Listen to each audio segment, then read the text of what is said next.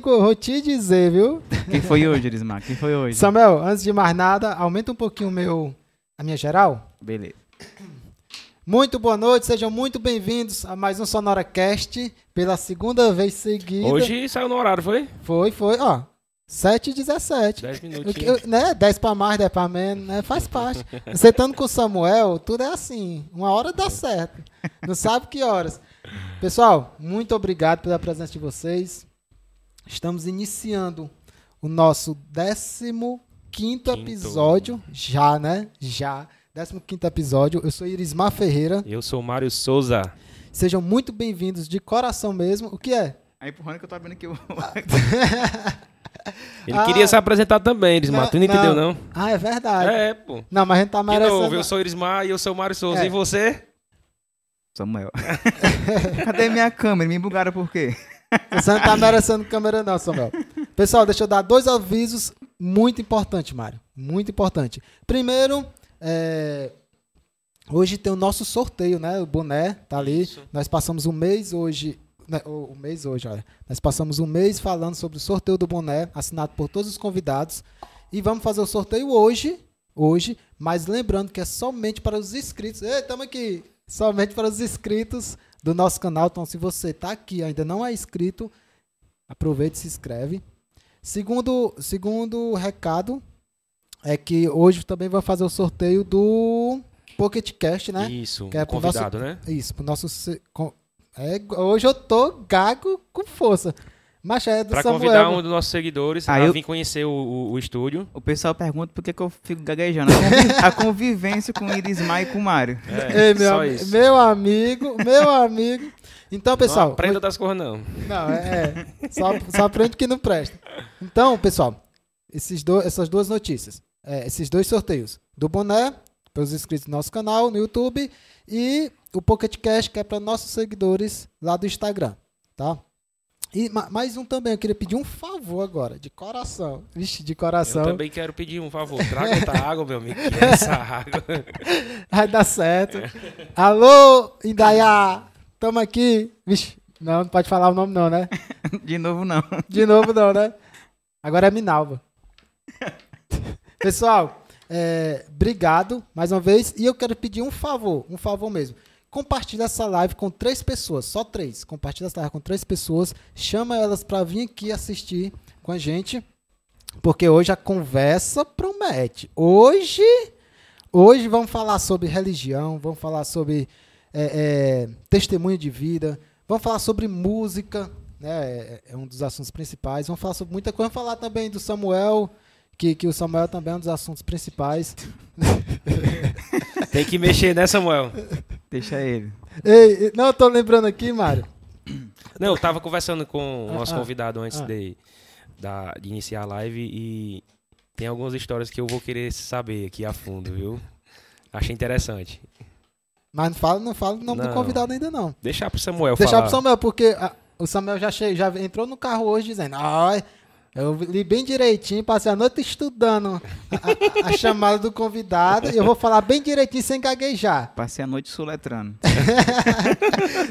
Por isso que tá gago, né, Samuel?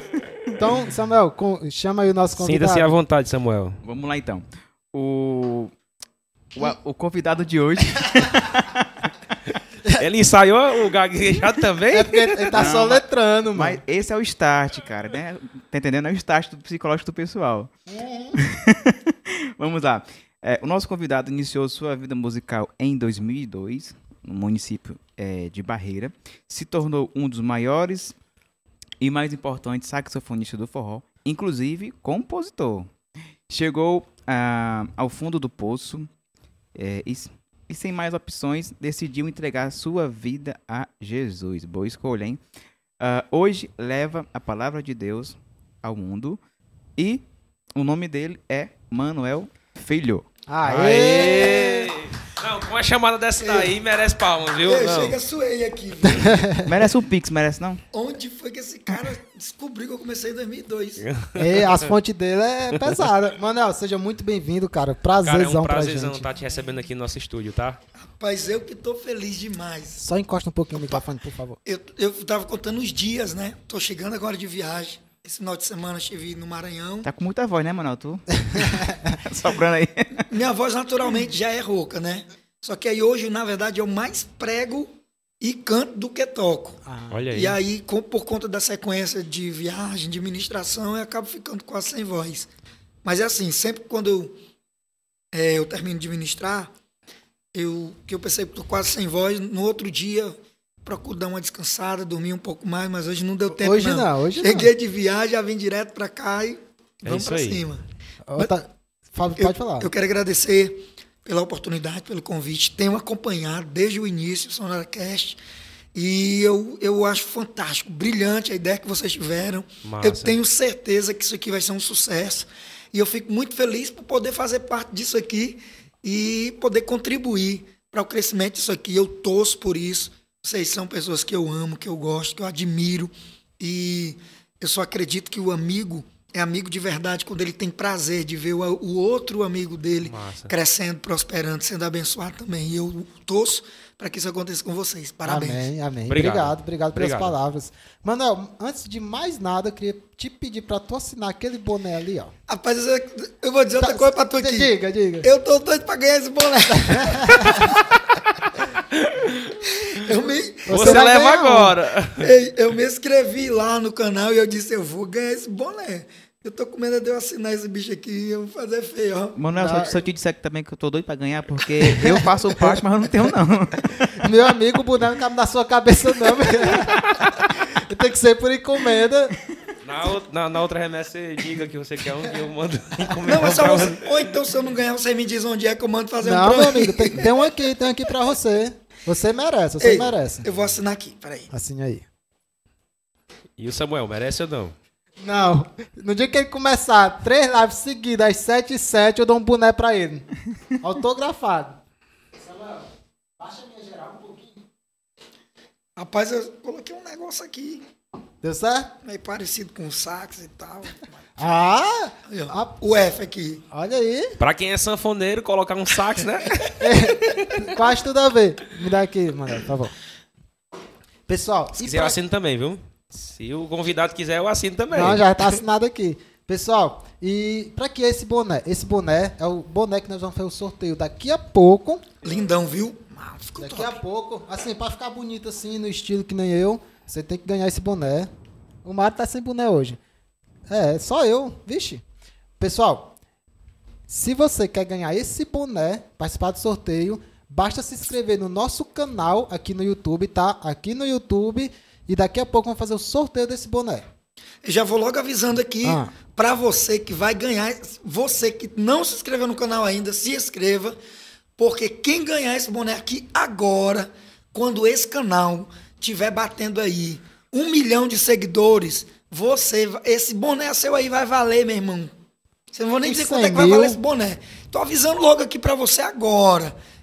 Ganhe esse boné e guarde, coloque ele num lugar bem guardado que um dia vocês vão olhar para esse boné e vão dizer, rapaz, nunca imaginei que isso ia acontecer. Eu recebo. É, mas, mas eu penso nisso também, cara. Tem um boné ali, ó. Até Quando terminar, eu pedi pra tu assinar também.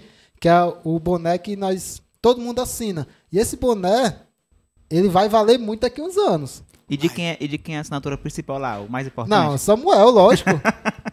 Ei, Mari, me, me dá esse litro aí, porque não tem nada a ver, né?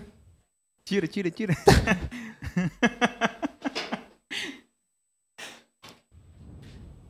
Vamos e, lá. E, e lembrar também, Manel, que nós estamos de olho aqui no chat, tá? Pessoal, se você tem alguma pergunta, tem alguma dúvida, tem alguma coisa, manda aqui no chat. Já comentaram aqui, viu? Foi? Ma- eu entro já né? já. Eu É entro já Marcinho, já. né? Hã? O, é o Robin, o Robin, mano. Robin. Robin? Robin disse Bora, que, Robin. O Robin disse que eu sou o. O, o nome lá do. do o, quem? O Dieguinho lá do. Do, do Gentili, mano. Meu É? amigo, pra você chegar no, no, no gente, lá, lá no, no menino lá, você tá longe, viu? É, é pela forma de tratamento, sabe? Ele entendeu a Não, mensagem. eu entendi. Mesmo assim, você tá longe, viu? Tem hora que o Danilo, o Danilo fala um negócio com ele ali, que eu, que eu fico falando assim, rapaz, eu fosse esse Diguinho, eu dizia, Danilo, cara, obrigado pela oportunidade, Deus te abençoe, foi um prazer ter trabalhado contigo até, Até agora. agora. Mas vai... Mas, mas Manuel, sabe Segue qual, tua vida. sabe qual é a diferença? o Dieguinho fica só lá naquela, naquela berlindazinha lá, né? Aqui eu tenho controle de tudo, entende? Então, se vacilar, por acaso a live pode cair. É problema. É, aí, aí, Aí aí, o- pessoal, Os lembrando, ouvintes já estão sabendo aí, né? É. vamos lá, vamos iniciar porque o Samuel fala demais. Samuel né, atrapalha demais. Manuel, antes de mais nada, eu tenho uma dúvida, pessoal. Lógico que eu já fui no Google pesquisar, né? Lógico. Mas, deixa eu expor aqui minha dúvida. O que é evangelista? É a mesma coisa que pastor ou não tem nada a ver? E como é que faz para se tornar um evangelista? Pronto. Na igreja, existe algo que a gente chama de é, uma ordem eclesiástica, né? Certo. Quando a pessoa. Como se fosse degraus, né? Isso, quando a, Tá. quando a pessoa ela, ela confessa Jesus como Salvador e, e ela decide congregar numa igreja, participar de um ministério, se filiar, na verdade, é, ter uma carteira de membro, fazer parte efetivamente daquele ministério. E, na, na maioria das vezes ela não tem aquela. Que na verdade isso foi o, o meu caso. Eu Certo. nunca me projetei ser o cara que eu sou hoje. Nunca pensei assim, ah, eu vou sair da vida que eu, que eu, que eu levo, que daqui a pouco a gente vai comentar sobre isso, Isso. e vou voltar para a igreja, e vou viajar, e vou pregar, e vou ser um evangelista. Nunca passou isso pela minha cabeça. Então, assim, existe uma diferença muito grande de uma pessoa dizer assim, vou ser um advogado. Por quê?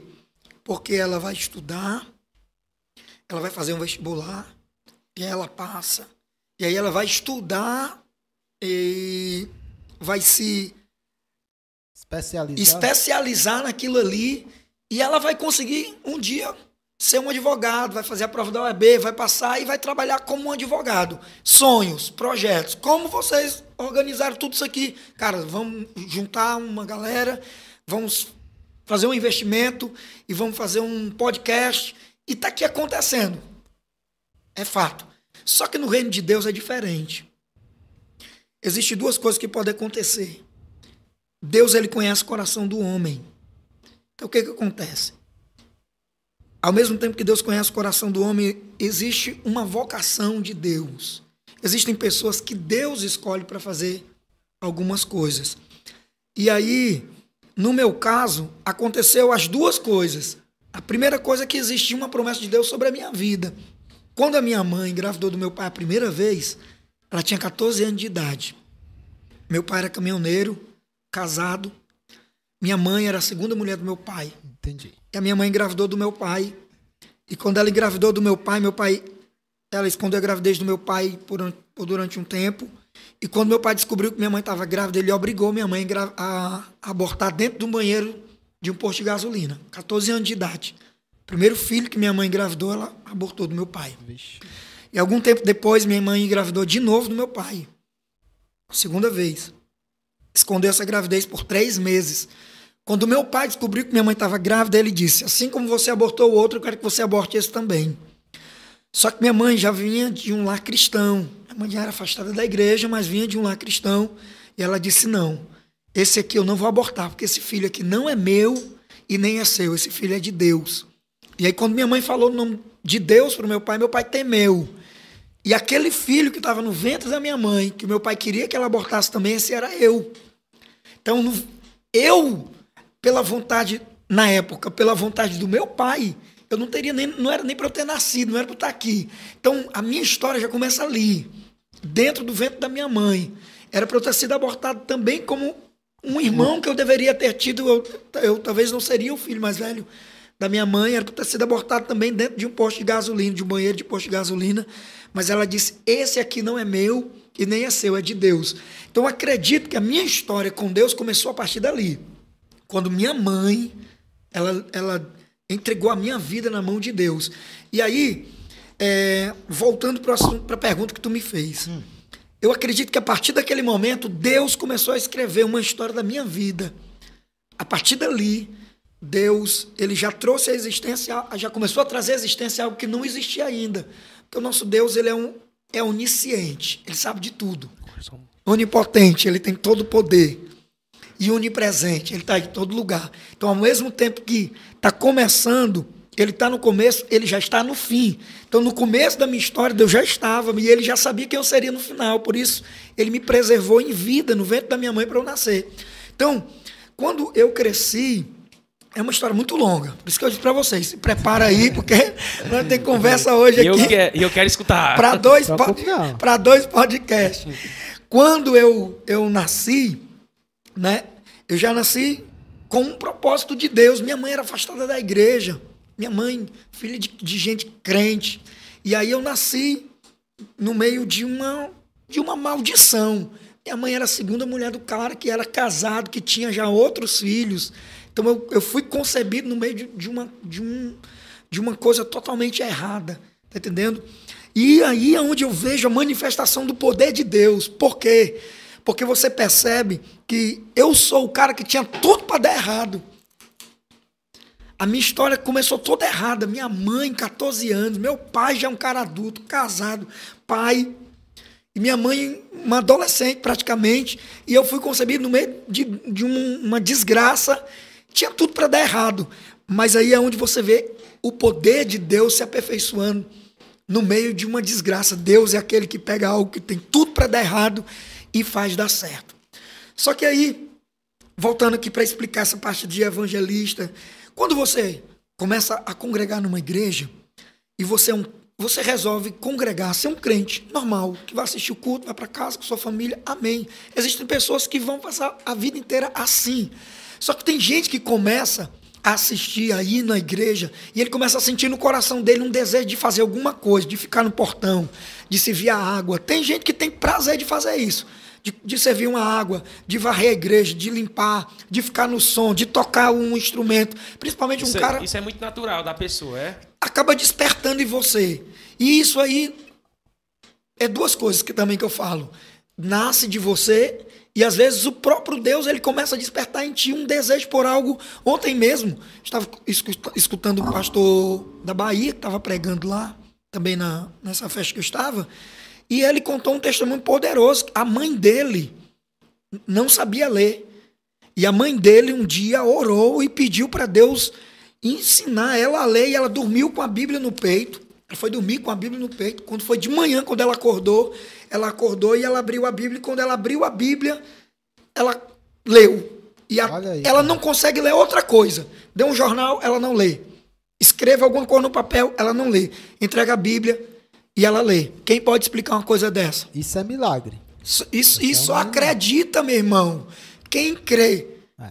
Porque tem- isso é coisa que Pra- parece história de mentiroso. É, ficava escutando assim a história de pescador, né? Parece uma história de mentiroso, mas é verdade. Então, assim, Deus começa a despertar no coração da pessoa o desejo de ele ser um músico, o cara que fica no portão. E aí, quando você menos espera, você já está desenvolvendo um cargo eclesiástico na igreja. Por exemplo, um auxiliar. O que é o auxiliar? É aquele cara que ele está à disposição do pastor, da igreja, do irmão, que abre a igreja, que limpa, que serve uma água, que coloca uma cadeira, que vai com o pastor para uma congregação. É, aos poucos, ele vai galgando os espaços. Por exemplo, ele começa como auxiliar e depois ele passa a ser diácono. Só que aí a gente pensa que porque ele saiu do auxiliar e foi separado, porque diácono, ser diácono não é uma consagração, é uma separação. E o diácono é aquele cara que serve mesmo. Ele é o chamado, é a, a- a palavra mais próxima para identificar o que é um diácono é garçom. Separação por quê? É assim, separado assim, é, você, como se, como se fosse um, cham- um chamado. Manuel, a partir de agora você vai servir como diácono. Então ele vai ser um diácono, o cara que vai continuar. Aí é que ele vai servir ainda mais, porque a responsabilidade dele vai ser muito maior. O, o tempo de serviço dele na igreja vai mostrar outros dons que Deus vai poder dar a ele ou ele vai buscar. Por exemplo, o dom da palavra. O cara tem um Entendi. sede, vontade de ser um pregador. O cara, é um cara é um evangelista, um cara que gosta de pregar na feira, um cara que gosta de pregar na rua, que gosta de evangelizar, que sai na rua entregando folheto. Daqui a pouco o pastor percebe que ele é um grande, um bom pregador, um bom obreiro, coloca ele para dirigir uma congregação. Aí de repente o pastor já consagra ele a presbítero. E aí já é um, um outro degrau. Que aí a, unção do presbitério já é uma unção de alguém, de, um- de um, homem casado, pai de, de que, que tem filhos, ou que mesmo que não tenha mais marido de uma só esposa, um homem que é reconhecido pela sociedade como um cara direito, um cara responsável, um homem que não tem do que se vergonhar, a Bíblia fala. E aí o tempo vai passando e nem todo mundo vai ser um dia separado ou, ou consagrado a evangelista. No, o evangelista é como se fosse um pastor ainda sem a consagração efetiva De pastor. De pastor. O último grau é pastor? Isso. Porque o evangelista, o evangelista é aquele cara que ele tem uma palavra voltada para o pecador. É aquele cara que ele vai para a rua, que ele faz cruzadas, que ele tem uma mensagem evangelística. O que para poder explicar isso melhor, você precisa entender o significado da palavra evangelho. Certo. A palavra evangelho, quem criou não foi Jesus. A palavra evangelho, quem criou não foi Deus. Palavra evangelho, quem criou não foi o Espírito Santo. Não foram os discípulos. A palavra evangelho foi criada assim. Os soldados saíam para uma guerra, eles deixavam a família, e eles iam para uma batalha, para uma guerra. E aí eles passavam um tempo indeterminado. Ninguém sabia quando era que a guerra ia acabar. Aí o que, que acontece? De tempo em tempo, alguém saía da guerra e vinha até a cidade, até onde tinha ficado os familiares, e trazia uma notícia de quem tinha ficado lá. Se estavam ganhando, se estavam perdendo, Como se fosse um mensageiro. se estavam bem ou estavam mal.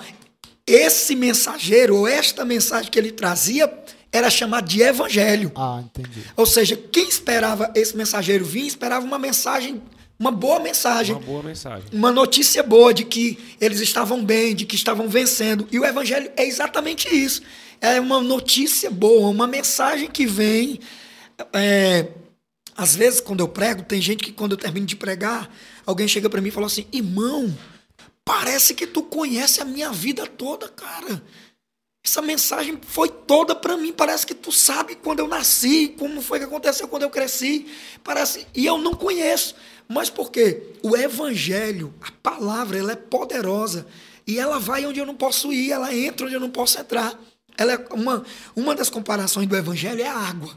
Por exemplo, a água você derrama ela aqui, você coloca uma represa. Você impede de ela passar por algum local. Só que a água, pode perceber, ela vai sair procurando algum lugar, de algum jeito, quando você menos espera, ela está vazando em outro lugar. Ela entra. Então é assim a palavra. O coração é duro, o cara não quer receber a palavra, o cara não quer se dobrar a palavra, mas ele vai entrando, vai entrando, daqui a pouco quebra o cara, e quando ele menos espera, ele se rende ao amor de Deus. Então, o, o, o evangelista é uma vocação, é um chamado. Não, não é o cara bater no peito e dizer, ah, eu vou ser um evangelista, eu quero ser um evangelista. Você pode escolher querer ser um pregador, e Deus pode te capacitar, você pode buscar, ler a Bíblia, orar, se consagrar, e o ser o evangelista é uma consequência. Eu passei muito tempo da minha vida pregando, viajando, ganhando almas, fazendo cruzada, sendo um auxiliar. E aí, quando eu vim morar em Horizonte, e eu era auxiliar de outro ministério, né? Eu vim congregar na Assembleia de Deus Bela Vista. Eu procurei meu pastor e eu disse para ele que eu que eu vinha morar em Horizonte, que foi uma aí já uma outra história que se deu. E quando eu vim morar em Horizonte, ele disse: "Não posso te receber como auxiliar".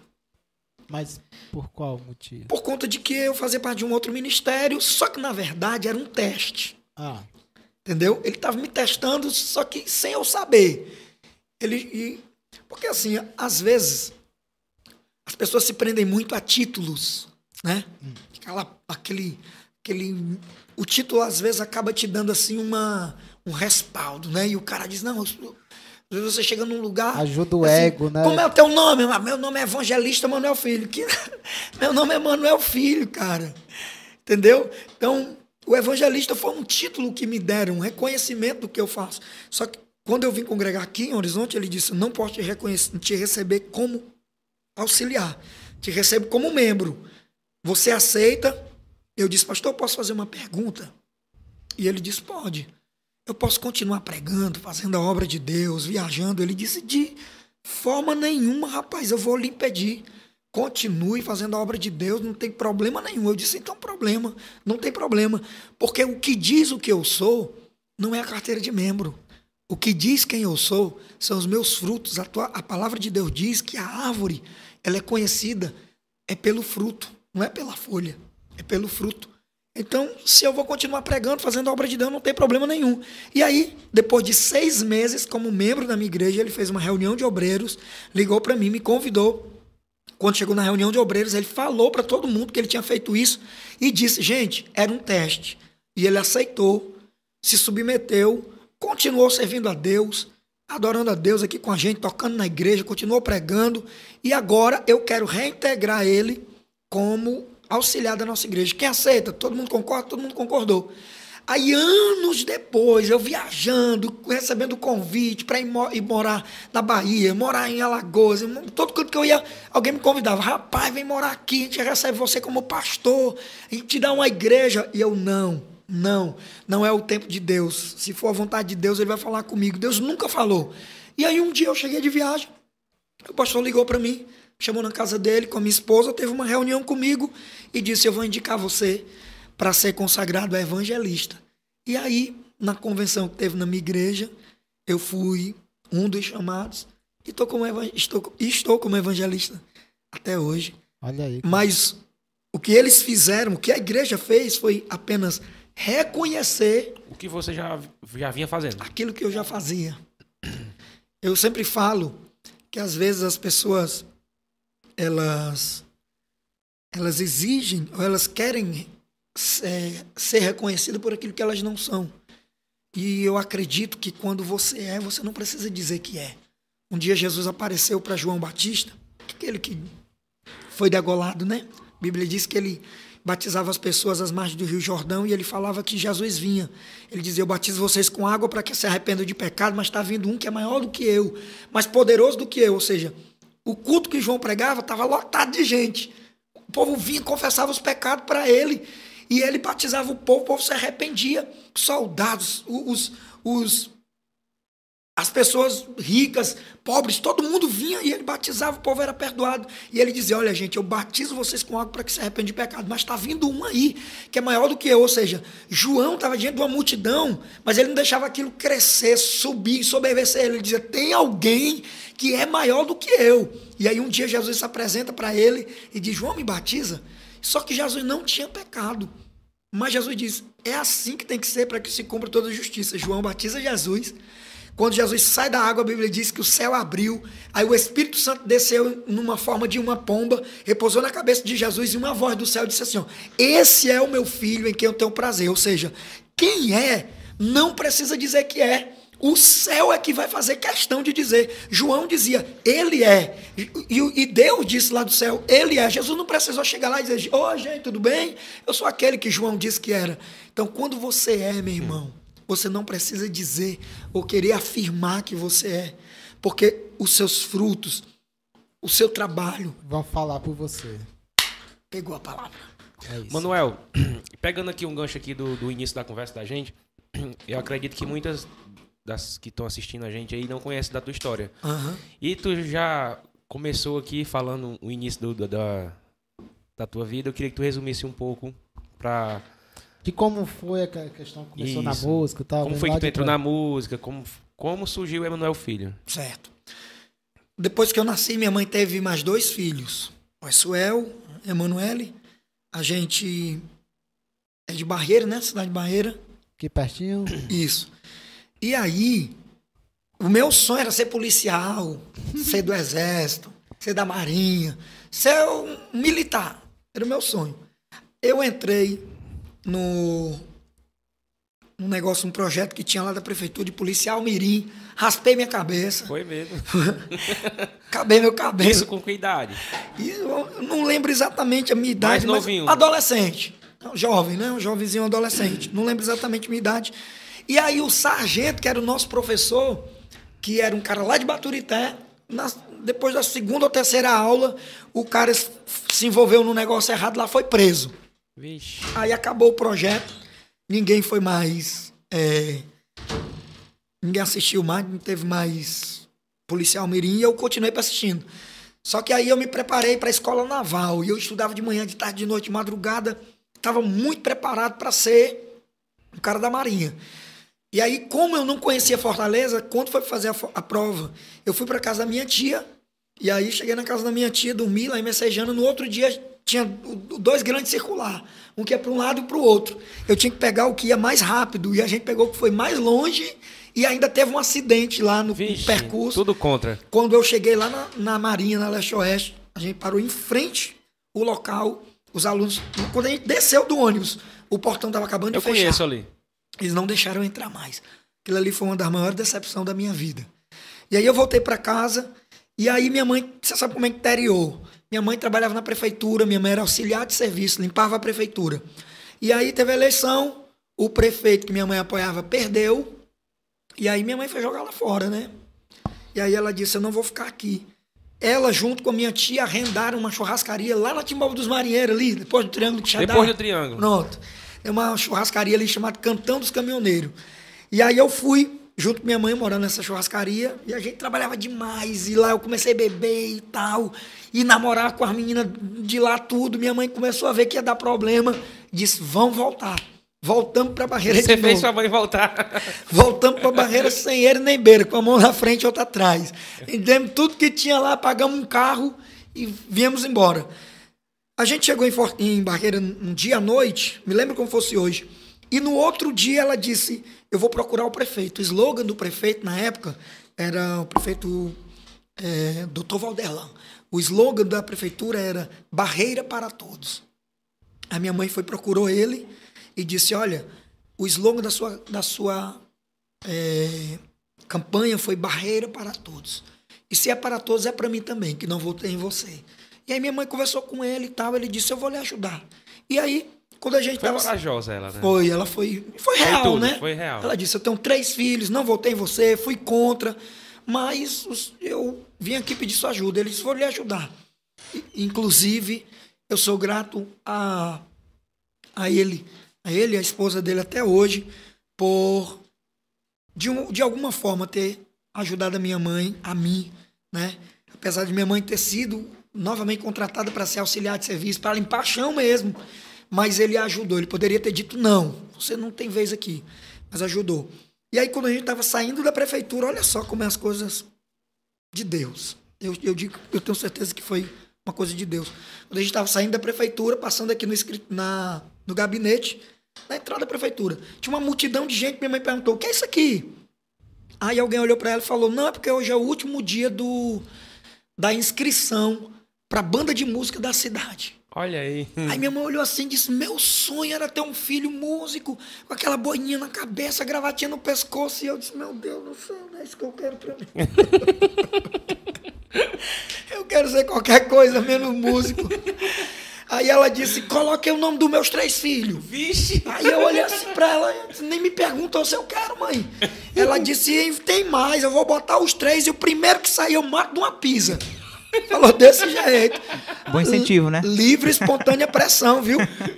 Aí, beleza, quando foi na primeira aula, o maestro veio de Aracoiaba State. Inclusive, é, quero esse cara pra mim, esse maestro pra mim, eu devo a ele demais. Sou sou muito muito grato ao State por por tudo que ele fez pela minha vida. Foi um cara que é extraordinário. Eu devo muito a ele, muito. E aí ele veio de Aracoiaba para dar aula para a gente lá. Eram mais de 100 alunos, só que era assim, ele ia dar aula teórica e no final ele ia escolher. Tu vai tocar sax, tu vai tocar trompete. Só que se sax e essa garrafa fosse a mesma coisa, para mim, eu não- nunca tinha nem visto um sax na minha A vida. mesma situação que o Urismar passou. Eu, eu, eu não, não passei por isso. Eu toco, mas na minha época não era assim, não. Ele era o que do Agimires, o maestro aí? Deve- Ah, deve Tipo assim, ter- juntavam os meninos. Mas ele era contemporâneo Vai tocar do teclado, Admiral. esse aqui vai tocar trom- trompete. Pronto, era assim. Aí, o que, que aconteceu? No tempo lá, É estranho, né? Você não poder nem começou- escolher o instrumento que quer tocar. Não podia, não. Começou a aula teórica, eu era o melhor aluno, um dos melhores. Ele colocava a divisão lá na, na, na lousa lá, vem, cá fulano, vem cá ciclano, bater aqui no, na mão, né? E eu estudava muito. Eu estudei tanto que o cara fiquei doido. Aí, uma semana depois que começou as aulas, a minha irmã desistiu. Minha mãe não bateu nela. Aí eu disse, olha, parece que ele esqueceu. Aí passou duas semanas, três semanas, meu irmão não foi mais pra aula. Aula isso aula teórica, né? Meu irmão saiu, minha mãe não bateu no meu irmão. Aí eu disse, rapaz, Agora é minha vez. Não bateu na minha irmã, não bateu no meu irmão, não vai bater em mim também. Aí eu peguei e faltei a aula. Ela disse, tu não foi pra aula de música por quê? Eu disse, não, mas porque não quero ser negócio de músico, não. minha mãe me deu uma pisa. Vixe, só tu apanhou. Me deu uma pisa que eu tomei banho de água de sal. Eita, a mesma história. Por dar disso que eu tô mentindo, né? Verdade. Mas nesse dia que minha mãe me bateu, eu, eu prometi pra ela. Eu disse: Olha, mãe, eu vou ser o melhor músico da. Eu acho que eu não sou o melhor, não. Eu acho que eu ainda não cumpri essa. Mas eu prometi, Eu né? ainda não cumpri essa, essa parte aí, não. Mas eu disse: Eu vou ser o melhor músico dessa cidade. Eu vou sair da- da- dessa cidade, vou sair da sua casa, vou viver as minhas custas, vou ser o dono do meu nariz. E aí eu meti as caras mesmo. Estudei, estudei. Quando foi no dia de escolher os músicos que ia tocar cada instrumento, meu irmão, aí começou. Fulano de tal, trompete, aí levantava, aí recebia, abria aquele trom, aquela maleta zona da Veril, trompetezão cor de ouro, eita, negócio bonito. Fulano de tal, clarinete, aí abria aquela malinha preta, aquele monte de pedacinho de, de negócio de madeira, e eu dizendo, meu irmão, que negócio é esse? Nunca tinha nem visto. Aí foi dizendo, dizendo, e eu contando no dedo aqui, era só 23, tinha mais de 100. E eu contando aqui, já batendo perto do 20, 21. Aí eu sentado na cadeira lá atrás, mas eu comecei a chorar. Vixe. Foi. Tu acredita que até hoje, quando eu falo isso, eu sinto vontade de chorar. Sério mesmo. Porque eu acredito, eu, eu achava que porque eu sabia, assim, eu era um bom aluno, né? Eu, eu disse, pô, eu vou ser o primeiro a ser escolhido. E eu não, não era escolhido, não fui chamado. Chamava todo mundo que eu olhava assim, eu dizia, eu não acredito que ele tá chamando esse cara, não. E, meu irmão, o último. Sério? O último. Gente, falta só um agora. Esse aqui eu deixei pro final. Esse, Depois de ter matado do coração. ele falou: esse aqui vai tocar sax tenor, mano. Mas quando eu vi o tamanho da mala do sax tenor, era do tamanho dessa mesa aqui, ó. e eu pesava 40 quilos, macho. Eu era uma caneta dessa aqui. Uma malona desse tamanho assim. Aí ele abriu a mala assim, tirou aquele bichãozão desse tamanho assim, dourado. Eu disse, eita, isso aqui é sax tenor. Aí ele falou assim: quem vai tocar esse sax aqui vai ser Manuel Filho. Tu é doido, mas quando ele disse que era eu que ia tocar, eu não sabia se eu chorava de alegria ou de tristeza que eu ia ter que carregar aquela, aquela mala desse tamanho. Eu parecia uma Eu agulha. ainda tô, ainda tô aqui ainda. por Você não poder escolher o instrumento que você quer tocar. Não era, não. Mas parece que as pessoas davam mais valor quando era assim. Mas, mas isso aí não foi o pior, não, mano. Qual foi o pior? O pior foi sábado, o primeiro ensaio.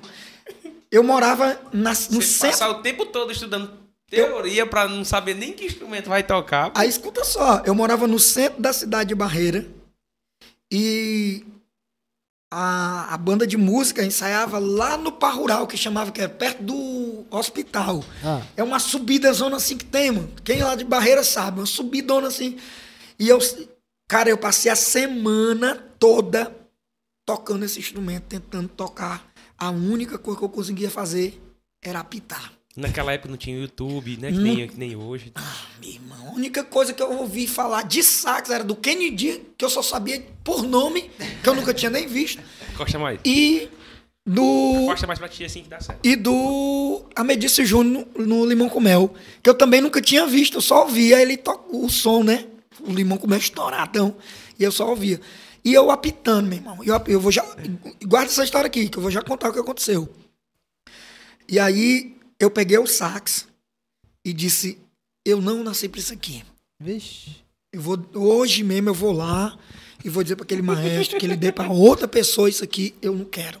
Cara, o pior foi quando eu cheguei lá. Foi decepcionante. Quando eu cheguei lá, que eu botei meu pé lá, os caras tocavam parabéns pra você, Ixi. a música da baratinha, mas fazia qualquer coisa no instrumento e eu, e eu não conseguia fazer um apito, só conseguia fazer um apito, mas eu disse, meu Deus, como é que eu nasci pra ser burro desse jeito? Aí ele chegou, eu disse, ó, eu vim aqui pra dizer que eu não quero mais. Tá aí, eu não vou tocar mais, dei pra outra pessoa esse sax aí. E, se você quiser me colocar pra tocar prato, pra limpar os instrumentos. Mas isso aqui eu não quero, meu irmão. Quase que eu desisti, sério mesmo. Não, tinha, tava certo. Fui pra desistir. Aí ele olhou pra mim e falou assim: por isso que eu, eu honro esse cara. O Temístocles Esteito, o nome dele. Ele é maestro da banda de música de Aracoiaba, saxofonista também. Ele olhou pra mim e falou assim, ó, eu não aceito. Falou desse jeito. Ele falou, vou falar com a sua mãe, vou levar você pra minha casa e daqui uma semana você não vai ser mais esse cara que você é hoje. Você nunca mais vai desistir. E aí ele me pegou, levou na moto, na casa da minha mãe, pediu minha mãe, minha mãe deixou. Fui com ele pra Aracoiaba. Quando nós chegamos na casa dele, ele pegou um exercício, colocou, escreveu lá na partitura e disse, nota longa, né? Falou, ó, fique soprando assim, que eu vou aqui comprar um almoço, já volto. Foi a segunda coisa pior que aconteceu. Tudo cooperou pra eu, não, pra eu ser qualquer coisa, menos saxofonista. Tinha quantos anos nessa época, Manel? Tinha, acho que eu tinha 17 para 18 Ah. anos, coisa, mas comecei tarde, né? Aí eu peguei, ele saiu na moto, foi comprar o almoço, eu fiquei lá tocando o sax, tentando, na verdade, né? Apitando. De repente chegou um cara, que eu não vou dizer o nome dele, e aí ele parou numa bicicleta assim na janela e ficou olhando assim pra mim. Aí ele olhava assim, achava graça. E eu olhava assim pra ele, baixava a cabeça. Aí eu, ele, eu olhei pra ele assim, eu disse, diz aí, mano. Ele, não, Parece que eu tô revendo. cadê o maestro? Aí eu disse, ele foi ali comprar um almoço. Aí ele disse, tu é lá da Barreira, é? Aí eu disse, sou. Da banda de música lá que tá começando, né? Eu falei, é. Aí ele disse, macho, pô, eu vou lhe dizer uma coisa, viu?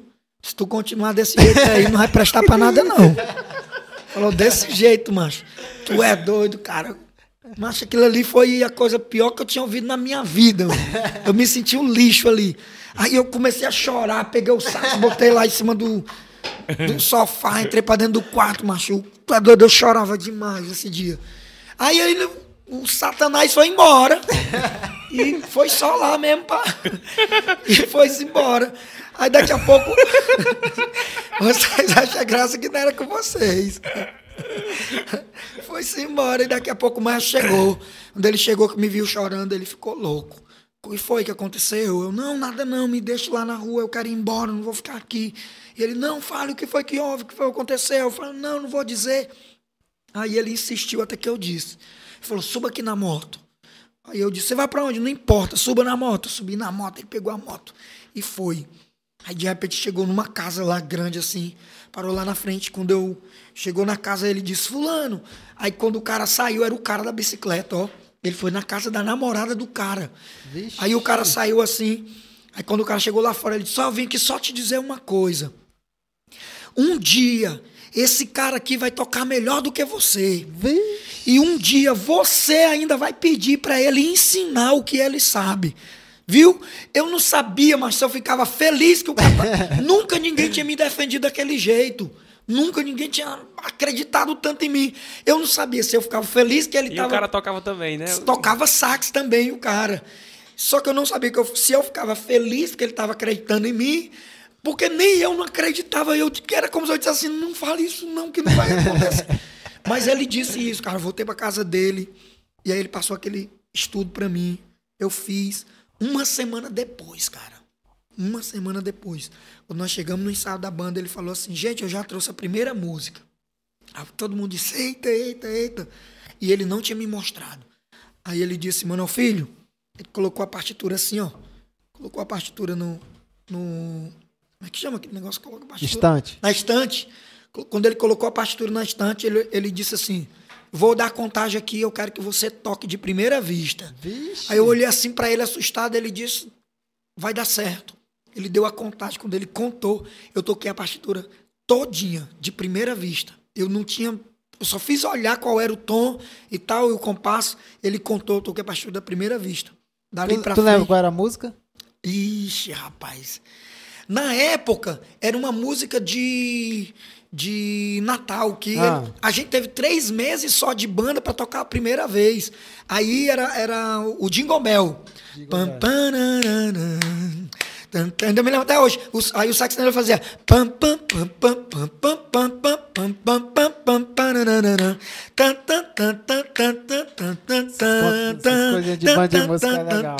Rapaz, e eu toquei de primeira vista.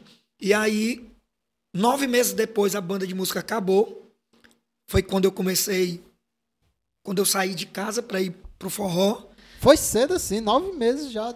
Acabou. Não teve, não teve assim mais Aí pararam de pagar ele, né? Ah, E aí o- tinha um incentivo também para os músicos da banda, manutenção de instrumento, um lanche que tinha lá e começou a. aí- Defasar. defasando, né? E uns iam e outros não iam. Aí quando o maestro faltava, e como era muito longe o local do, do ensaio, e para não perder o ensaio, né? Aí eu dizia, pessoal, vamos fazer o seguinte, bora ensaiar aqui, eu dou a contagem aqui. Aí tinha um programa da prefeitura de rádio que era no, no mesmo local do ensaio da banda. E toda vez que o prefeito chegava, você está que o maestro não ia, tava lá eu Ah, mexendo os braços e ele pensava, esse cara é maestro também. Precisa trazer um cara lá de longe. Aí a banda acabou, fui pro forró. Aí um dia minha mãe ligou e disse, Manuel, prefeito tá aqui querendo falar contigo. Falei, comigo? O que é? Se ele quer pra tu assumir a banda de música. Eu disse, tá doida, mãe, não tenho condição não, não sei nem pra onde é que vai. Ela disse, venha conversar com ele. Eu fui lá. Aí ele conversou comigo, tu tem coragem? Eu disse, rapaz, tenho. Aí foi quando eu fui para mim assumir a banda de música, a maioria dos músicos que começaram comigo não me aceitaram como maestro. é, antigamente essa, Não, essa acei- coisinha mesmo. não aceitaram de jeito nenhum. Aí foi quando ele disse para mim: você tem coragem de começar do zero? Quem não quiser, a gente toma um instrumento e você vai nas escolas e começa tudo de novo. Eu disse: tá bom. Aí fui nas escolas. Mas só voltando um pouquinho, tu já, já tocava no forró nessa época? eu, eu comecei a querer ir pro forró. Nessa época aí eu comecei a ir pro forró. O que, o que foi assim, um dia eu tava assistindo o, aquele programa Forró Bodó? João Inácio Show. Ah, Ju? O do, do João Inácio Júnior. Que era João Inácio Show, né, na época. Ah, E aí, as bandas estouradas tocando e tal. E os caras falavam, vamos, vamos dizer agora a agenda da banda. Aí, isso tocava só na banda de, de música. Só na né? banda de música. E eu não tinha perspectiva nenhuma de sair dali. O máximo que eu conhecia de, de fora de barreira era Acarape, Redenção, Antônio Diogo e Aracoiaba, que foi que o meu maestro me levou e depois voltei para Barreira.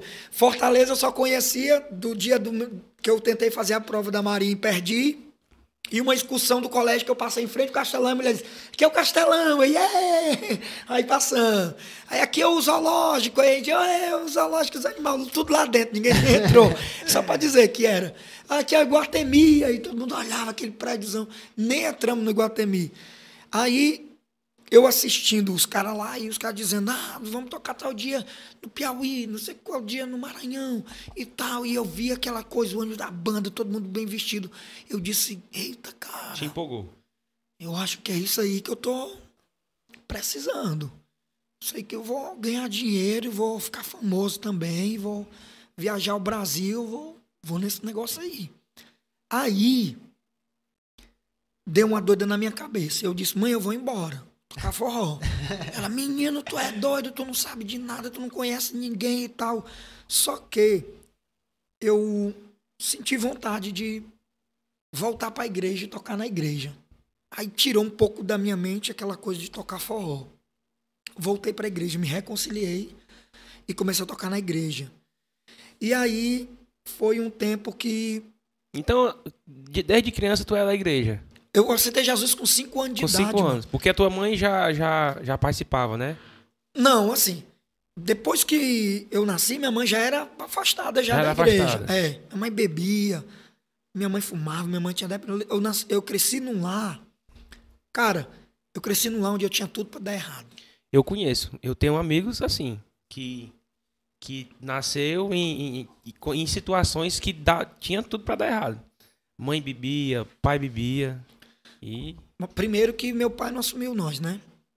Depois que nasceu. Quando ele minha, minha, eu nasci, meu irmão nasceu, quando minha irmã nasceu, minha mãe descobriu que ele tinha engravidado outra menina de 14 anos. foi- Vixe. Minha mãe não quis mais ele, separou dele. A gente sofreu muito. Muito, muito mesmo. Eu sofri junto com minha mãe e meus irmãos demais. Eu vi minha mãe trabalhando na casa dos outros, fazendo faxina por causa de cinco reais. Cansei de ver minha mãe limpando aquelas brechinhas do box de banheiro com escova de dente. Eu ia com minha mãe fazer faxina nas casas. Lavava prato. Aí a casa, passava pano. Minha mãe fazia o supletivo. Eu colocava meus irmãos para dormir, fritava coxinha, pegava o din botava num isopor, pulava a janela e ia vender lanche. lá na escola da minha mãe, na hora do recreio, de noite, voltava, pulava para poder ajudar minha mãe em casa. Um dos dias mais tristes para mim foi um dia teve uma convenção de, de política lá na minha cidade, eu ganhei um CD de forró feitiço. Hum.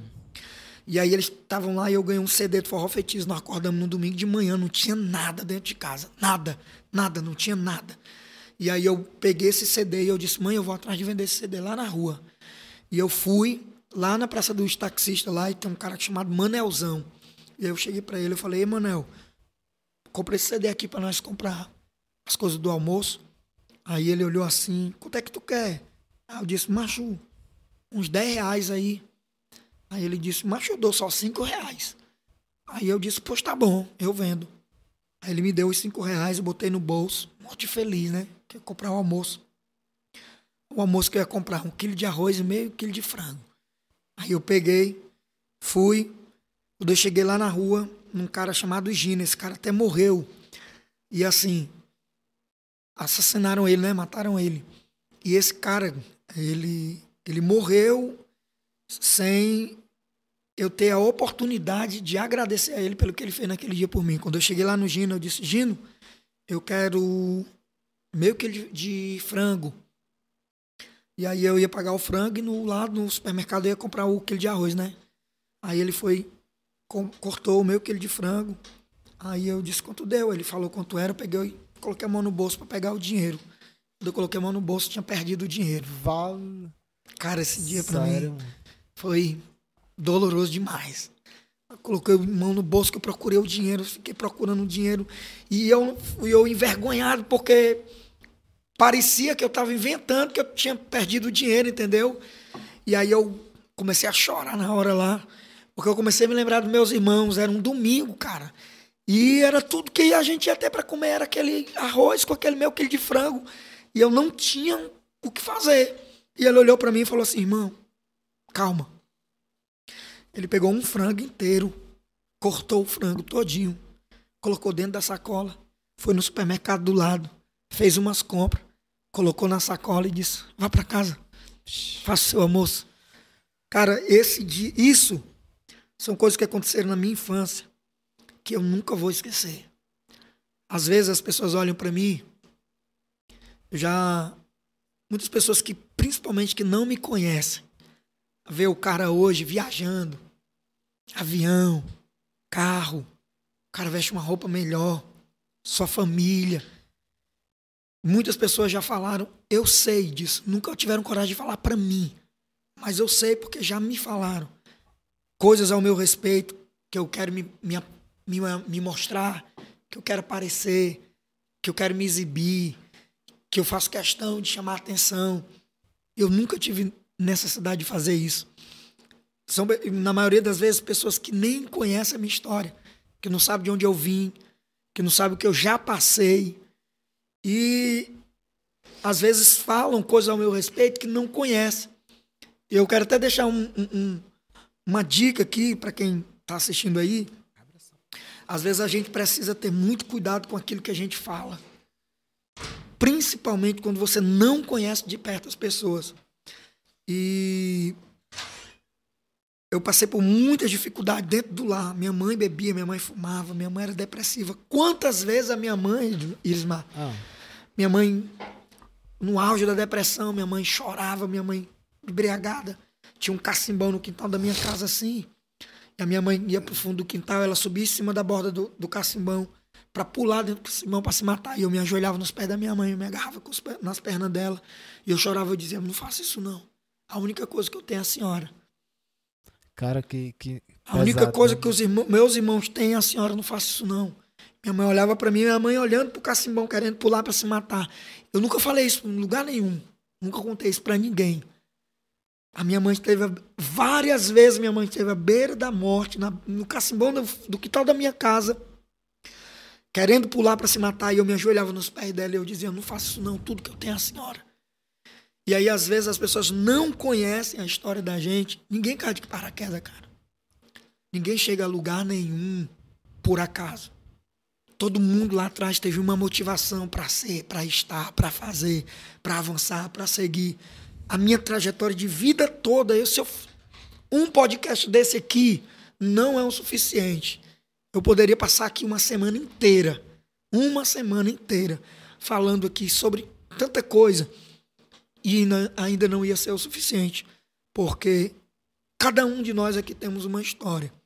Mas a lição que eu mais aprendo de toda a minha história é que a palavra desistir não faz parte da minha vida. Cara, é, é um negócio que é muito pesado, né? E, e, e, é muito delicado a gente falar disso, porque é, é, causa muita emoção quando fala da dificuldade. É um negócio que, que, com certeza, todo mundo passou por dificuldades em níveis diferentes. Lógico, uns mais, outros menos tal. Mas essa coisa de das pessoas julgar, te ver hoje julgar pelo que tá vendo hoje, acha que sempre teve uma vida boa, sempre teve uma vida fácil. E não, não conhece esses bastidores, eu também não conhecia. E é um negócio, uma história muito pesada. Parabéns, de verdade. Amém. Parabéns por você ter conseguido passar por tudo isso. Porque não é todo mundo que consegue. É muito difícil, muito difícil. Manuel, aí tu, tu foi até a parte que tu entrou em bandas. Nessa parte que quando começou em bandas, foi, tu lembra qual foi a primeira banda? Sim. É, eu, eu comecei falando a respeito de que eu vi no Jonas Show, né? Ah, Isso. Pronto. Deixa eu só enxugar a lágrima aqui. eu comecei no, no, no Jonas Eu assistindo o Jonas Show, eu achei que eu vi aquilo ali como uma oportunidade de vida para mim. Falei, isso aqui que eu quero. E aí eu fui para a igreja. Me desisti de, de ir pro forró e fui tocar na igreja. E isso aqui que eu vou contar agora aqui, eu quero contar isso, eu vou falar isso aqui agora porque eu vou usar isso que eu vou falar agora aqui para que nunca mais aconteça ou para que não ou que pelo menos diminua de acontecer. Quando eu fui tocar na igreja, eu voltei para a igreja, só vi que eu tocava sax. E aí eu comecei a tocar na igreja. E lá na igreja que fazia parte de uma banda muito conhecida na época. E era uma banda muito boa, todo mundo tocava muito bem. E eu estava iniciando, eu não tocava de ouvido, só tocava partitura. Então o que é que acontecia? Zinos da harpa cristã, no início do culto. O que é que fazia? Vai, vai, qual zino que vai cantar? Esse, esse, esse. O que é que eu fazia? Qual é o tom? O tom é o tal. Eu pegava a primeira nota da música e aí eu ia para casa, pegava a partitura e eu escrevia só as cabeças de nota, que eu não sabia escrever dividir, uhum. né? Aí eu, escre... eu sabia escrever as cabeças de nota e eu dividia de cabeça. Como já conhecia a melodia, né? Isso. Aí o que que acontecia? Cansou, cara, de na hora, na hora de, de tocar, a banda, o cara lá cantando, a banda tocando. Aí quando terminava a música tinha o solo, ah. né? Aí era a hora que eu ia entrar. Aí, cara, uma vez eu percebi, um olhou pro outro e falou assim, ó, meio tom. Vixe. Ele disse pro outro, na hora do solo dele, aumenta meio tom. Vixe. E quando aumentou meio tom, que eu entrei, quem foi que entrou errado? Sax. E aí, meu irmão, quando eu entrei, foi feio demais. E aí eu parei assim, fiquei assim envergonhado e tal, todo mundo olhando, como que se eu tivesse errado. Mas não é que eu errei, é porque eles que mudaram lá o negócio. E aí, quando terminou, um deles olhou para mim e falou assim: Irmão, desce, vai para casa. Estudar. aprende primeiro, quando tu aprender, aí tu volta. Vixe, mano. Aí eu olhei para eles. da igreja é triste, não é isso, cara? Eu, eu nunca imaginei que isso ia acontecer lá, né? E aí, é, eu olhei para ele assim, e falei assim: Pois eu vou te dizer uma coisa. E tu grava bem o que eu vou te dizer. Um dia, um dia, para tu tocar comigo, tu vai ter que marcar na minha agenda para tocar. Adivinha? Cara. Foi daí que eu decidi ir pro forró. Saí de casa, escondi da minha mãe. Peguei um carro na minha cidade, para Carape, peguei uma Topic de, de Acará para Fortaleza. Topic me deixou ali na, na Praça José. De... Hoje eu passei lá e eu lembrei disso. Sentei, quando eu cheguei na Praça José de Alencar, eu sentei na Praça José de Alencar. Quando eu sentei, foi que eu vi a besteira que eu tinha feito na minha vida. Na hora que bate o arrependimento. Porque como é que tu pega tuas coisas, teus. Ah, e tem mais. Eu regi a banda, eu saí da banda de música, isso foi antes de reger a banda. Certo. A banda de música acabou, eu fui pra igreja, saí da igreja, tive que entregar o instrumento da Da, da- banda da de música. E eu não tinha instrumento. Aí um dia apareceu um cara daqui de Pacajus, que eu não vou dizer o nome dele, junto com um outro cara daqui de Horizonte, que eu também não vou dizer o nome dele, depois eu falo só pra vocês. Se for careca, é careca? Vixe! Você de casa, tente adivinhar quem é. Um Não tem- careca, de horizonte. Ele quase não fura com ninguém. Tem, quase, tem quase vários carecas, tem vários Não, carecas. não mas que fura. Não, não, aí eu não tenho Não, nada a O ver. furão é fura é só o- Eu não tô falando nome de ninguém, viu? Não disse nome de ninguém. Eu só sei que apareceu um cara vendendo um sax por 700 reais. E aí, a minha mãe negociou com ele. Ela tinha uma amiga que era de Pacajus, que sabia desse cara que tinha esse sax. E minha mãe negociou com ele 10 parcelas de 70 reais. E aí, minha mãe pagou. Primeira, segunda, terceira. Quase o financiamento. Isso. Nove parcelas minha mãe pagou. Na décima parcela, esse cara foi na minha casa buscar o dinheiro. E a minha mãe não tinha os 70 reais. E eu tava na cozinha, tomando café. E minha mãe na sala falando com ele. Minha mãe disse: Vem outro dia. Ele disse: Me deu o sax. Vixe. Ele disse: Eu não vou voltar aqui de novo. Pode me dar, não quero nem saber. Se a senhora não tem o dinheiro, me devolva. Ela disse: É o, é o sonho do meu filho. Minha mãe falou. Ele falou: Não quero saber, não. O sonho é do seu filho, não é meu. Mas não foi ele, esse que você está Aham, falando aí que fez certo. isso. Foi a outra pessoa. E minha mãe disse: Não, você não vai levar o sax do meu filho. Aquele dia, Irismar, minha mãe saiu na rua da minha casa. E ela saiu batendo de porta em porta da minha, das- dos vizinhos da minha rua. E ela saiu em casa, de casa em casa pedindo 10, 5, 20, dinheiro emprestado para juntar 70 reais. 70. Naquele dia, a minha mãe estava querendo juntar 70 reais para pagar um sax. Minha mãe estava querendo juntar 70 reais para não apagar um sonho. Ela pagou os 70 reais para aquele cara, ele foi embora.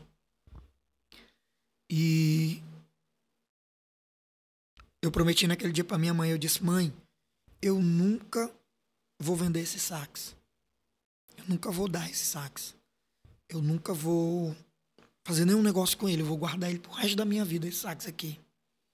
E aí quando foi um dia, tava lá no Maranhão, numa cidade chamada Alto Alegre do Maranhão. E eu cheguei lá, conheci um cara, virou muito meu amigo. E ele disse: Manuel, o meu sonho é tocar sax, mas eu não tenho condições de ter um. E eu tinha dois. Eu tinha um que eu viajava com ele, e tinha esse, eu tinha um sax tenor, e tinha esse que era um sax alto, que foi o primeiro que minha mãe comprou. E Deus falou assim pra mim: ó, dá o sax pra ele. Eu falei: não, isso aqui não pode ser Deus. Eu prometi pra minha mãe que eu nunca ia fazer nada com esse sax. E Deus disse: dá. Eu falei: não, não vou dar, não. E Deus disse: dá, porque quando eu mando, eu me responsabilizo. Deus falava assim no meu coração. É assim.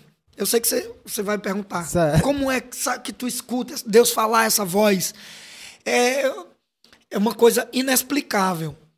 Não, não é que eu escute ele falando assim, Manuel, assim, Aham. é, é um, é, um, é algo que eu sinto dentro de mim, que ele se comunica comigo e eu sinto que eu- o que, que eu tenho que falar, o que, que eu tenho que fazer. E eu peguei o sax, fui lá na casa desse cara e eu falei pra ele, Lages, é, o teu sonho é tocar sax, né? Ele falou, é. Eu disse, pois Deus mandou eu te dar esse sax. Ele falou, não, eu conheço a história desse instrumento, eu não posso receber. Eu disse, receba, porque foi Deus que mandou eu te dar. E aí eu dei. Eu vim embora.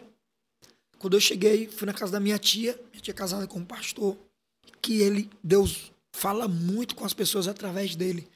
E aí um dia eu tava com ele lá e ele disse, ele olhou para mim e falou assim, ó, Deus me mostrou um sax cor de ouro. Que Deus disse que o sax vai vir para tua mão. É teu. Aí eu. Um sax cor de ouro. Amém. Passou. Um dia, eu voltei nessa mesma cidade, Maranhão, Porto Alegre. Só que eu preguei em São Mateus e eles me fizeram um almoço para mim em Alto Alegre. Eu fui para esse almoço em Alto Alegre. Quando eu tô lá em Alto Alegre, aí o cara que eu dei o sax para ele falou assim: Manel, tu nem sabe. Comprei um sax para mim. Eu disse: Glória a Deus. Comprou um sax para ele, vai devolver o meu. Eu pensei, eu disse: Pronto, Deus testou minha fé. Eu dei o sax, o cara comprou um para ele, agora vai me devolver. E aí, quando ele trouxe o sax, era um Dolphin. Hum. Envelhecido, assim, uma cor envelhecida, momento dessa cor, assim. E aí ele montou o sax e tal, toquei o sax bonito, macho. Som bonito e tal. E ele gostou, mano, eu gostei. É top mesmo, tu é doido, mas massa. E eles tocando lá instrumento e eu soprando no sax e tal. Terminou, desmontei tudo, coloquei no case. Ele disse, mano, tu gostou mesmo? Gostei, macho. Ele disse, pois toma. Isso aqui eu comprei para ti. Olha aí, cara. Aí, na hora eu disse, pronto, me lembrei do que Deus tinha falado através do meu tio.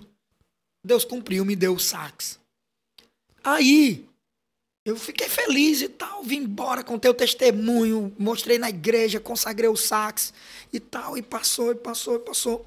Quando foi um dia, eu conheci um cara chamado Samuel Mariano, lá em São Luís do Maranhão. Conhecia ele só de ouvir, nunca tinha visto nenhuma foto dele. Aí eu participei do mesmo evento com ele, e aí a gente foi jantar junto. No outro dia, ele me convidou para ir para uma cidade junto com ele. Quando chegou lá, o saxofonista dele adoeceu. E ele disse: toca para mim. Olha aí. aí. Aí você pergunta: coincidência? Não teve, não foi coincidência. O cara adoeceu, passou mal na hora do culto. Ele disse: toca. Eu disse: como é que eu vou tocar? Eu não conheço teu, teu repertório. Ele disse: se vire. Deus vai lhe usar aí. Toquei com ele. No meio da ministração dele, ele parou o culto, olhou para mim e falou aqui: ó, sobe aqui.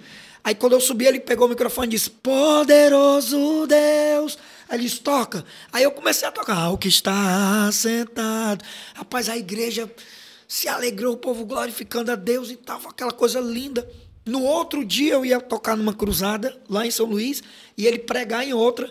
Quando eu chego na cruzada, o pastor disse: Ó, você vai tocar porque você vai para outra cruzada. Eu disse: Não, no, meu compromisso é só aqui hoje. Ele disse: Não, rapaz a cruzada do pastor Samuel Mariano. Eu falei, não, mas eu não vou para a cruzada. Não, ele ligou para mim e pediu para você, para eu liberar você para ir para lá, porque o saxofonista dele ainda tá doente. Eu disse, como ele conseguiu? Eu disse, não sei, sei que ele ligou para mim, pediu e eu vou liberar. Aí eu fui, toquei com ele lá. Quando eu terminei de tocar, a gente desceu para tomar um café atrás do, do palco. E quando a gente estava tomando o café lá atrás do palco, ele olhou para mim e falou assim: Manuel, esse teu sax é bom? Eu falei, cara, é o que eu tenho.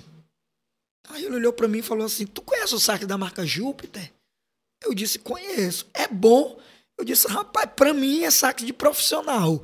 Ele disse: E um da série 900? Eu disse: Rapaz, é o top de linha do, do Júpiter. É, é, um, é um sax de profissional. Eu acho que eu nunca vou ter um instrumento desse. Ele disse: Pois eu tenho um. E eu comprei para Ele toca? Não, escuta ah. só. Ele disse: eu comprei para o saxofonista da banda, só que ele nunca usou. O sax está lá em casa parado. E eu sempre perguntei, meu Deus, para que eu comprei esse sax? E hoje, quando tu estava tocando, Deus falou comigo: você comprou o sax para ele. E aí eu olhei para ele assim e falei: é sério? Ele falou: é. Ele disse, só que tem uma condição pro sax ser teu. Eu falei, qual é? Ele disse, eu quero 10 dias da sua agenda para você viajar comigo. Todo mundo queria tirar uma foto com ele, pelo menos. E o cara tava me chamando para eu viajar com ele. E aí, eu não tinha os 10 dias para viajar com ele. E aí, quando foi um dia, eu já casado com a Nayana, Nayana grávida, a gente morava em Fortaleza. Minha filha prestes a nascer, nós passando uma prova louca já quase não tinha agenda nenhuma, ninguém me conhecia, né? E aí eu iniciando. E aí dois pastores de dois, um final de semana e outro final de semana, ligaram assim, simultaneamente. Terminou uma ligação, o outro ligou. Todos dois cancelando. E eu botei a mão na cabeça e eu disse, meu Deus, e agora o que, é que eu vou fazer? A minha esposa olhou para mim e falou, calma. Se Deus permitiu essas portas se fechar, é porque ele vai abrir uma muito maior. Quando ela terminou de falar a palavra maior, meu celular tocou. Aí eu disse: Olha aí, Nana, que tá ligando pra mim. Samuel Mariano.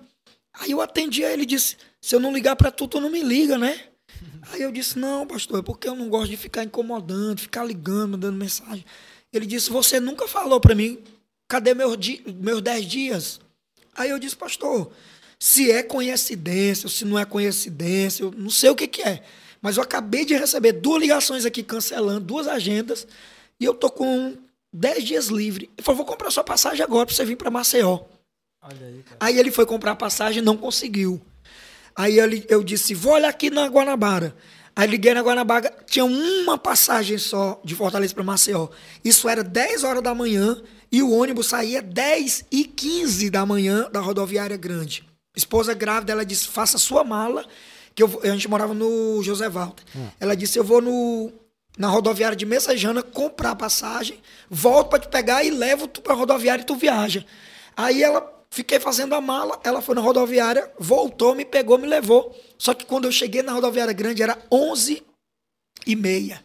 Eu estava 15 minutos atrasado. Só que como o ônibus estava lotado, demorou para guardar as bagagens e foi exatamente os 15 minutos que precisou para eu chegar e guardar minhas bagagens. E eu viajei. Quando eu cheguei em Maceió, tinha um táxi me esperando.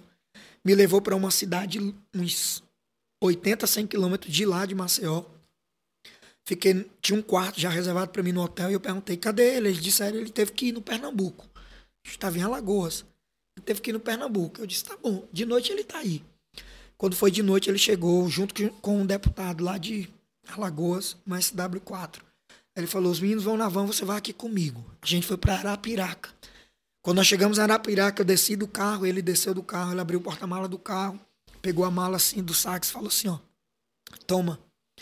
Eu fui lá no Pernambuco só buscar os seus sax. Olha aí, cara. Ele saiu de Alagoas para no Pernambuco só para cumprir a promessa que ele fez. Aí nós tocamos, eu e o saxofonista dele. Quando terminou o culto lá em Arapiraca, a esposa do saxofonista liga para ele dizendo: "Você tem que voltar para casa, que a nossa filha adoeceu". Coincidência isso aí. Segunda a, a, vez. A, as peças vão se encaixando, né, cara? Bem. Parece cena de filme, né? Aquela coisinha se encaixando. Segunda vez. O cara teve que ir embora e eu fiquei. Eu viajei 10 dias com o Samuel Mariano. 10. Durante esses 10 dias nós fomos em sete estados diferentes. Depois desses 10 dias eu conversei com esse cara todas as dúvidas que eu tinha sobre ministério, sobre pregação, sobre oferta, sobre tudo. Todas as minhas dúvidas eu, eu, eu, eu tirei com ele.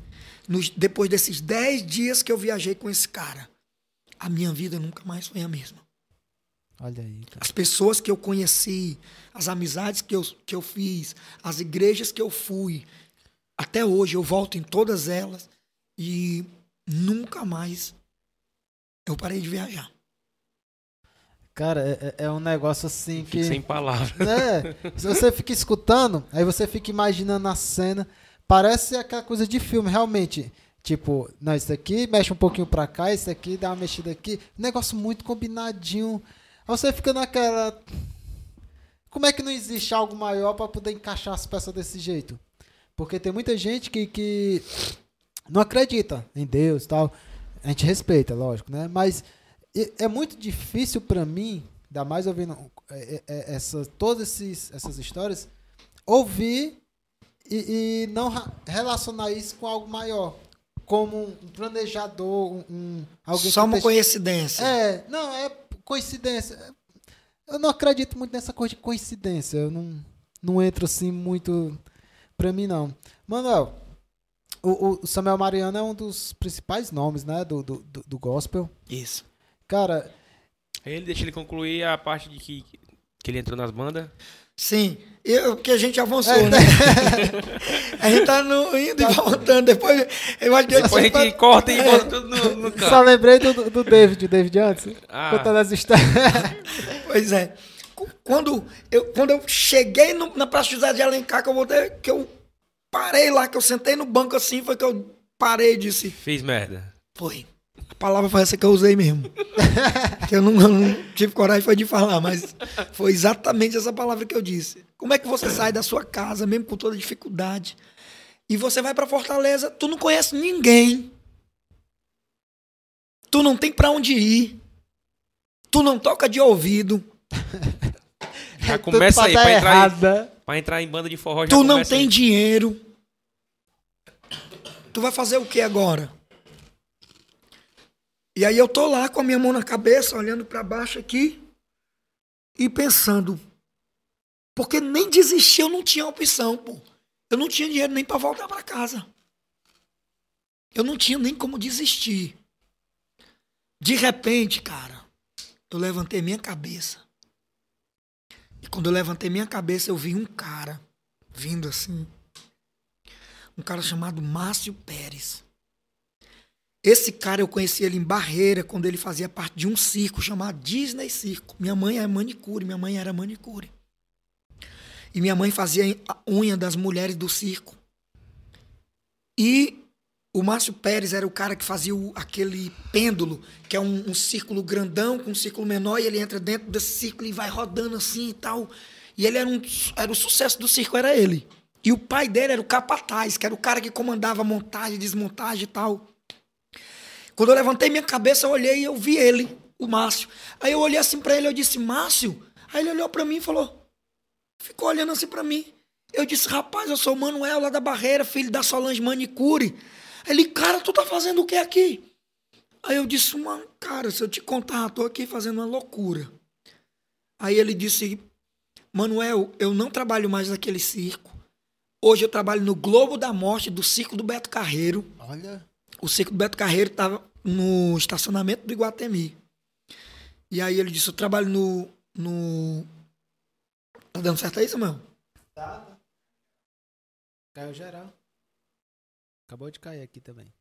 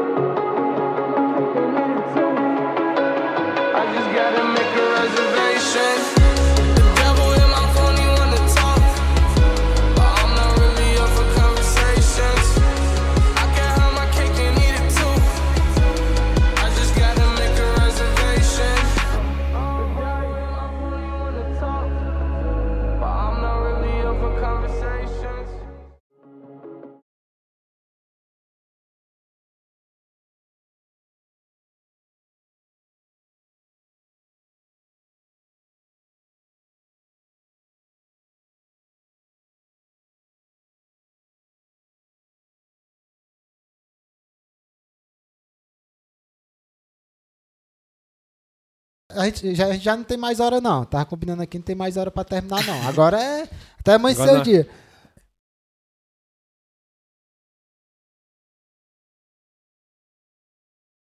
Firma Aqui, alguém com Aqui tá ok, aqui. Nené comentou, tudo, tudo certo aí?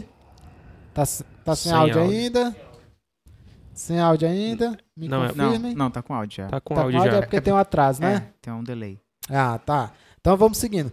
E, gente, não acabou não, né? Alguém colocou aqui, já acabou? Não, acabou não. Foi porque nossa internet caiu. Aproveita a audiência pra beijar eles, mano. É, aprov... Não, espera aí, Samuel.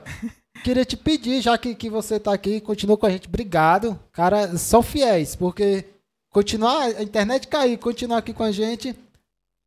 Alguém comentou aqui, sem áudio. É porque eu acho que ainda é do delay ainda. É. Voltou, né? Show. Já voltou o áudio. Aproveita e manda, compartilha essa live para três amigos, só três. Só três, só três, vai. Compartilha para três amigos, porque se caiu é porque ainda vai ficar melhor ainda. Né? O assunto nem entrou ainda. Nós ainda estamos E eu na... quero, eu quero puxar o assunto da Hilux e tudo lá, do, do assalto. Calma. Eu tô. É, não, mas tá. Pergunta aqui, ó. Tem, tem 30 perguntas aqui. Nós estamos na primeira ainda. Quer resumir a vida dele. Então, assim, tem calma, que até 6 da manhã. No seu Samuel, se vai dormir. Ainda, ainda, ainda temos as perguntas do Instagram. ainda tem as perguntas do Instagram, é verdade. Tem um envelope aqui, envelope mágico. A músicazinha de suspense, Samuel. Tem, faltando. Não, tá com o Samuel, tá, tá tudo normal. Vamos Sim, lá, ele parou no, no- Tu, tá, tu tava contando a história do. o rapaz que tava no Globo da Morte. É verdade, é verdade. Ele tá se alimentando ali. Bora pagar a internet. Não, tá, Tá- tá pago, pago, tá tá, pago. pago. É porque tem- umas coisas que ninguém explica o que é, não. Caiu só aqui no computador, o restante tudo ficou normal.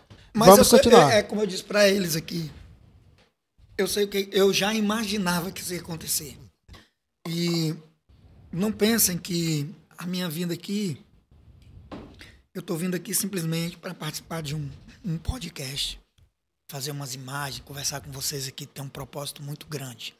Eu estar aqui. E vocês nem têm noção do propósito de Deus de me trazer aqui o efeito do que está sendo falado aqui, do que vai ser reproduzido ainda depois, durante anos. Pessoas que vão assistir isso aqui, vão ouvir isso aqui. Vai ter gente que vai assistir isso daqui, vai ter uma vida inteira transformada. Vocês não têm noção do que, tá, do que eu estou falando para vocês aqui. Então, voltando lá. Quando eu fui embora, fiz a, loucura de ir embora para Fortaleza, Encontrou o. Tô lá na Praça José de Alencar, encontro o cara do circo. Ele me disse que não estava mais no circo do pai dele, estava no circo Beto Carreiro. E aí ele disse assim, Manuel, é, coincidentemente eu tô indo lá no circo do meu pai. Meu pai tem um circo agora e tal, tá no Jardim Guanabara. Quer ir comigo? Eu disse não. eu não tinha pra onde ir, mancho. Eu disse, quero, cara. Chegou lá, ele disse: Olha, pai, encontrei lá no centro o filho da Solange que fazia a unha e tal. Aí ele perguntou: Tá fazendo o que aqui? Aí eu, "Ixi, não, não, eu vim tocar em banda de forró. Não, Mentira. Eu não, Não tinha nem ninguém. proposta ainda. Nada, não tinha ninguém. Agora, escuta só isso aqui, cara. É, a minha vida, quando eu falo que tinha realmente. Deus pegou tudo que. Por isso que quando as coisas acontecem, que começa a dar muito errado pra mim, embora doa muito na hora, eu tenho uma esperança no meu coração. É porque tá chegando a hora de dar algo muito certo. E aí, quando eu Sempre foi assim? Sempre foi assim. Quando eu, quando eu cheguei lá no circo, ele conversando comigo, me deu um lanche, aí ele foi, falou assim. Talvez, falou, né, Samuel? Você reclama todo dia que não tem dinheiro, não tem nada. Mas quando tá ruim é porque vai vir a coisa boa. Espere. não, Cê- pode ter certeza. Ó, um dia Jesus disse por discípulos: passem pro outro lado, enquanto eu disperso a multidão. Jesus tinha acabado de multiplicar pão e peixe para todo mundo, o povo comeu. Jesus mandou os discípulos entrar num barco e ir pro outro lado. E ele ficou despedindo o povo. Quando Jesus terminou de despedir o povo, subiu no monte para orar. Aí levantou uma tempestade e o discípulo estava no meio do mar. no meio de uma tempestade braba. Como é que pode? Jesus mandou eu vir para cá. Como é Aí você pergunta, como é que pode Jesus botar eu numa furada? Não é não? Não parece É, loucura? Sou assim, né? Não foi Jesus que mandou ele ir? Por meio da tempestade, a tempestade levantou. Aí o negócio estava ruim. E se eu disser para você que piorou, por quê? Quando Jesus lá de, Jesus lá de cima viu que a tempestade estava açoitando o barco, a água entrando, aí ele foi, desceu do monte, foi andando por cima das águas. E quando começou a se aproximar deles, eles olharam e pensaram que era um fantasma. Tava ruim, ficou o quê? Pior. Você já tá no meio da tempestade, cansado de remar, o barco quase se quebrando. Tu olha ainda vê um fantasma, meu irmão, dá pra. pra- O cara fica doido. Só que aí Jesus disse: Não temas, sou eu, tenha um bom ânimo. Ou seja, nem sempre quando a gente pensa que tá dando tudo errado é o fim, na verdade, vai ser a oportunidade que o céu tá criando para você viver um recomeço, um milagre. Por quê? Porque quando Jesus disse: não temam, sou eu, tenho um bom ânimo. Pedro olhou para ele e disse assim: ó, Se é tu, manda que eu vá. Ele disse: Vem. Ó, primeiro Jesus disse: Entra dentro do barco e vai. Só que agora Jesus está dizendo para Pedro: Vem. Tinha 12 caras dentro do barco, mas só um. Isso aqui pode ser até uma palavra profética para vocês aqui. Só teve um que teve coragem de descer. Só teve um que teve coragem de colocar o pé na água. Sabe o que, é eu aprendo com essa história aqui? Quando você coloca o pé, Jesus coloca o chão. Você só precisa ter coragem de se arriscar. Pagar o preço. Se arriscar não é para qualquer um. Quem é que tem coragem de descer de um barco? Porque mesmo que estivesse no meio da tempestade, mas era o que estava dando estabilidade. E é isso aí que a gente precisa aprender a viver, levar para a vida. Aprender a correr risco. Quem foi no mundo que você já ouviu falar que andou por cima de uma água? Só teve dois. Jesus, porque podia andar quantas vezes quisesse, e Pedro, que teve coragem de descer do barco. Talvez há muita gente nunca saiu da mediocridade, da posição que está, porque nunca teve coragem de descer do barco. Eu mesmo conheço um monte de cara que ainda toca forró até hoje, que diz pra mim que sofre na mão de dono de banda, porque nunca tiveram coragem. Por quê? Porque ele, ele diz: Eu só sei fazer isso, eu só sei tocar. Mas ele nunca tentou. Nunca tentou algo diferente. Ele nunca tentou descer desse barco aqui. Mas Jesus está dizendo para ele: Vem. Foi o que ele disse para mim. Aí Pedro desceu do barco, porque também não é porque Jesus está chamando que logo de cara tu vai acertar. Tem gente que desiste logo. Pedro desceu e começou a andar. Tu acha que alguém do barco não disse não para ele? Desce não, macho. Isso é Sempre loucura. Isso é... Tu é doido, é, mano? Não, fica aqui que é melhor, bora ficar Aqui todo tá mundo mais aqui. confortável. Vamos ficar aqui mesmo, todo mundo junto. Doze remando é mais fácil. Desce não. Ele disse, eu desço, quem chamou foi ele. Ele desceu e foi. Aí o vento não parou de soprar. A Bíblia diz que o vento soprava contrário. O vento que tenta fazer a gente voltar para o início de tudo, desistir, parar, e nunca para de soprar. Ele teve medo. É normal. Às vezes a gente está andando, já está caminhando, já está dando os primeiros passos, mas a gente teme. É normal, pô. A gente é ser humano. Só que tem uma coisa. A Bíblia diz que quando ele temeu, ele começou a afundar. Ele está afundando, Elismar. Só que ele está afundando na presença de Jesus. Aí sabe o que, é que Jesus faz? Estende a mão. O céu sempre vai, leva- vai levantar alguém para estender uma mão na hora que você mais precisar. Eu sou experiência viva disso. Quando Jesus estendeu a mão, todo mundo, vi um monte de pregador criticando Pedro porque afundou. Mas Pedro não voltou pro barco nadando. Pedro voltou pro barco como? Anda, anda. Andando onde? Lá, lá de... Em cima da água. Sabe o que é que eu aprendo com isso aqui? Pode até dar errado quando eu for. Mas quando eu voltar, vai, Cara, dar, a- vai a- dar tudo certo. A, a Bíblia, ela é um, um, um ensinamento, um livro pra vida. Se você quiser tirar a religião da Bíblia, tire, mas leia a Bíblia e veja os, ensina- os ensinamentos que ela vai servir pra qualquer coisa.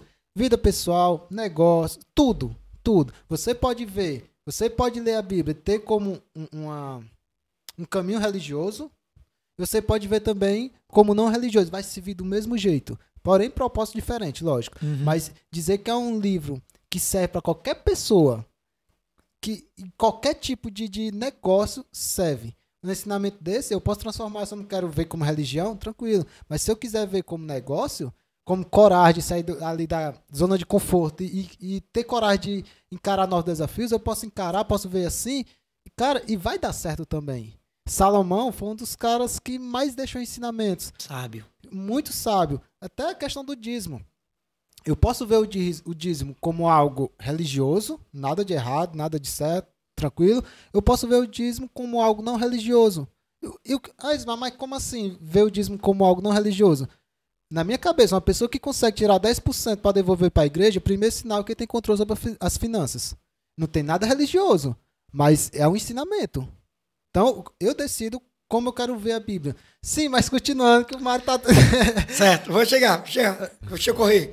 E aí, eu tô, eu tô falando tudo isso aí pra Aham. você ver que tudo que aconteceu na minha vida tinha tudo pra dar errado, mas Deus foi fazendo dar certo. Eu fui trilhando o caminho errado e Deus foi transformando em coisa certa. Manel, vou te cortando aqui, mas, cara, tu é corajoso. Sério. Eu, eu já, eu já vi alguns testemunhos, testes- testemunhos, né, um pouco mais recente, e, cara, eu. Eu digo aqui pra vocês, eu não teria a coragem de encarar o que tu encara, o que tu já encarou. É, é, de, a, a fé, vamos dizer fé. Você vê, você sabe aqui, ó. O caminho pra cá, não tô vendo nada, mas eu vou porque eu tô confiando e tal. Cara, eu, eu fico beijo como é que consegue esse nível de fé, como é que. É porque o não eu sempre tive, Irismar. Cara, mas, mas Eu é coloquei- loucura, macho. Eu coloquei isso na minha cabeça. O não eu já tenho. A chance de dar errado já existe. A única alternativa que eu tenho é tentar o sim. Se der errado, eu já, eu já imaginava que podia dar. Se eu tentar ou não tentar, o não Já tem. já tenho. Mas, mas, macho, é, é- mas é loucura. Você- Imagina, você sair de casa, pegar tudo, sem dar, dar a volta, sem nada. Pegar tudo Eu sem vou- nada, sem ter nada, né? Pegar tudo sem ter nada. Cara, é, é- é loucura Meu demais tudo isso. era nada. Gostei. Era a coragem que ele tinha, né? Era Não, tudo mas- que ele tinha. Mais uma vez, parabéns, cara, porque realmente Não, tô. não, é pra de qualquer um Deus. não, viu? A glória de Deus. Ó, cheguei no circo. O cara olhou pra mim e falou assim: O que é isso aí nessa mala? Eu falei: É um sax.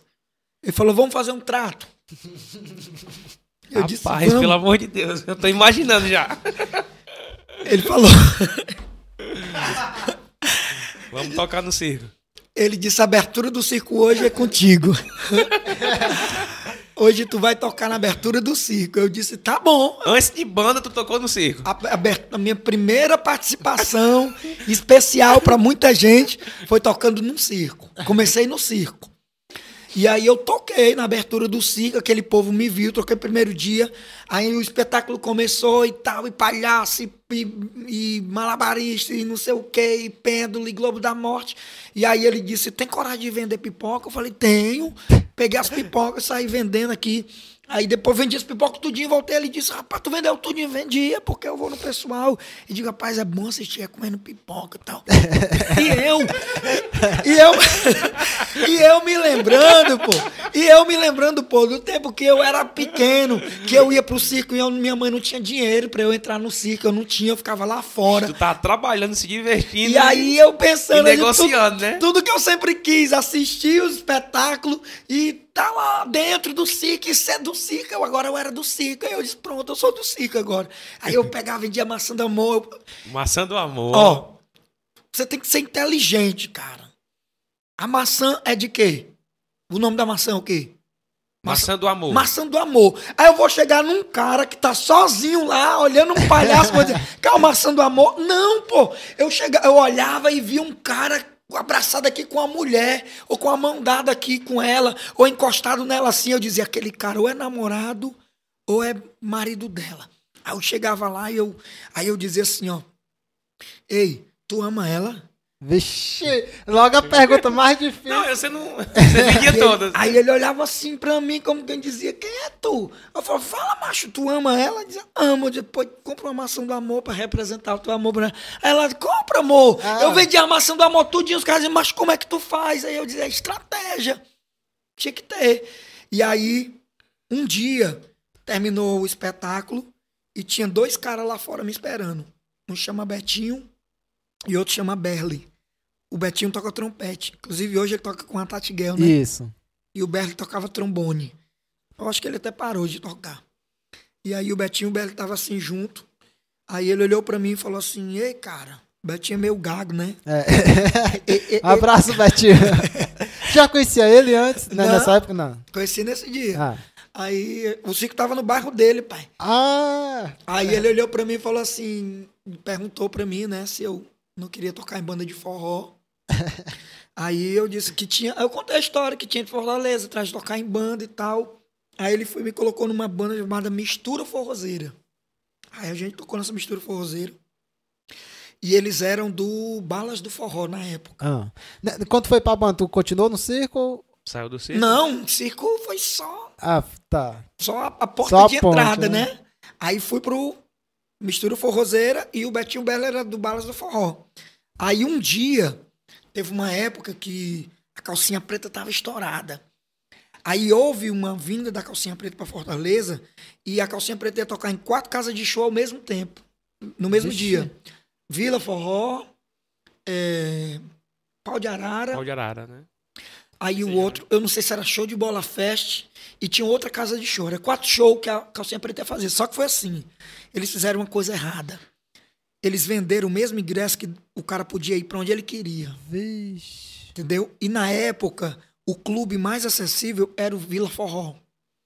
Aí o que, que aconteceu? A maioria das pessoas centralizaram no Vila Forró. Aí ia ser um show importante, porque o Balas do Forró ia abrir pra calcinha preta. E o Betinho Berlim me levou pra tocar no Balas do Forró sem ensaiar, sem nada. Sem ensaiar, sem nada. Ele dizia: Não, nós toca, tu escuta, na segunda tu repete. Nessa época tu já conseguia pegar de ouvido bem? Mais ou menos. Não era ainda o, Aham. Era mais- Ideal ainda. né? Era, mas eu conseguia ouvir aqui, aí eu virava aqui, tá, ficava aqui solfejando. Na hora eu entrava, eu trocava umas três, quatro notas, mas daqui lindo. pro final da música eu terminava, eu conseguia. Resumindo, cara, Tipo eu, tipo eu. na- É, é, mais é ou menos. Quase isso, um só que um pouquinho melhor, né? Cara, na hora que o Balas começou a tocar a primeira música, na hora que o Balas começou a tocar a primeira música, os portões do Vila Forró abriu, o povo começou a pisotear os outros. Vale. Foi, na, foi te- teve até morte, não foi? O Vila Forró acabou por causa disso. Teve um show aí de alguma banda que teve Foi, morte eu acho tudo. que foi isso mesmo. O Vila Forró acabou por causa disso. Eles derrubaram o portão, o povo começou a cair, eles começaram a pisotear o povo. O show acabou ali. A gente saiu para ir pro pau de arara. Quando a gente saiu, tinham vários corpos já estendidos lá no chão. Não Vixe. teve mais show, acabou. O Vila Forró acabou por causa disso. Tanto que não teve nunca mais nada. Acabou ali. Onde era o Vila Forró? Ali em frente ao, ao- ao terminal de Siqueira. Hum. E aí, dali eu fui pra Zanzibar. Aí fui Zanzibar e fui passando, Canais do Reino e tal. E aí, meu irmão, fui sofrendo na banda, né? Aquele cara do interior que passava, que não conhecia ninguém, matuto. Os caras pagavam qualquer coisa. E fui sofrendo. Mas eu era muito perseverante. E aí, logo, eu comecei a ter a oportunidade de tocar com muito cara bom. Então, eu comecei a, a ser. E sempre tu foi muito comunica- comunicativo, né? Sempre. E eu era diferente, pô. Eu não só tocava, não. Eu sempre. Eu botei uma coisa na minha cabeça. Sucesso. Qual a definição de sucesso? Sucesso é, é para cada pessoa o sucesso é, é, é diferente. Para alguns pode ser dinheiro, para outros pode ser chegar numa certa banda, para outros pode ser conseguir uma casa. Mas especificamente, sucesso é o quê? O que é, o que é o cara fazer sucesso? Eu tive uma definição do que é fazer sucesso. Ah, Eu coloquei na minha cabeça. Sucesso é você conseguir ser diferente no meio dos iguais. Quantos saxofonistas tinham? 300. Mas quantos dançavam? Quantos Só- fazia coreografia com a dançarina? Quantos ia lá na frente, pegava o microfone e cantava uma música? Só tinha eu. tá vendo, Mário? Você não quer dançar, Mário? Entendeu? E aí eu comecei a fazer a diferença. Eu era o cara que ia lá na frente, dançava com a cantora e pegava o sax e jogava lá em cima, não sei o quê. E logo, o quem é esse cara? Quem é esse cara? E aí o povo queria isso, banda, entretenimento, chamar atenção. Uma coisa animada. Aí eu cima. tocava aqui hoje com uma banda e a outra banda me chegava pra tocar depois e eu olhava e disse, que esse doido aí? Aí chegava, tá ganhando quanto? Rapaz, ganhando X. Duas vezes mais eu pago, tá feito. Aí eu chegava, os caras diziam, mas tu vai sair, mano. Aquela banda não tem nem nome. Eu digo, meu amigo, quem, tem- quem toca por nome é vocês, eu toco é por dinheiro. Aí eu não. E assim, outra coisa. Eu nunca liguei pra negócio de instrumento, de boquilha. Meu sax era um velho, velho, todo amarrado de liga. Uma boquilha. A única boa que eu tinha era uma boquilha, uma jumbujava. Mas o meu sax era todo amarrado de liga, macho. Os caras tudo tocavam quem amarra, não sei o que mais e tal. E Júpiter, o meu, ia, o meu era o ia amarrado. Eu dizia, dizia para o meu ia amarrado. Mas eu consegui fazer um som no sax que os caras diziam, macho, como é que tu consegue? Aí eu comecei a tocar nas bandas e tal. E eu não vou nem falar do negócio das máfias, Aham. não sei o quê. Ah, Que existe. Não, não tem não. Não, tem, não, não existe isso não. Não pai. existe isso não, mano. Não existe não. Tem não. Não vou falar disso. Não tem pouco, né? E na- nessa época que tinha mesmo. Não, não vou falar nada não. Aí um dia eu comecei a tocar no Caviar com Rapadura, né? O Caviar não era ainda, não não tava mais naquele auge de sucessão, mas tinha um nome, primeiro que só tocava no Caviar com Rapadura se fosse bom, principalmente metal. Só tocava se fosse bom. Eu era do Cavalo de Pau, e aí o Caviar ficou sem saxofonista, o cara saiu, né? E eles tentaram colocar lá uns caras, os caras viajavam, quando voltavam, diziam, não, depois na liga. Era a manga. A saída era desse jeito. Aí a outra, não, Pra não sair, você dizia assim, não, vou levar o instrumento, aí na outra ensaio eu trago. depois na liga. Beleza. Aí o cara que coordenava o metal lá começou a perguntar, né, rapaz, quem é um cara aí que vocês indicam? Perguntando pro outro metal. Eu disse, não, o pica-pau. Eles me chamavam de pica-pau e de espeto. Olha aí. Porque eu tinha o não- cabelo, eu tinha o cabelo moicano, né? Vermelho, me chamava de pica-pau. Era vermelho? Era. E espeto que eu era muito magro, pesava 50 quilos, 48 quilos, mancho. Aí, um dia, o cara que tocava lá no, no, no Caviar. caviar chamava Cacá, trompete. Os caras tocavam muito. Cacá e Tatá, que era o do trombone do. Ei, Manuel. E tem resiste, viu? Do teu peso aí, absurdo. Aí, Aí. Samuel. Aí. Rapaz, deixa de ser covarde, Tá Samuel. vendo, Mário? Rapaz. Mas aí, eu tenho uma explicação pra isso daí. Tem uma explicação pra isso daí, viu? Cara, esses... o sax era quase teu tamanho, não era? Ei, ei, ei, essa foto aí tá saindo ao vivo, tá? Tá, Tá tá. sim. todo É mesmo. Rapaz, esse Samuel é. Tu acredita que nem eu tenho essa foto, Samuel? Manda pra mim, macho. Eu não, mano. Olha. Aí foi quando eu reformei, foi. Esse aí era top. Aí, ó. o, o Kaká entrou em contato comigo, né?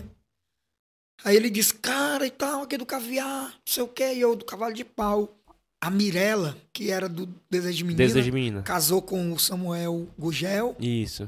e ia montar uma banda chamada Doce Aventura. E eu compus uma música pra ela, cara. E aí a- a- produziram lá na Sunzun, ia ser a música de trabalho dela. E música linda, linda. Aí tava tudo certo, ia lançar, eu ia, eles iam querer me lançar mesmo assim pesado, né, com compositor e tal. E tava tudo certo. Aí o Kaká me ligou, querendo pra mim fazer um, um teste com eles lá. E eu disse, macho, eu não faço teste em, bomba- em banda, não. Aí ele disse, não, porque os caras vieram aqui, não deu certo e tal. Aí ele disse, tu tá onde? Eu disse, tô no Rio Grande do Norte. Ele, pô, então na outra semana nós conversa. Beleza, aí eu troquei, toquei em Pau dos Ferros, aí fomos pra Natal, pra um, pra um hotel que tinha lá perto do aeroporto. Aí eu dormi, quando foi de manhã eu me levantei, mas com a cara desse tamanho, cabelo aí tudo assanhado. Aí eu fui tomar café lá no, no hotel. Quando eu olho assim, que eu levanto a cabeça, o ônibus do caviar com rapadura e a banda todinha tomando café. Aí eu entrei lá, peguei meu café, fui sentar lá num, num canto assim só. Aí daqui a pouco fui só os caras, você percebe que os caras ficavam comentando assim, é ele e tal, o que, tá certo. Aí você, os caras ficam logo cheio de perna, né? Você tá falando meu nome ali. Aí daqui a pouco ele sentou e disse, ei, tu quer o espeto, é? Aí eu olhei assim pra ele, eu disse, e aí?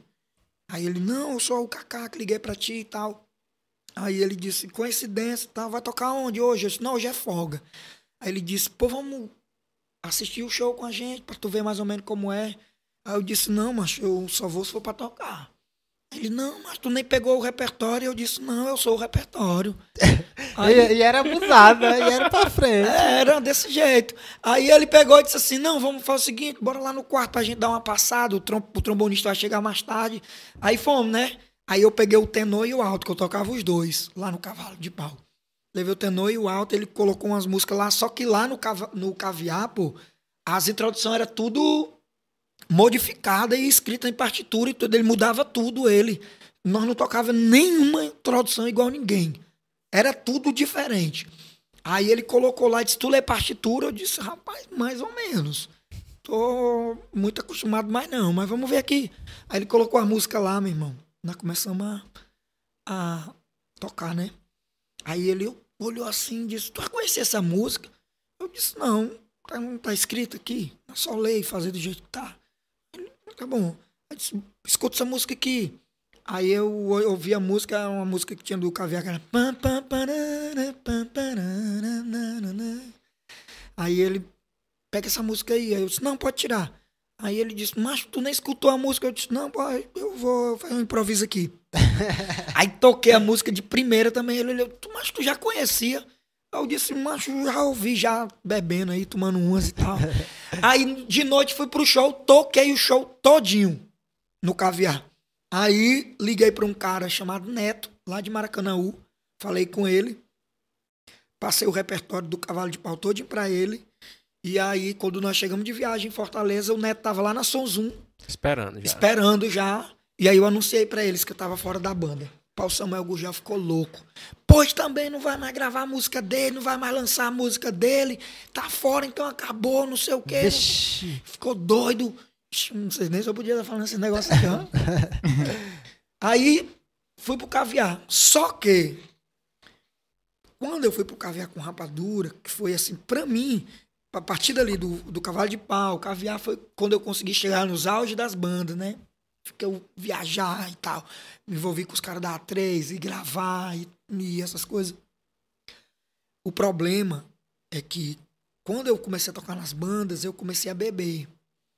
Aí, An- de- Antes, antes de banda, tu não bebia. não. Ah, tá. Aí quando eu entrei nas bandas, eu comecei a beber. E eu comecei, na verdade, a fazer nas bandas as coisas que eu sempre rejeitava e que eu odiava porque minha mãe fazia. Minha mãe era alcoólatra. Minha mãe fumava. Minha mãe nunca usou droga, né? Mas bebia, fumava. E aí, quando eu menos esperei, eu tava fazendo tudo que eu odiava na minha mãe. Agora, o que eu não conseguia entender era: eu odiava cigarro, odiava bebida, mas o gosto da bebida e do cigarro eu tinha nojo. Mas eu não conseguia parar de beber e de fumar. Não conseguia. E aí, um dia, ainda lá no Cavalo de Pau, um dia os caras estavam bebendo, curtindo lá. Nós chegamos de viagem, se encontramos com outros músicos de outras bandas na casa deles. E quando eu cheguei lá, eles estavam usando droga, cocaína, né? E aí eles olharam pra mim e disseram: E aí, irmão? Experimentar? Eu falei assim, cara, eu não vou experimentar, não. Na verdade, se eu experimentar isso aí, isso aí não vai fazer efeito nenhum em mim. Vixe. Mas disseram, por quê? Eu disse, porque Deus não vai deixar. Duvido. Aí eu disse, pois eu vou mostrar pra vocês. Aí eu cheirei. Primeira vez. Aí quando eu cheirei a cocaína, eu não senti nada, cara. Nada, nada, nada. Nada. Nada daqui pra Deus. Eu não senti nada, não me deu reação nenhuma. E eles ficaram olhando pra mim. E aí? O que é que tu tá sentindo? Eu disse, rapaz, só um gosto amargo na minha garganta. Isso aqui é muito ruim, bicho. Como é que vocês usam um negócio desse? Fiquei falando normal. Fiquei tomando uma cerveja e tal. E eu disse, pessoal, quer saber? Vou embora, não vou ficar aqui não.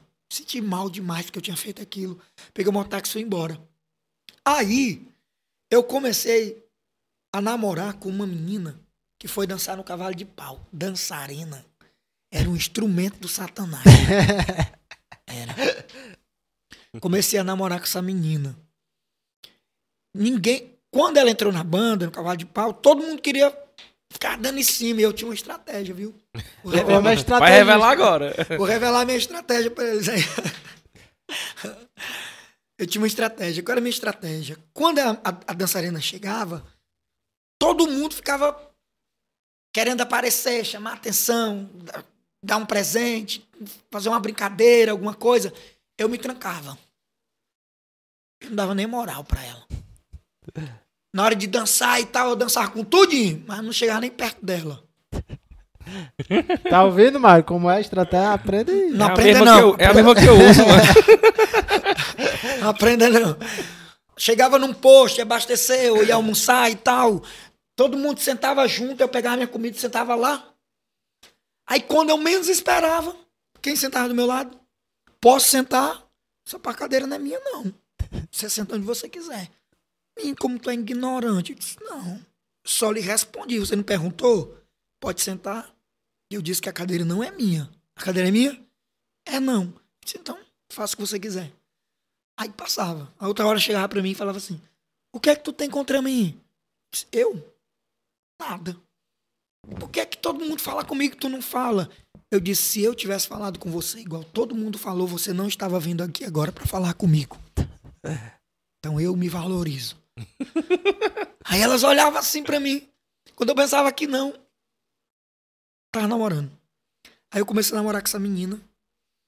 E aí um dia, cara, nós chegamos num hotel e os homens iam para um lado e a mulher para o outro. E aí ela disse. A gente se despediu. E aí, quando ela subiu, aí eu lembrei de uma coisa e fui atrás dela. E quando eu fui subindo o hotel, ela tava no celular falando com uma pessoa. E eu ouvi ela falando com um cara como se fosse um namorado dela. Ah. Aí eu peguei, esperei ela terminar de falar. Quando ela terminou de falar, eu fui e mostrei pra ela que eu tava perto e ouvindo. Aí ela disse que tava namorando, que namorava um cara que era sanfoneiro. Vixe, mano. Não era tu não, não era, Mário? Já pensou? Já pensou, já pensou se a história se bate? Rapaz, era não, era não. Mas não era não. Era outro cara. Já namorou com a dançarina, Mário? Não. Não. Eu namoro, a dançarina que namoraram com ele. Não namorou, não. E aí, o pior de tudo, sabe o que foi? Ah. O cara era meu amigo. Vixe. E aí ela veio falar comigo que ela que apanhava dele, que ele batia nela. eu não sei. E aí, o cara ele falou um monte de coisa, que não queria mais ficar com ele, mas ele não aceitava terminar. E aí, um dia, ela foi e falou pra ele, e ele foi me ligou. Aí eu fui disse pra ele, cara, do jeito que tu quiser. Eu não tinha medo de ninguém, cara. Eu nunca tive medo de ninguém, de nada. De nada. Aí eu disse, cara, do jeito que tu quiser.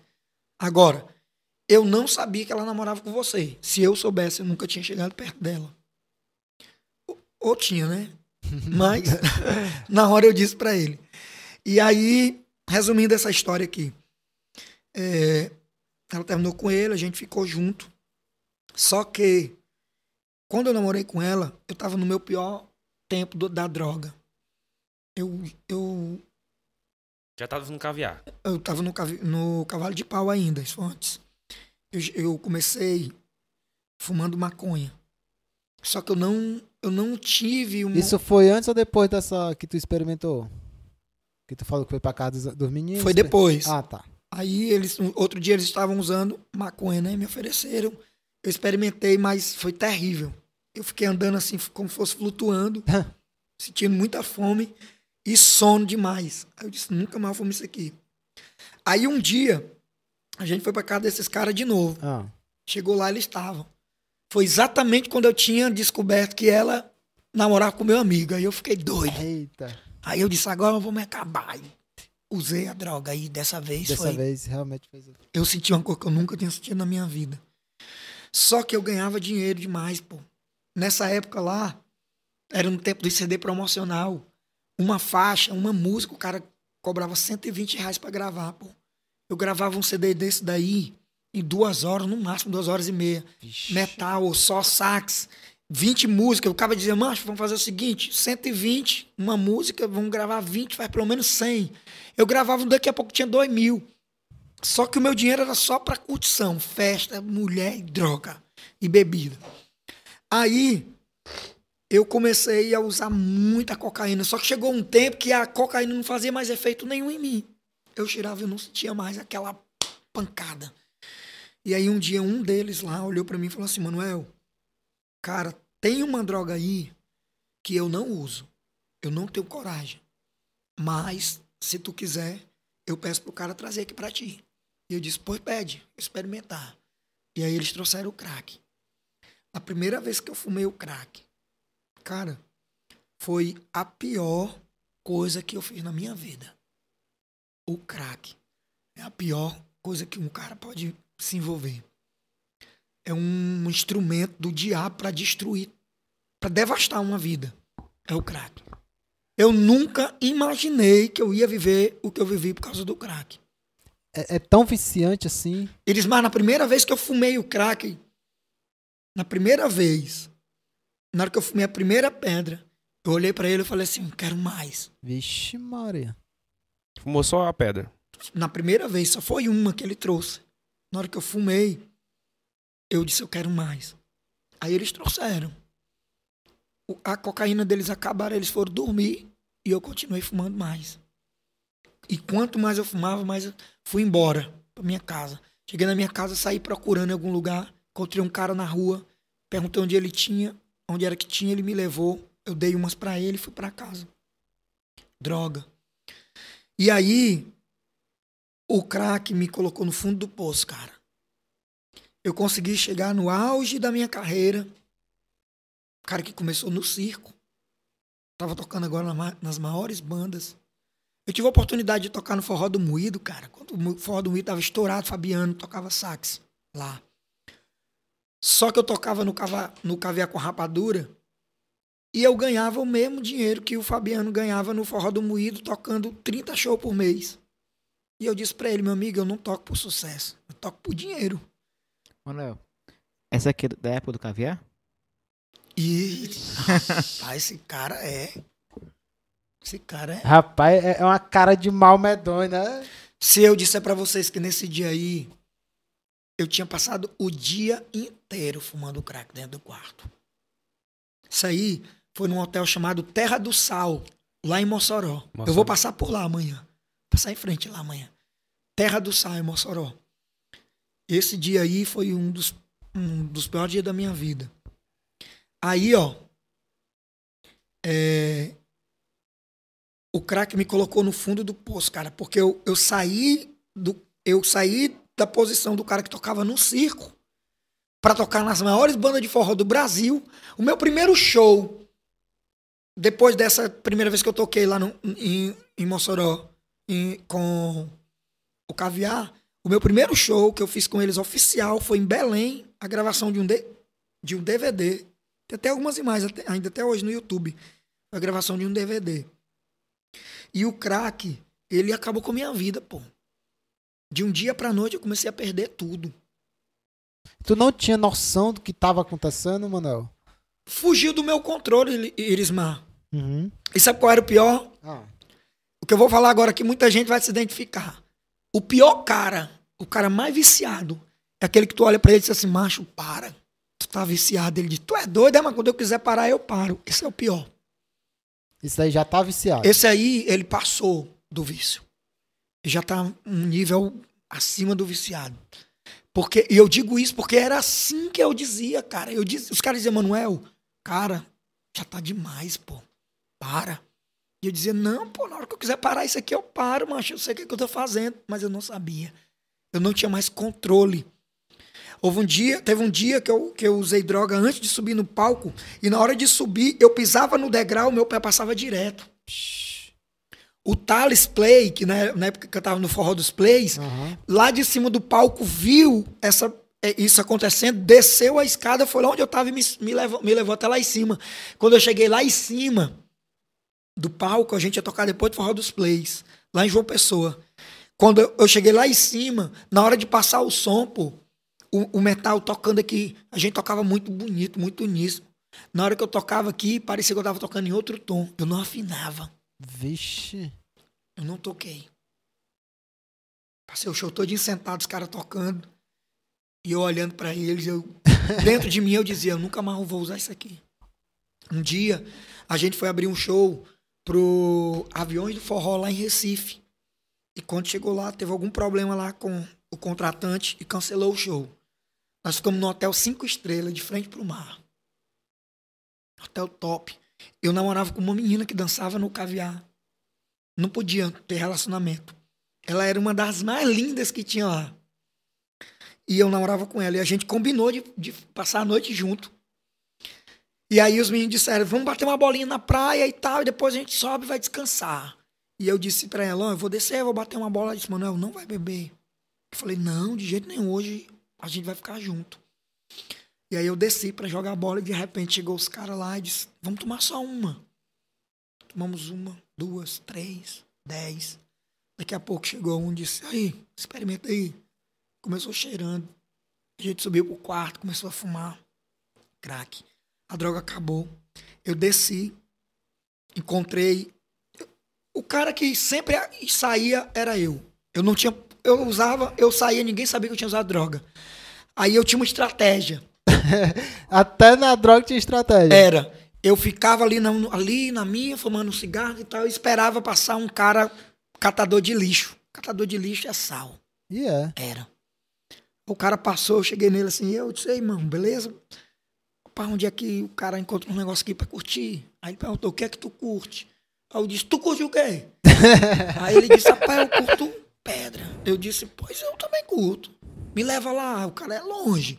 Cara, eu saí da praia. Da praia. Pro shopping, pra parte de trás do maior shopping que tem em Recife, que é uma parte de favela. Comprei, dei uma droga pro cara e voltei. A gente usou. Duas horas da manhã, meu celular tocando, ela ligando pra mim, eu desliguei. Eu em outro quarto lá em cima. A droga acabou. Eu desci, fui lá de novo comprar. Mas era muito longe, eu ia a pé. Fui lá comprar. Quando eu voltei de lá, era quase seis horas da manhã, o dia amanhecendo. De longe, quando eu olhei assim, eu vi o ônibus da banda ligado. A luz ligada do ônibus. Já estava todo mundo do caviar com rapadura dentro do ônibus. E só faltava eu. Não sei quantas pedras de crack no bolso. Eu todo suado, fedendo, cheirando mal, parecia um bicho. E uma das coisas que foi, assim, uma das piores coisas que aconteceu na minha vida foi esse dia. Na hora que eu entrei dentro daquele ônibus, o olhar de reprovação de todas aquelas pessoas para mim.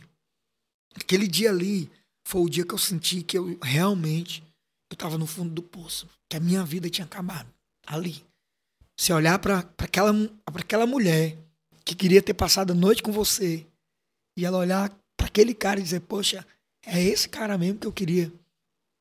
E eu sentei ali e eu não sabia se eu chorava, se eu ia, tentava dormir, eu não conseguia. Eu não sabia o que fazer. Quando eu cheguei em Fortaleza, eles me tiraram da banda. Aí passou um tempo, não consegui achar outro saxofonista. Voltei para a banda de novo. Depois desse dia, tu continuou usando? Continuei usando. Aí foi que foi pior. Por quê?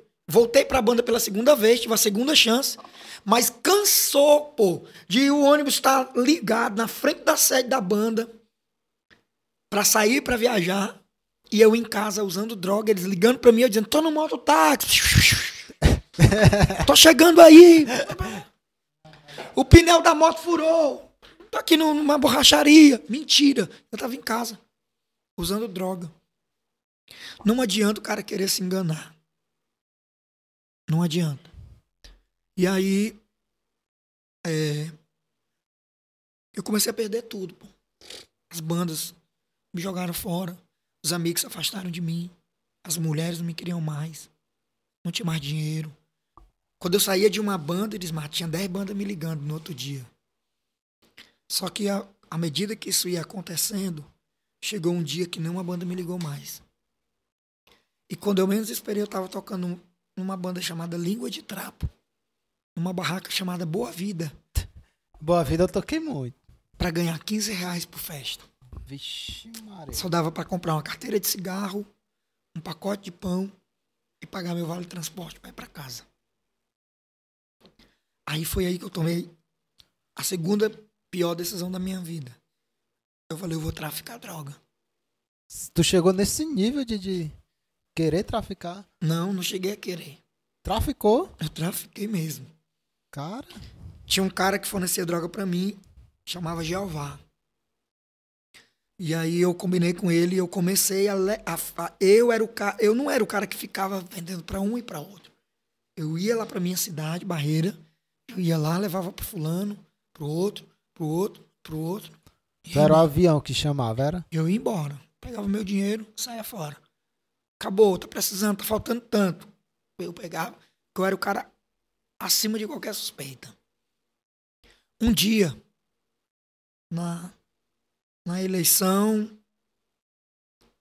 uma eleição de prefeito que teve lá na minha cidade, e o prefeito que a gente apoiava ganhou. E eu levei muita droga no dia da, da no dia mesmo da eleição, que foi a comemoração, eu lá no meio do povo, com litro de uísque na mão, sem camisa, com capre aqui, de pé descalço, bebendo, e os caras vinham, eu vendia droga e usava, no meio, tava todo jogado. E aí, tem uma coisa aqui que eu não sei se eu falo. é... Não, isso aqui eu não vou falar, não. Certo? Melhor não falar. No outro dia eu tinha que ir em Fortaleza para buscar droga e voltar pra, pra Barreira, pra abastecer de novo. E aí, nesse outro dia, eu arrumei minhas coisas e fui sair de casa para ir pra rua pegar o carro em Fortaleza para buscar droga e voltar pra carreata. Ia ter carreata. Nesse ponto, tua mãe sabia? Não sabia de nada. Tá. Agora que eu vou chegar nesse ponto. Quando eu saí de casa pra rua para pegar o carro e eu ir embora, Fortaleza pegar as coisas, chegou um cara na minha casa atrás de mim querendo comprar droga. Vixe. O cara drogado e ele queria comprar. Meu irmão descobriu, meu irmão foi e falou pra minha mãe: Mãe, eu descobri uma coisa. O Manuel tá usando droga e tá vendendo droga. Minha mãe ligou pra mim, desesperada, chorando, me chamando de covarde. Disse que eu não era mais filho dela, disse que ela não era mais minha mãe, disse que aquela não, não era mais minha família e que nunca mais eu colocasse meu pé na, na minha casa. E aquele dia ali foi terrível pra mim. E aí eu peguei um carro lá na rua. Minha irmã pegou minhas roupas, que minha mãe tinha jogado tudo na rua, colocou num saco daqueles aquele saco de, de cebola, aqueles vermelhos, furadinhos. Sei. Era o que tinha lá, ela pegou, colocou ali, levou pra, pro táxi lá e eu fui embora pra Fortaleza. E aí eu fui embora. Passei três meses sem voltar na minha cidade. Sem falar com a tua mãe, sem nada. Três meses sem voltar na minha cidade. Ali foi o tempo que eu afundei mais na droga. Porque eu achava que porque ela era minha mãe, que ela me amava, ela tinha que me apoiar. Ela tinha que me ajudar. E eu aprendi ali que quem ama não é aquela pessoa que te apoia quando você está errado. Quem ama de verdade é aquela que, mesmo sabendo que você está errado, que ela te ama, ela mostra pra você que você tá errado e ela faz alguma coisa pra te fazer, para tua ficha cair de que você tá perdendo o que você mais. Eu já tinha perdido banda, já tinha perdido dinheiro, mulher, amigo. Eu só tinha uma coisa que restou que prestava pra mim. A família, eu perdi. Não sobrou mais nada. Então, a Lirisma, eu cheguei no nível de que eu mesmo olhei pra mim e eu disse, pra mim não tem mais jeito não. Já era. É, é nessa hora que tanto faz como tanto fez. Foi exatamente isso que eu vivi. Tanto fazia pra mim. Que desse pra acontecer, acontecia. E aí, um dia, eu tava em casa curtindo com os amigos. Chegou um cara que tocava na banda Cariciar. Vindo de São Paulo. E ele foi curtir com a gente lá em casa. E ele levou um DVD. E ele disse, irmão, ele, irmão, ele disse, mano, eu posso colocar esse DVD aqui pra gente assistir enquanto a gente curte? Aí eu disse, pode. Ele, mas não é de forró, não. É de crente. Disse, De De crente? crente. Aí eu olhei pra ele assim, vai, coloca aí. Ele colocou um DVD do irmão Lázaro. Aí o irmão Lázaro contando o testemunho dele. Aí o irmão Lázaro começou a cantar a música assim, ó. Porque me resgatou, porque me trouxe aqui, porque me queres, Deus. Tanto assim. Se contra os céus pequei e contra ti também, minha vida destruí, como errei. Por que me queres tanto assim? E ele cantando aquilo e eu me vendo nele ali. Aí ele cantava a parte de Deus falando pra ele: Filho, eu quero tanto enxugar teu pranto, te fazer só meu. Filho, eu quero ser teu Deus. Eu te amo tanto, tanto, tanto, tanto. Filho, vem ser meu. Filho, eu quero ser teu Deus. Aí ele cantava assim: Por que me queres tanto assim? Aí eu me via naquele cara. Eu olhei para meus amigos e falei assim: Cara, um dia vocês vão ver eu contando meu testemunho igual esse cara. Aí eles olharam pra mim e disseram, vixe, Manel, tá muito doido, ó. Olharam, tá muito doido, ó. Só que naquele dia ali, através do testemunho do irmão Lázaro, cara, naquele dia ali, drogado, bêbado, Deus falou pra mim, Deus mostrou pra mim que ainda tinha um, uma, Tinha uma chance ali de, de dar certo. uma via, ainda tinha um, Um caminho. um caminho, uma saída. Porque nessa época aí, todo mundo dizia que pra mim só tinha dois caminhos. Ou cadeia, porque eu tava Cemitério. traficando, ou cemitério, porque eu tava no fundo do poço. E por que que eu digo uma coisa? Eu acreditava neles. E era, pra tu mesmo só tinha aqui dois caminhos. Eu não conseguia ver outra alternativa. Mas quando eu vi aquele cara cantando e dizendo que tinha alguém que me queria, cara, eu tive muitas mulheres. E eu ouvi muitas mulheres dizer que, que me amavam, que nunca ia me deixar. E quando eu caí no fundo do poço do crack, eu ouvi essas mesmas mulheres di- dizendo que eu era um derrotado, que eu não servia pra nada, que eu não era ninguém. E eu escutei um cara dizer que tinha alguém que me queria tanto. Mesmo eu sendo quem eu era, fazendo o que eu fiz, me afastando da igreja, me desviando. E, e a- naquela situação que não condizia com um DVD no momento de curtição. né, Não tinha nada pra dar certo ali. O cara foi embora, eu disse pra ele: Deixa esse DVD aqui. Eu não sei quantas vezes eu assisti aquele DVD. Não sei. Mas toda vez que eu assisti aquele cara, e eu tive a oportunidade de dizer pra isso antes dele morrer, pro irmão Lázaro. Um dia lá em Currais Novos, eu disse pra ele: eu, sou fruto do seu ministério. Eu não sei quantas vezes eu assisti aquele DVD, mas toda vez que eu assistia, eu ouvia ele cantando. Filha, eu quero tanto. Deus dizia pra mim. E eu pensava, e eu sabia. Eu, eu coloquei coisa na minha cabeça. Só tem um jeito. É se eu voltar pra Jesus. Só tem um jeito. Aí um dia, era três e meia para quatro horas da manhã. Eu liguei pra um cara. Lembra que eu falei o nome do cara que trazia droga pra mim? Jeová. Lembra, Jeo- Jeová. Jeová. Foi o nome do cara. Jeová. Eu tinha uma vizinha que era da igreja Deus é Amor. Ela não falava comigo. Mas toda vez que eu viajava, quando eu voltava de viagem, se eu ficar cinco dias fora de casa, quando eu voltava, tinha cinco panfletos debaixo da minha porta. Cinco folhetinhos. Aí, às vezes, quando eu tava usando droga lá, cheirando, bebendo, fumando, aí eu pegava os folhetinhos e ficava lendo. Eu lia os folhetos, eu sabia que era ela. Mas ela não falava comigo. Aí um dia eu liguei pro Jeová, três e meia, quatro horas da manhã. Meia hora depois ele chegou com a mulher dele numa moto. Eu tava assim no canto de uma parede, com a lata de refrigerante na mão, o isqueiro na outra, meu dedo todo queimado do isqueiro. Aí eu olhei pra ele e disse: Me dá. Aí ele falou assim pra mim: Eu não trouxe droga pra você, não. Eu falei: O que foi que você vai fazer aqui então?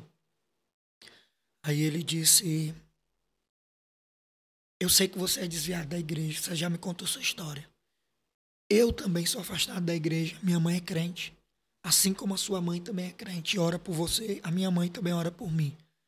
Eu disse: Então o que foi que você veio fazer aqui? Ele disse: Eu vim aqui só para te dizer uma coisa. Esse lugar aqui não é o teu lugar. Essa aqui não é a vida que Deus tem para você. Tá na hora de você se levantar daqui. De você sair dessa vida derrotada. Volte para a igreja, volte para a presença de Deus. Tá na hora de você mudar a sua história.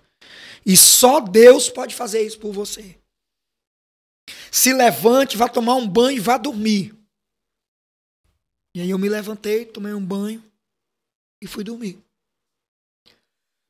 Só que depois daquele dia eu usei droga de novo. Aí eu fiz uma viagem com uma banda chamada Cracks do Forró. Vou falar? Já, já. Já. Vanildo Soares, Ivanildo Soares. Cracks do Forró. E eu viajei pra tocar um carnaval com eles. Lá em Paraibana e Pastos Bons, Maranhão. Eles adiantaram a parte do dinheiro, eu comprei um monte de crack. Onde a gente ia parando em posto de gasolina. Nesse momento, o pó já não usava mais, Não. maconha, 100% só, crack. só quando tinha. Ah, Quando não tinha, eu, a prioridade A era prioridade o era o crack. crack. Era. Do dia pra noite eu passei a pesar 48 quilos. Pesava 48 quilos, cabelo moicano, pinça na sobrancelha, na orelha, brinco, tatuagem nos braços, no ombro, nas costas, nas pernas. Do dia pra noite. Minha vida virou isso aí. Aí eu viajei com cracks do forró, usando droga, bebendo. Passei quatro dias sem comer, sem tomar banho, só bebendo, usando droga e tocando. Manel. Olha, rapaz, mas tu é fera mesmo, viu? Olha aí. Pra você ver, viu? Bem novinho, né? Sabe que Coisa boa, o cara falar a verdade, né, mancho? E a prova aí? 15 na orelha. Não, é, aí não tava os brincos, não. Eu só tava. Aí eu usava o piso transversal na orelha, né? Eu, um, um aqui na sobrancelha. E tatuagem. Comecei a fazer tatuagem aí. Nos braços, nos ombros, nas costas, na perna. Aí eu toquei o carnaval, paraibano, pastos bons. Voltei pra Fortaleza, cheguei na quarta-feira à noite. Usei droga quarta noite, quinta de manhã, quinta de noite. Na sexta-feira, à tarde, o dinheiro acabou. A droga acabou. E aí eu queria dormir, mas não conseguia. Meus pés e minha mão suava frio, meu coração acelerado demais. Eu tinha certeza que eu ia ter uma overdose e ia morrer naquele dia. Tinha certeza. E aí eu me deitei, tentei dormir, fiquei com vontade de fumar. Olha o nível que eu cheguei. Eu peguei um, um papel de guardanapo e peguei uma panela de barro que eu tinha, que eu fazia de cinzeiro. Naquela noite ali, aqueles dias ali, nu- em uma noite eu tinha fumado 200 cigarros. Maço de cigarro. Porque o crack, você faz a- o cara faz a, a cinza pra queimar junto com o crack. Eu tinha fumado 200 cigarros. Eu peguei o guardanapo, peguei as pontas do cigarro e comecei a fazer assim, ó. Pra fazer outro cigarro. Olha o nível que, eu- que o diabo me colocou. Eu tava fumando o resto do resto. Aí eu fiz um charuto daquele cigarro ali, fumei. e tentei dormir, não consegui dormir. Isso era uma sexta-feira, dia 27 de fevereiro de 2009. Aí eu tava deitado e no canto do meu quarto, assim, lá em cima, tinha uma saída de ar e tava chovendo. E aí, enquanto tava chovendo, a água caía dentro do, do quarto. E eu comecei a ver aquela água caindo dentro do quarto e eu fiz uma oração. Eu comecei a falar com Deus. Eu disse assim: Deus, o Senhor é tão poderoso para fazer essa água evaporar da terra, armazenar nas nuvens e, e depois fazer com que essa água volte para a terra em forma de chuva. Por que, que o Senhor não é poderoso para me tirar dessa cama? Por que, que o Senhor não é poderoso para me tirar dessa vida? Por que, que o Senhor não é poderoso para me tirar dessa droga? E aí eu me levantei e dobrei meu joelho assim no canto do quarto. Comecei a olhar para o céu, assim, água caindo no meu rosto. E eu comecei a chorar. Aí eu disse, Deus, eu conheço a tua palavra. E eu conheço na tua palavra a história de um filho pródigo. E a tua palavra diz que ele, havendo gastado tudo que tinha, teve fome. E ninguém lhe dava nada. E a tua palavra diz que quando ele teve fome, ninguém lhe dava nada. A tua palavra diz: E caindo em si, disse: Quantos trabalhadores do meu pai têm abundância de pão e eu aqui pereço de fome? Levantar-me-ei irei ter com meu pai, dir-lhe-ei: Pai, pequei contra os céus e perante ti já não sou digno de ser chamado teu filho. Mas faze de mim como um dos teus trabalhadores. Isso eu olhando para o céu, a água caindo e eu, e eu chorando e eu dizendo para Deus.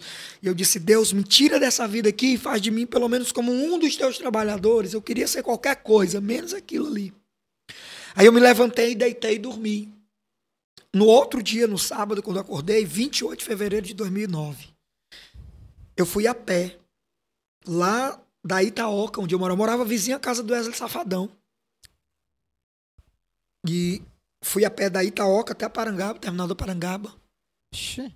Peguei uma van, fui para Acarape. De Acarape eu não tinha dinheiro para ir para casa, fui lá para a saída da cidade, peguei uma carona até, até Barreira. Quando eu cheguei em Barreira, que eu entrei dentro da minha casa, minha mãe saiu.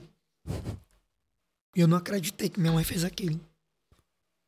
E aí eu revoltei, fiquei com raiva. Meu irmão chegou para mim e falou: disse, Manuel, não fique com raiva dela, não. Porque desde o dia que você saiu dentro dessa casa aqui, que você fez tudo que você fez, toda vez que a nossa mãe senta na mesa e coloca comida pra gente, ela olha pra comida, olha pra nós, olha pra comida, olha pra nós, começa a chorar e ela diz: Deus, eu não sei onde é que meu filho tá. Eu não sei se meu filho vai voltar. né? Mas eu quero te dizer uma coisa, Deus, o meu filho não é meu. O meu filho é teu. Aquele dia ali foi o dia que a minha ficha caiu. Foi o dia que eu vi que eu estava perdendo a única coisa importante que tinha me sobrado. A minha família. A pessoa que fez tudo por mim. Que investiu tudo em mim. Que sempre acreditou em mim. Acreditou mais em tudo que tu mesmo. E aí o meu irmão olhou pra mim e falou assim: "Hoje é culto de jovem na minha igreja, vamos?" E aí eu disse: "Eu vou dormir." Aí eu fui pro quarto, dormi. Acordei de tardezinha pra noite. Tomei banho, troquei de roupa, coloquei uma camiseta, fiz o meu fiz o meu moicano, coloquei meus pinces e tal, coloquei um capra aqui no meio da canela e fui pro culto. Subi na galeria, sentei lá em cima. E minha mãe foi pro culto na igreja dela, culto de senhoras, em outra igreja. Ah. E aí o culto começou. Sabe aquele culto que tu vai e parece que tudo que tá falando, Foi dedicado pra você. igual o que acontece comigo hoje, que as pessoas dizem pra mim? Pois é o que acontecia, o que aconteceu nesse dia. Hinos da harpa, Deus falou comigo. Leram uma palavra, Deus falou comigo. Aí as crianças cantou, cantaram, os adolescentes cantaram, as senhoras cantaram, aí os jovens ficaram de pé para cantar. Quando jovens ficaram de pé para cantar, o pastor levantou, pegou o microfone e disse assim, ó: "Irmãos, Deus está mandando eu fazer uma coisa hoje que eu não sei porquê. Mas se ele mandou, ele se responsabiliza. Ele disse assim, ó, eu quero saber onde é que está a primeira pessoa que quer se reconciliar com Deus hoje. Eu disse, esse pastor tá doido. Porque geralmente é no final. No final É. do culto eu já estava preparado para sair antes. Eu pensei assim, na hora que o cara estiver finalizando a pregação, eu Meu pensamento era ir pra parede do açude, ouvir os paredão, encostar com os amigos lá, tomar uma e tal. Mas o plano de Deus era outro. Na hora que ele começou a fazer o apelo, eu me levantei para ir embora. Aí eu comecei a descer a escada da galeria, que era por fora da igreja. Só quando eu pisei o último degrau, eu não consegui sair da igreja. Não sei. Eu continuei andando. Tu sentiu o quê? Era como se tivesse algo me guiando. Ah. Eu não conseguia controlar o meu corpo e dizer, eu não quero. Eu tentava voltar a sair, mas eu não conseguia. Aí eu continuei andando, andando, andando, até que cheguei numa porta que tinha sido do lado do púlpito. Aí o pastor apontou para mim e falou: Era você que Deus estava chamando hoje. Aí eu entrei para dentro da igreja, dobrei meu joelho, aí eu comecei a chorar. E passou aquele filme. Aham. Desde quando eu saí de casa, que fui para Praça José de Alencar, que fui pro circo, que fui pro Balas, que o pessoal morreu, que fui pro Caviar, e no dia que o pessoal me viu chegando com a droga, e que me tiraram da banda, e dos dias que eu orei, e o filme passou na minha cabeça, e eu peguei a carteira de cigarro, joguei no chão, comecei a tirar os brincos da orelha, o cordão do pescoço. Aí uma irmã que estava no culto, no culto, no- no departamento de senhoras, levantou e foi correndo no outro quarteirão na igreja da minha mãe. Diga aí. Minha mãe orando por mim não sei quantos anos. O povo chamando minha mãe de doida. Porque minha mãe ia para as orações. Quando chegava lá, tinha um pregador, um profeta. Terminava a oração, ela chegava lá e dizia assim: Irmão, ore aqui por esse jovem aqui, ó. Com a tua foto. Minha foto dentro da Bíblia. Só que quanto mais minha mãe orava, pior eu ficava. Quanto mais minha mãe orava, pior eu era. Eu quero aproveitar para falar isso aqui. Para alguém que está me assistindo aí. Não desista de orar pela sua família. A causa da tua oração hoje, amanhã, vai ser o, o teu maior motivo de orgulho. O teu maior testemunho que você vai contar. E aí, a minha mãe estava no culto, na igreja dela, e a irmã Socorro, que era vizinha da minha mãe, que conhecia a história, minha história, foi correndo lá na igreja da minha mãe, entrou correndo na igreja da minha mãe, gritando, chorando. Irmã Solange, corre, irmã Solange, o Manuel Filho. E minha mãe, o que foi? Mataram ele? Não, prenderam ele, não. Tá aceitando Jesus lá na igreja. E lá vem minha mãe correndo, a irmã Socorro correndo no meio da rua, e o povo pensando o que foi aconteceu, mataram o filho dela. Minha mãe entrou dentro da igreja correndo, de braços abertos, viu até onde eu estava, me abraçou. Eu nunca vou esquecer o que minha mãe me disse. Até hoje eu guardo na minha memória. Minha mãe falou no meu ouvido assim, ela disse, filho, a mãe te ama muito. Eu nunca vou desistir de você. Vou aproveitar para mandar um beijo para ela. Minha mãe Solange. Tô aqui hoje porque Deus tinha um plano na minha vida, um projeto. Mas estou aqui também porque minha mãe não desistiu de orar por mim. Eu era um projeto falido. Ninguém acreditava, nem eu. A minha mãe não parou de acreditar. Daquele dia pra cá, em fevereiro agora vai completar 13 anos, eu nunca mais bebi. Eu nunca mais fumei. Nunca mais me prostituí. Nunca mais trafiquei. Nunca mais usei droga. Eu nunca tive uma recaída. Nunca. Eu nunca frequentei uma clínica de recuperação. Eu nunca senti sequer vontade de usar droga ou beber de novo. Nunca. Nunca. Para glória de Deus. Não foi, não sou eu. Não é uma- na força minha. Daquele dia para cá Deus mudou toda a minha história.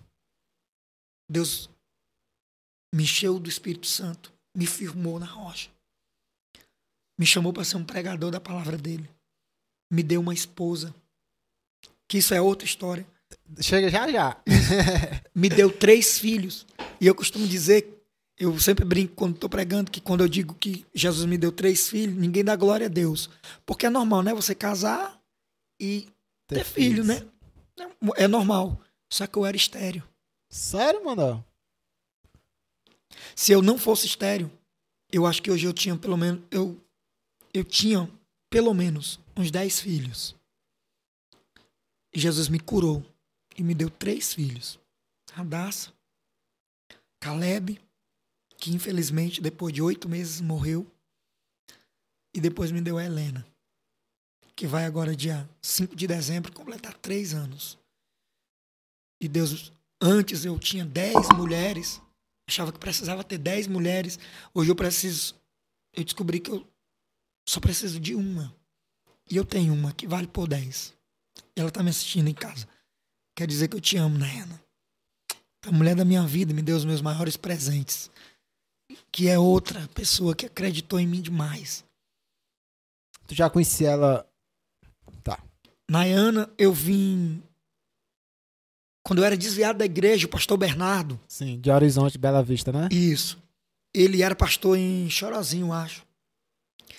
E ele ia pregar na igreja da minha mãe, em Barreira, Bela Vista. E eu, eu era apaixonado por ele, pela pregação dele. E aí, quando ele ia pregar em Barreira, minha mãe dizia: aquele pregador que tu gosta tá indo hoje. Aí eu pegava a bicicleta, ficava do outro lado da rua, eu não entrava pra igreja. Mas eu escutava a pregação todinha. Quando ele tava perto de terminar, eu ia embora. Que era o, o jeito dele falar que tu gostava. Ah, o jeito que ele pregava, ele pregava muito. Deus usava Ah. muito ele na palavra. Usava não, usa, Usa. até hoje. E aí eu admirava muito ele, o jeito que ele pregava. Aí, depois que eu me reconciliei e tal, eu tenho uma outra história. Deus me levou pra morar em Itapipoca. Por isso que eu falo que tinha que ser quatro desse aqui, ou Você mais. tem história. Cara, é- cada história é uma mais pesada do que a outra, uma mais emocionante, uma que deu a volta por cima. É por isso que eu, eu volto a dizer que eu, vou ter- que eu falei no início. Eu não sei como é que. Certo. Eu não sei como é que tu tem forças, porque eu vejo isso, cara. eu- eu- mais uma vez, eu eu não teria dado a volta por cima, não, porque eu me conheço. É, é muito pesado, mano. Muito, Ó, muito eu- pesado. Eu me reconciliei, passei seis meses tocando bando de forró. Mesmo Crente. Uma, uma dúvida minha. É, tu reconciliou hoje. E aí, depois terminou o culto, foi pra casa. Qual foi o teu sentimento? O, o que era que. Qual foi? Porque assim, é, existe o, o momento e o pós. Quando passa aquele momento do. Como é que eu posso dizer? Quando passa aquele momento tal, chorou. Meio que vai voltando as coisas. Volta à realidade, volta, né? Volta, volta à realidade. Eu e sei. aí, e como foi? Voltei pra casa, conversei com minha mãe, com minha família. Só que na minha cabeça, eu achava que agora era o momento da minha vida. Não bebo, não vou beber mais, não vou usar droga mais, não vou mais namorar com tanto um bocado de mulher. Vou ganhar meu dinheiro, sustentar minha família e vou viver o que era pra me ter vivido desde o início, a partir de agora. Entendi. E fiz. Comecei. Só que chegou uma hora que eu não consegui mais administrar aquilo ali. Mas realmente, no, no dia seguinte, nos, nos dias seguintes, tu não usou mais. Não, não usei Ah. mais droga, não tive, não Tá. tive mais contato nenhum. Só que o que acontece? Eu viajando e tal, e teve uma coisa que pra mim foi mais difícil me libertar do que as drogas. O quê? as mulheres. Porque quando eu parei de beber, de fumar, de usar droga, eu engordei de novo. Eu comprei minhas roupas. Eu comecei a me alimentar bem, me vestir bem, andar cheiroso. O que acontecia? Viajando, tocando, Chamava a atenção das mulheres. todas aquelas que disseram que não queriam mais nada comigo, que me odiavam, que não queriam mais me ver, principalmente elas começaram a querer voltar. E era muito difícil para mim suportar aquilo ali. A tentação. Só que aí chegou um momento que os caras começaram a me chamar para usar droga e beber e tal, e tentando, mas só uma vezinha, ninguém vai saber e tal. Um dia, eu fiz uma viagem com caviar com rapadura. Caviar novamente. De novo. Fiz uma outra viagem com eles. Ó, uma coisa que eu nunca falei. O caviar com rapadura uma vez acabou a banda por causa de mim. Sério, mano? Como, como, é, como foi essa história aí? Acredita? Como foi? O caviar com rapadura, a banda caviar com rapadura acabou uma vez por causa de tenho certeza. Não tinha como aquela banda acabar. Não tinha. A gente tocava todo final de semana, pô. Não tinha como aquela banda acabar. Eu já tava crente. Só que eu, eu achava que aquele era o momento de eu viver minha vida, ganhar dinheiro e acabou. Quando é um dia, a gente tá chegando em Fortaleza.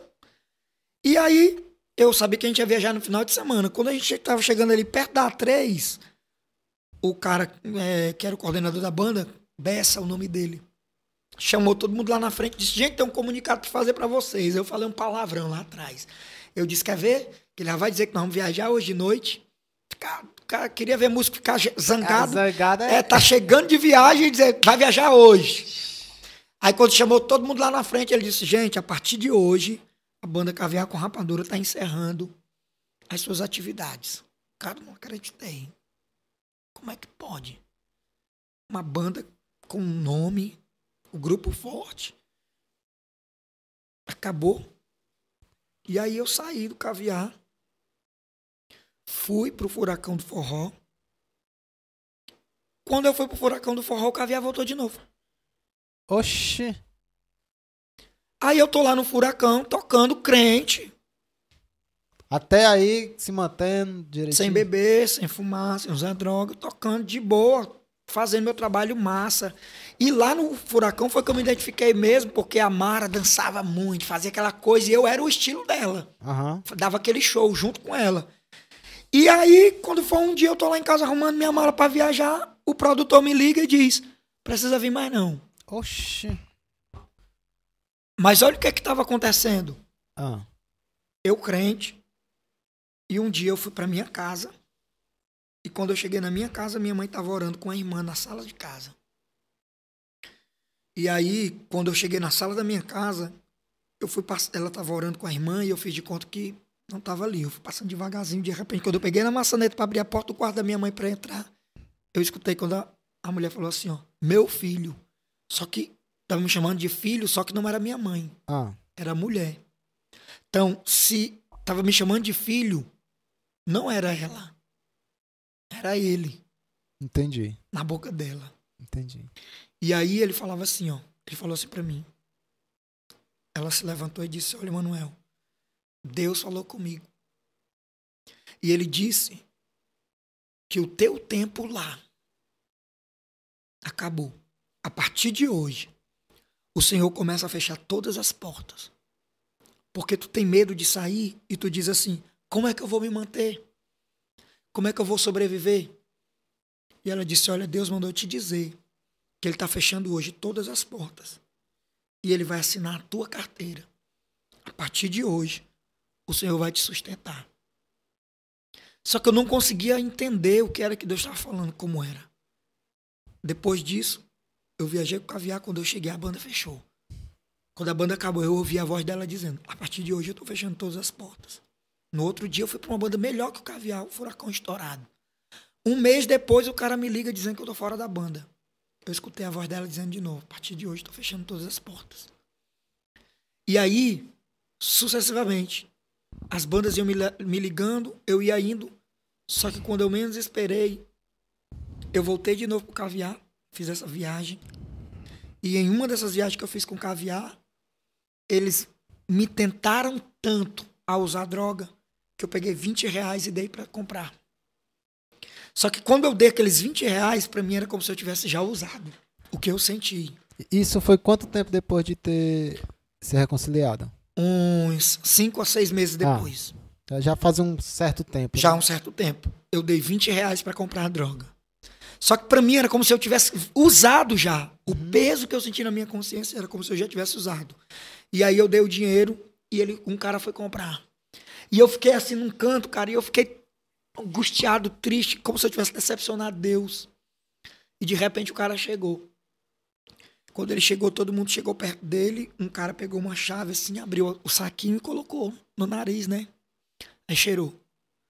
E aí, quando ele usou, aí ele disse um palavrão. Eu disse, meu Deus, assim daí é da pior que tem. Pelo, pela forma como ele se comportou, eu disse, essa daí é que é a boa mesmo. Se eu usar uma vez, aí eu disse, pronto, acabou hoje. Na hora que eu usar isso aí, já era. Aí eu perguntei, e aí? Ele disse, isso aqui não é cocaína, não. Isso aqui é pastilha pisada. Eu não tenho certeza, eu não tenho dúvidas de que aquilo ali que ele comprou era, Era cocaína. cocaína. Mas Deus transformou aquilo ali numa pastilha. Aquela pastilha de hortelã branca. Eu sei. Eu tenho certeza por causa de mim. Naquele dia, eu decidi. Esse aqui não é mais meu lugar. Foi quando eu decidi abrir mão de tudo. Aí eu saí da banda de novo. O tempo passou, nós fizemos outra viagem. Caviar me ligou. Rapaz, era um, um laço de, de amor médio com caviar, não era? Era uma semana só. Itaituba, Itacoatiara, Manaus, Belém. Aí lá em Manaus eu reencontrei o ex-dono de uma banda que eu toquei. É, Capital do Calypso. Capital do Calypso. Essa banda Ainda é... quer, quer, quer. Em mulher depois de um ano na prisão. Eles estouraram com essa banda aqui no Ceará. E eu era das Zanzibars, me levaram, eu conheci o dono, o cara gostou de mim demais. E eu encontrei ele lá, um clube com a banda, e ele disse: Vem pra cá. Qual é teu sax? Eu falei: Um verio, ele vou te dar um Yamaha. Vou te dar um apartamento. E aqui tem um trio de metal. Vou mandar embora, você vai tocar no- na banda, vai produzir, vai coordenar, vai mandar aqui na banda, vai ser você. Vou lhe dar um salário de 5 mil reais por Porra! mês. Quando eu decidi sair do forró e servir só a Deus, o cara me faz uma proposta dessa que eu nunca. Na, na minha. Há, há, há 13 anos atrás, É, 5 mil era. não tinha quem ganhar 5 mil reais no, no forró, não, meu amigo. Músico ganha 5 mil? Nem hoje. Nem hoje. Hoje, na, na- nas top duas do, do Brasil. é- E é difícil. 5 mil reais eu ia ganhar. Eu ia ganhar o sax do meu sonho, o Yamaha. Eu ia ter um apartamento e eu ia coordenar, produzir, tocar na banda. Quem mandar era eu, ia botar minhas músicas. Eu pensei, a oportunidade da minha vida. Ele disse, fica aqui, nem volta. Falei, não, tenho que entregar minha casa lá em Fortaleza, levar minhas coisas pro interior. E aí você marca um dia, fala com minha mãe lá e a gente volta. E ele marcou o dia de vir buscar. Eu fiz minha mala, ele marcou a primeira data e não veio. E eu tava na minha cidade, crente. Aí um cara me encontrou na rua, um amigo meu, e disse: Manuel, tem um culto hoje lá no Areré. E eu disse: E aí? Ele falou: Vamos tocar com a gente lá. Eu disse: Não, pô, não, não tô. Não tô 100% para tocar na igreja. E ele disse: Não, macho, vamos. Eu falei: Não, não tô 100% para tocar na igreja, não.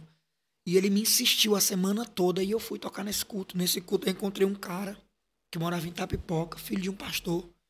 E ele me convidou para contar meu testemunho na igreja dele. E eu não quis ir.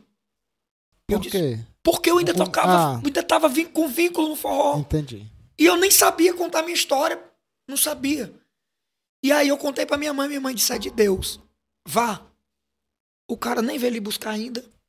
E eu fui. Contei meu testemunho. Quando eu terminei de contar meu testemunho, ele se levantou e disse, faça o apelo. Eu disse, o que é apelo? Ele disse, pergunte se tem alguém para ser crente. Quando eu fiz o apelo, um monte de gente aceitou Jesus. E eu senti naquele dia uma coisa que eu nunca senti tocando forró para multidões. Eu senti que eu prestava para alguma coisa. Eu comecei a descobrir naquele dia para que, que eu servia. Por que, que eu tinha nascido, eu descobri ali. Aí o pastor disse: amanhã você vai pregar de novo. Eu disse: o que? Ele, o mesmo testemunho. No outro dia a igreja lotou. O ex-saxofonista, do cavalo de pau, do caviar com rapadura, do furacão do forró. Lá vem um monte de gente. Com teu testemunho, um monte de gente citou Jesus. Ele disse: Eu tenho uma proposta para te fazer. Falei: Qual? Lá em Manaus, o cara vai te dar o quê? Eu falei: Um apartamento. Ele falou: O que eu tenho aqui para ti esse quarto. Com uma rede. Não tem nem ventilador. Quanto é que ele vai te dar de salário? Falei: 5 mil. Falou: Eu não posso te dar nada. Vai me dar um sax também. Se eu não tenho nem como mandar consertar o teu. Ele disse: Mas quem sabe não é aqui nessa cidade que Deus vai te levantar como um pregador. Vai te dar um ministério. E tu nunca mais vai precisar tocar para Satanás. Eu olhei para ele, eu só vou ligar para minha mãe. Quando eu liguei para minha mãe, minha mãe começou a chorar do outro lado e disse: É de Deus. Eu olhei para ele e falei: Tem uma condição. Eu venho. Qual é a condição? Eu disse: Vamos agora lá em Barreira buscar minhas coisas. Minha mala tá pronta. Ele olhou para a mulher dele e disse: Troca de roupa, nós vamos lá na Barreira. Nós pegamos o carro, escuta isso aqui. Tem muita gente que não conhece a história de ninguém, da- das pessoas, e falam de você hoje, mas não conhece teu passado. Que você abriu mão. que você abdicou. Eu tinha uma proposta para ganhar 5 mil, o sax do meu sonho, um apartamento, o auge, do, o auge da minha carreira. Aos meus olhos. Todo músico queria isso que eu ia ter. Quando eu cheguei em Acarape, sentado no banco de trás, eu fiz uma oração em espírito. Eu não falei, eu falei só para Deus. Eu disse: Deus, a partir de hoje, eu estou fazendo uma escolha. E eu te prometo que nunca mais eu subo em cima de um palco de uma banda de forró para tocar para Satanás. Eu sei que vou passar fome, vou passar dificuldade, vão me humilhar, eu vou sentir vontade de desistir, mas eu te prometo que eu não vou desistir. Eu só te faço um pedido, Deus. Não demora para me abençoar, porque o Senhor sabe que eu não tenho paciência. Na hora que eu terminei de fazer essa oração, meu telefone tocou. Quando eu atendi meu telefone, diz aí quem era. O dono da banda de Manaus. Dizendo que estava no aeroporto de Fortaleza, me pedindo a minha conta para depositar os primeiros 5 mil reais, Eita. me pedindo os dados da minha, dos meus documentos para comprar a passagem para a gente voltar no outro dia. E sabe qual era a minha vontade na hora? Ah. De desistir da minha oração. Eu juro para vocês que o meu desejo na hora era desistir do que eu falei para Deus. Mas uma voz falava assim no meu coração: se tu suportar, tu vai ver o que eu vou fazer na tua vida. E eu atendi o telefone e eu disse: não, não vou mais. Eu disse: eu sou crente. Ele disse: mas você pode continuar tocando e sendo crente. Eu disse: não. O trato que eu fiz com Deus é de ser só dele. Ele disse: Eu sei qual é o teu problema, o teu problema é dinheiro. Ele falou: Vou te pagar seis mil reais. Vixe, aumentou a proposta. Eu falei: Não, o problema não é dinheiro. Ele falou: É. Vamos fazer o seguinte: Eu vou te dar sete mil reais por mês. Eu vou te dar o sax que você quer. E vou te dar um apartamento. Eu falei: Não. O meu problema não é dinheiro, não. Ele falou: É. Todo homem tem um preço. Eu falei a verdade. Agora você falou uma verdade. Todo homem tem um preço, só que o teu preço é dinheiro. Mas o meu preço não. O meu preço quem pagou foi Jesus quando morreu na cruz do Calvário para me liberar perdão. E se eu tô onde eu tô, e se eu sou quem eu sou hoje, é porque ele morreu lá primeiro para me perdoar. E a partir de hoje, eu prometi para ele, nunca mais eu toco para Satanás. O meu louvor daqui para frente vai ser só de Jesus. Eu desliguei o telefone. Voltei para Itapipoca. E fui sofrer. Vestir roupa que os outros me davam. Morar na casa dos outros. Ser humilhado. Me chamavam de vagabundo porque eu morava na casa dos outros. Um dia uma mulher olhou para mim e falou: Você não serve nem para ser o gari que limpa a calçada da minha casa porque você só tem oitava série. Vixe. Eu entrei pro supletivo. Fiz um provão. Tirei oito e meio. Terminei o ensino médio. Fiz uma cópia do meu certificado. Uma cópia da prova. Fui deixar na casa dela. Falei, obrigado. A senhora me incentivou a voltar a estudar. Um dia eu estava lavando o carro desse irmão. E ele olhou para mim e falou assim, ó. Por que, que tu não grava um CD? Isso porque eu não tenho dinheiro. Ele disse, quem sabe? Através desse CD Deus pode fazer alguma coisa. Aí eu arrumei um emprego numa empresa de informática, Ah, e sem barreira? em, em Itapipoca. Capipoca. Tá. Aí eu arrumei um emprego numa loja de informática. Com três dias que eu estava trabalhando na loja para ganhar 250 reais por mês, pra quem ia ganhar 7 mil. entrou três caras e roubaram uma impressora multifuncional. E o dono da loja disse que quem ia pagar era eu. Vixe, Maria. Eu comecei a trabalhar devendo quase dois meses de trabalho. Tu aguentava, Mário? A minha mãe saiu de casa um dia com 40 reais para ir na lotérica depositar para mim. Quando ela chegou na lotérica, o dinheiro sumiu da, da carteira dela. Deus estava me quebrando. E Deus estava me ensinando a ser dependente dele. Um dia eu fui na rua comprar um, um negócio para fazer pó de Guaraná lá na lan house do pastor que eu morava. Eu passei em frente a uma loja de roupa e quando eu olhei para o manequim, tinha quatro manequins, quatro camisas, um de calça e três de bermuda. Eu disse, se fosse no tempo do forró, eu ia comprar essas camisas tudinho hoje.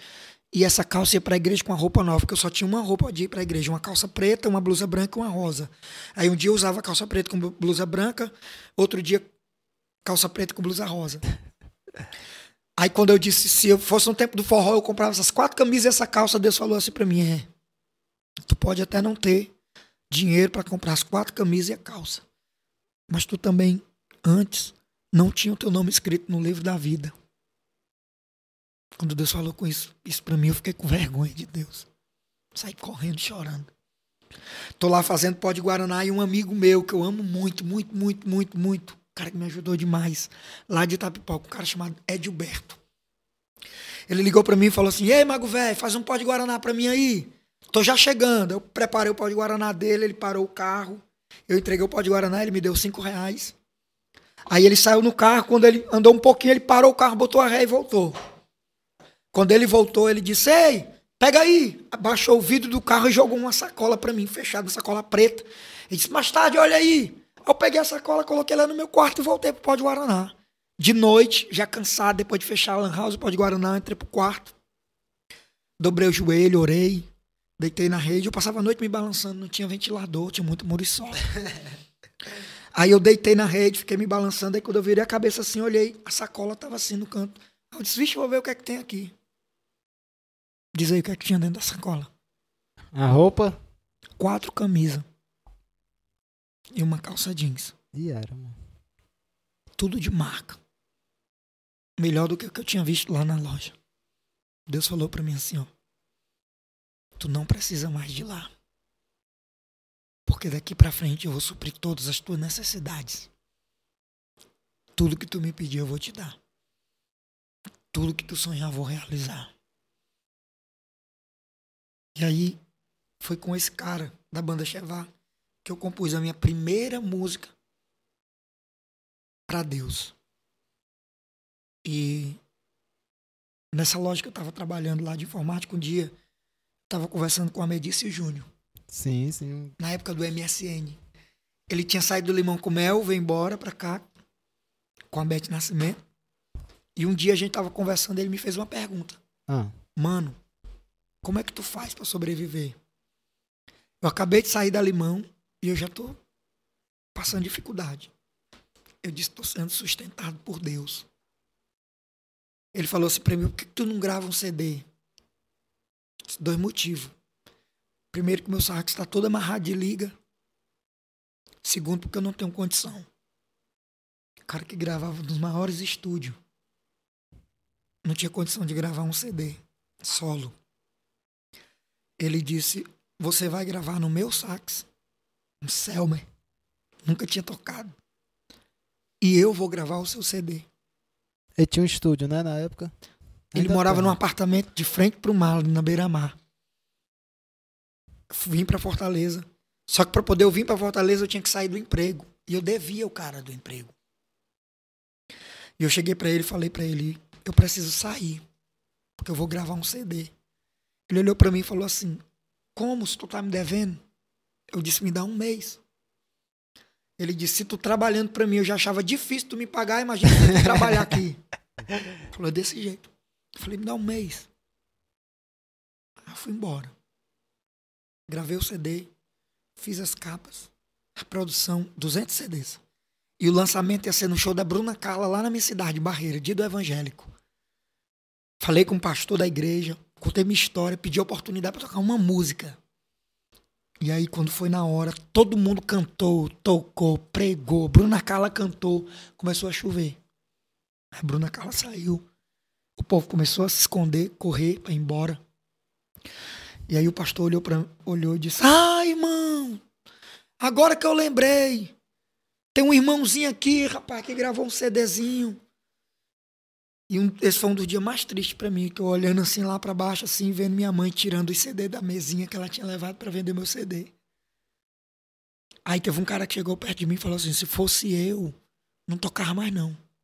Olhei para ele e falei: Pois é, não é você, sou eu. Eu vim aqui foi para tocar para Deus e eu vou tocar. Aí eu comecei a tocar. Os planos que foram embora, sax. Sonhos que se perdeu, restitui. Eu quero de volta o que é meu. Sabe o que aconteceu? Na chuva. O povo começou a voltar. O que não aconteceu no show todinho. Aconteceu na hora que eu tocava, o povo vinha chorando, glorificando a Deus, adorando a Deus. Quando terminou de tocar, eu peguei um CD e dei pro filho do prefeito. Falei, leva um presente pra tua casa. Aí fui embora. Quando foi no outro dia de manhã, minha mãe disse, Ei, Manuel, o Daniel tá aqui te chamando, filho do prefeito. Eu falei, o que é? Sei não, fala com ele aí. Fui lá falar com ele. E aí, Daniel, ele disse, Manuel, tava lá em casa copiando teu CD pra levar pra minhas professoras em Fortaleza.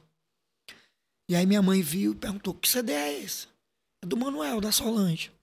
Ela disse, ele, ela olhou pra ele e falou, e você tá pirateando o CD do rapaz? Não, mãe, é porque ele só me deu um. Ela disse, não.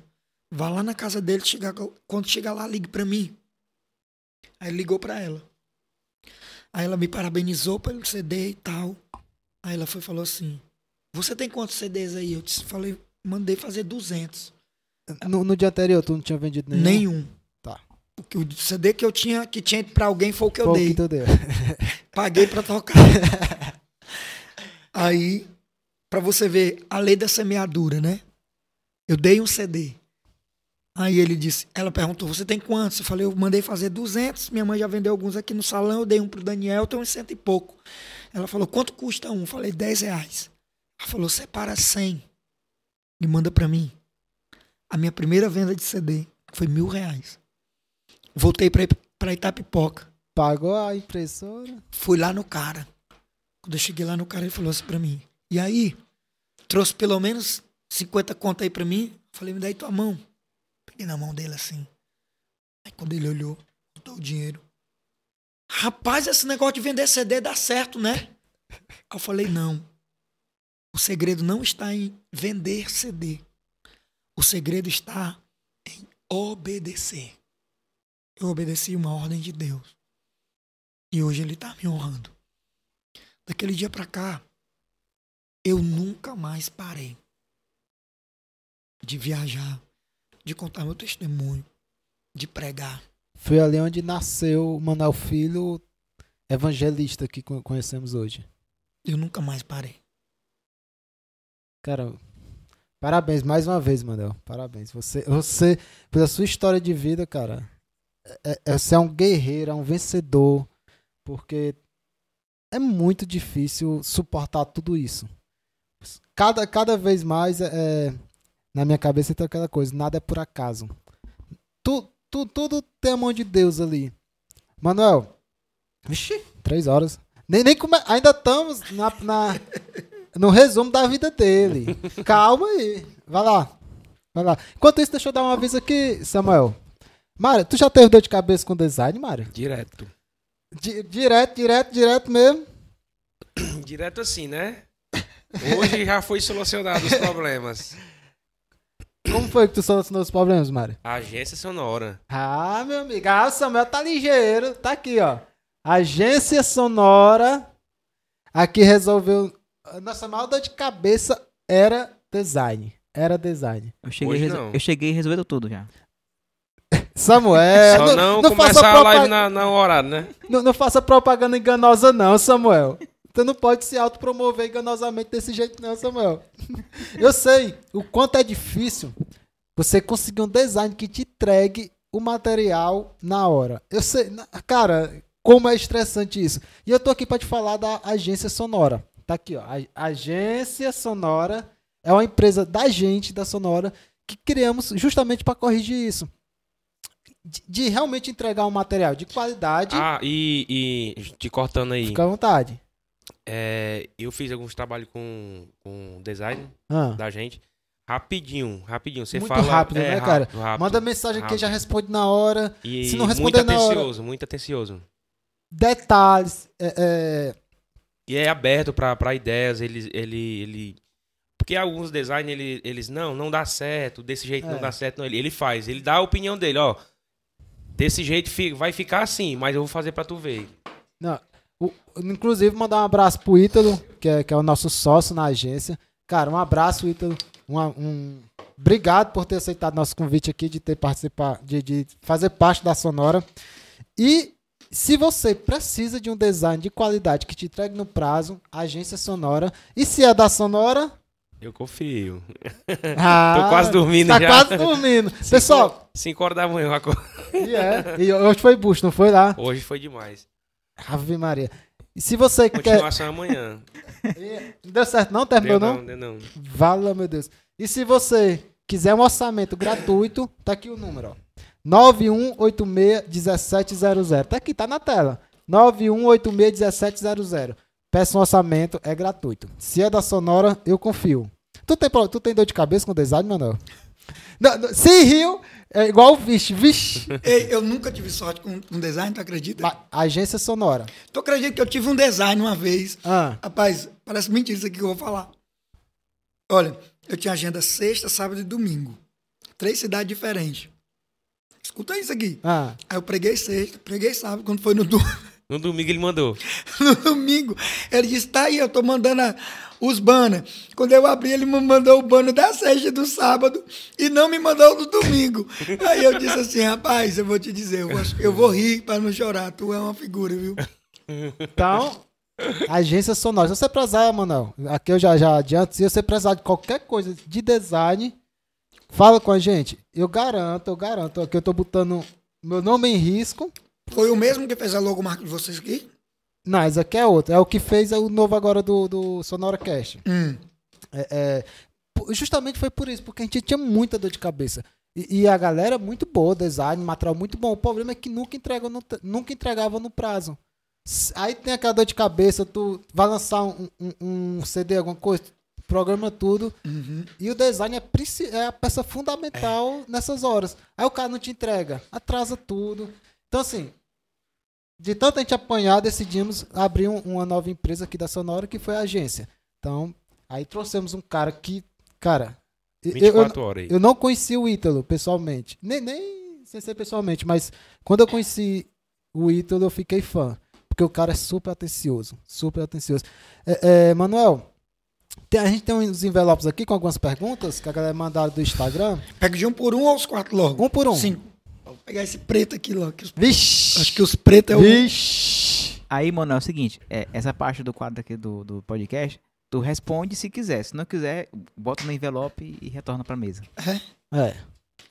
Então vou ler aqui. Peraí. Peraí. Se não entender a letra, viu, pode falar. Não é Doris Mata, tá? Só pra deixar claro. Se não entender, é de Samuel. Ah,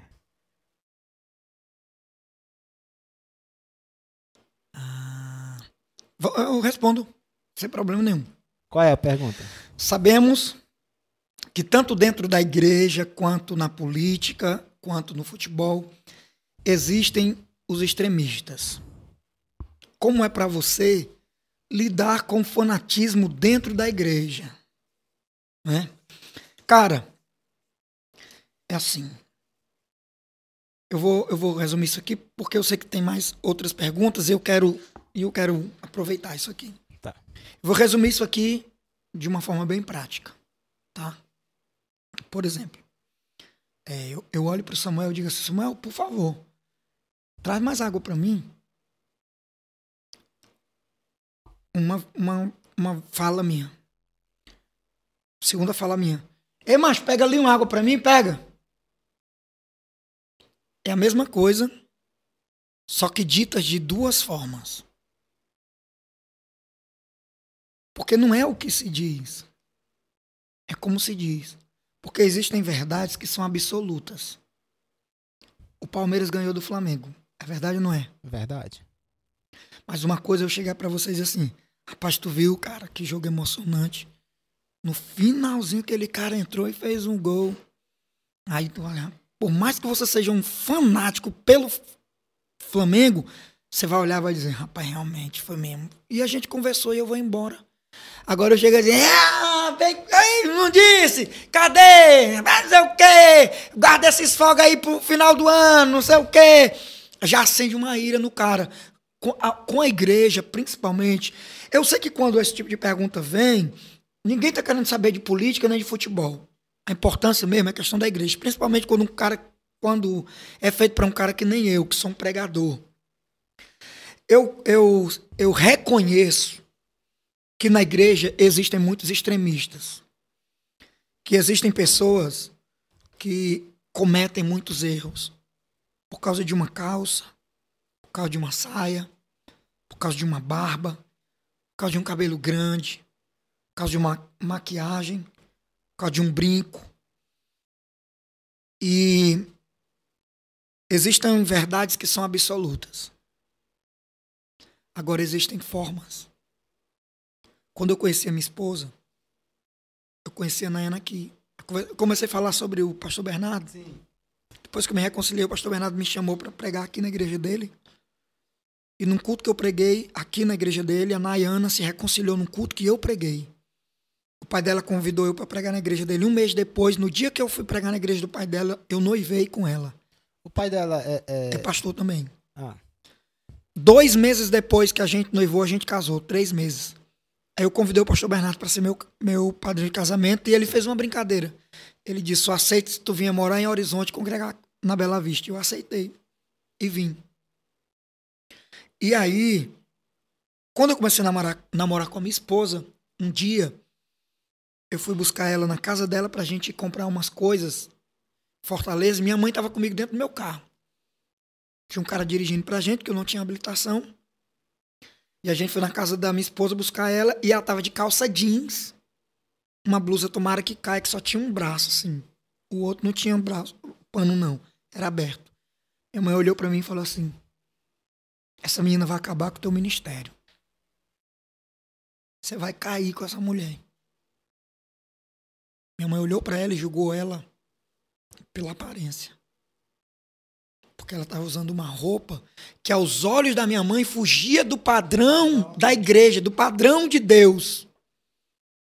Eu olhei para minha mãe e disse: Vixe, eu não sabia que a minha mãe era o Espírito Santo. Ela olhou assim para mim. Eu disse: A senhora conhece o que, é que a Bíblia diz? É o Espírito Santo que convence o homem do pecado, da justiça e do juízo.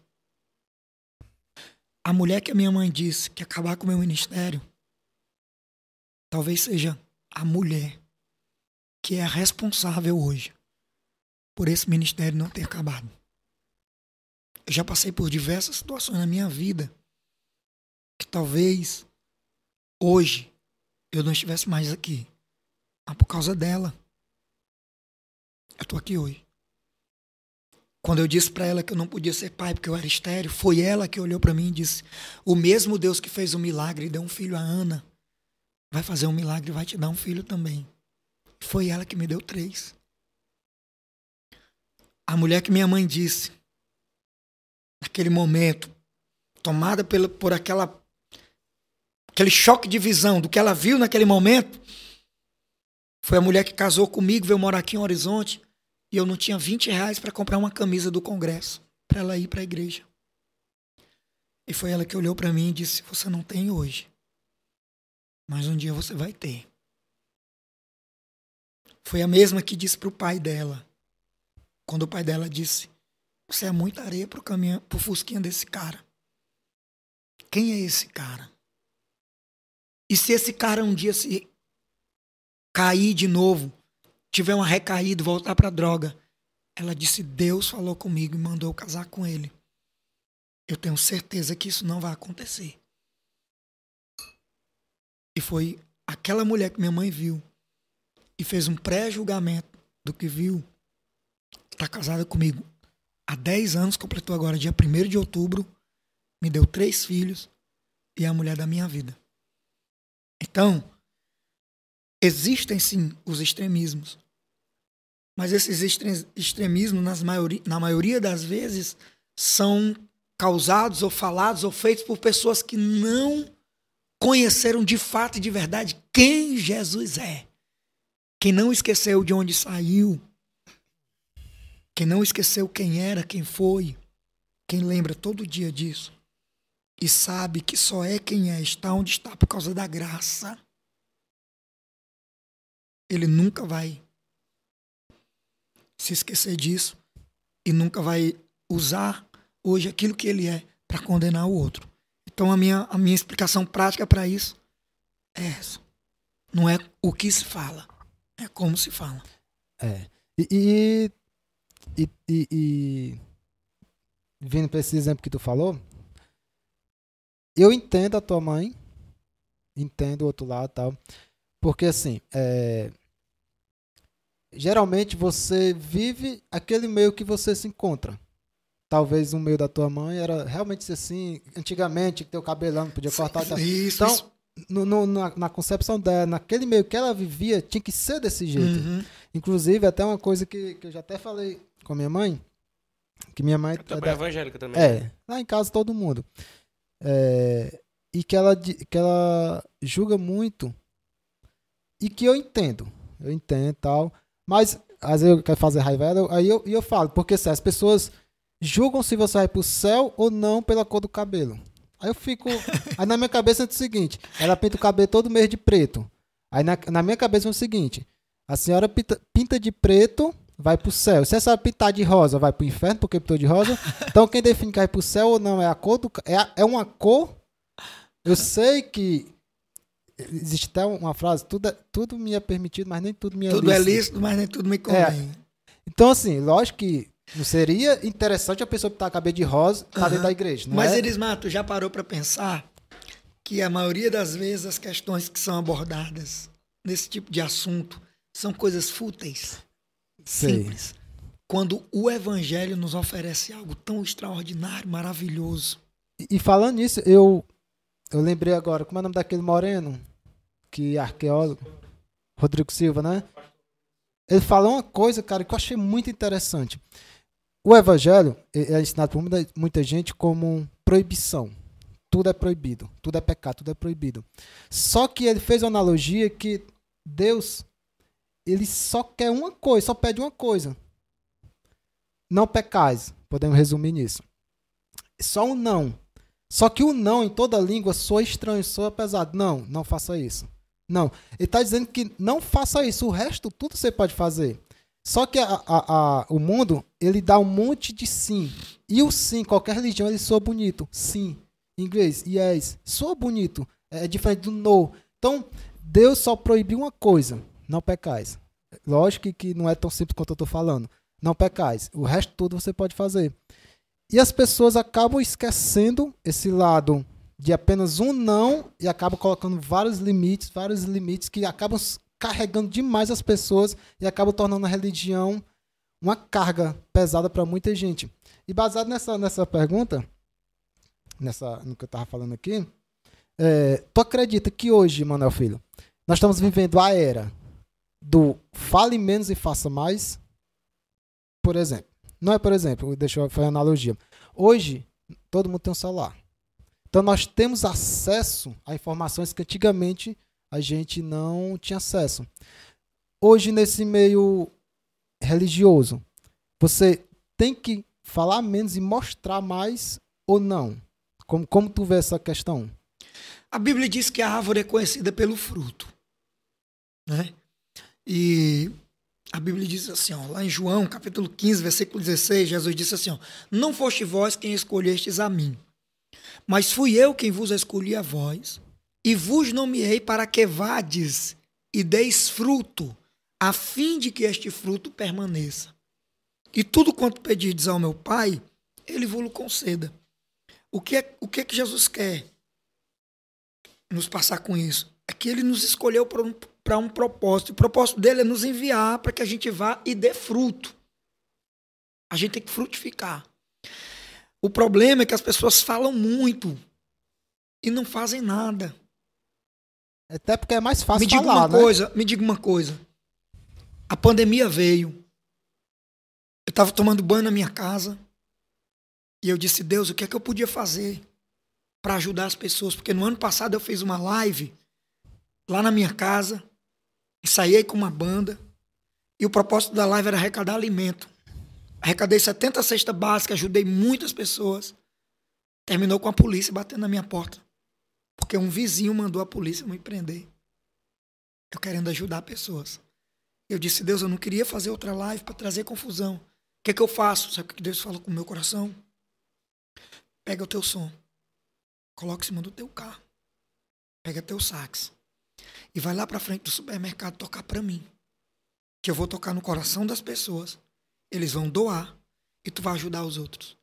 Eu sozinho consegui mais de 4 toneladas de alimento. Olha a diferença, né, cara? As casas que mais eu levei cesta básica foi casa de gente que estava com Covid. Tu sabe quantas pessoas vieram até mim Ah, trazer alimento? Incontáveis. Será que nunca veio uma pessoa que estava com Covid até mim? com certeza veio. Porque eu não peguei. As casas que eu mais fui levar alimento foi nas casas de gente que estava com Covid.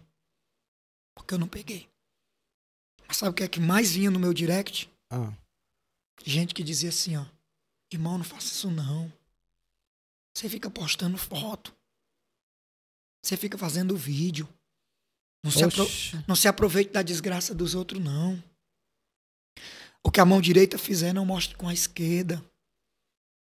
Só que quando eu arrecadava o alimento, que faltava o óleo, o leite, o biscoito, o feijão, não vinha ninguém desses que criticavam para trazer um. um alimento desse pra E aí, aí eu disse para minha esposa, eu vou parar. Só que quando eu dizia para ela, vou parar, 40 pessoas vinham no meu Instagram, no meu WhatsApp. Eu escrevi o nome. Eu cheguei a doar 50 cestas básicas num dia só.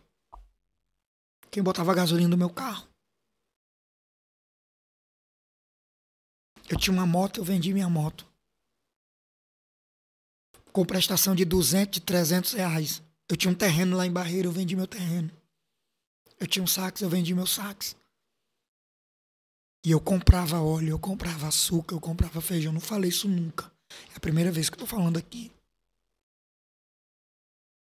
Pra não deixar faltar alimento na casa. Eu cheguei na casa de uma mulher que ela ia dar a filha dela recém-nascida porque ela não tinha leite pra amamentar a filha porque ela não tinha o que comer. E eu disse: a partir de hoje, o que a minha filha tomar, a sua toma. O que, você- o que eu comer, você come. Até hoje eu levo cesta básica pra essa mulher. E só aparecia gente pra me criticar, pra me bater. E eu disse, eu vou parar, eu vou parar. Várias vezes eu disse, mas chegou um dia que eu disse, não, não vou parar não. Sabe o que, que eu vou fazer? Quando o cara vinha dizer, irmão, você tá querendo aparecer.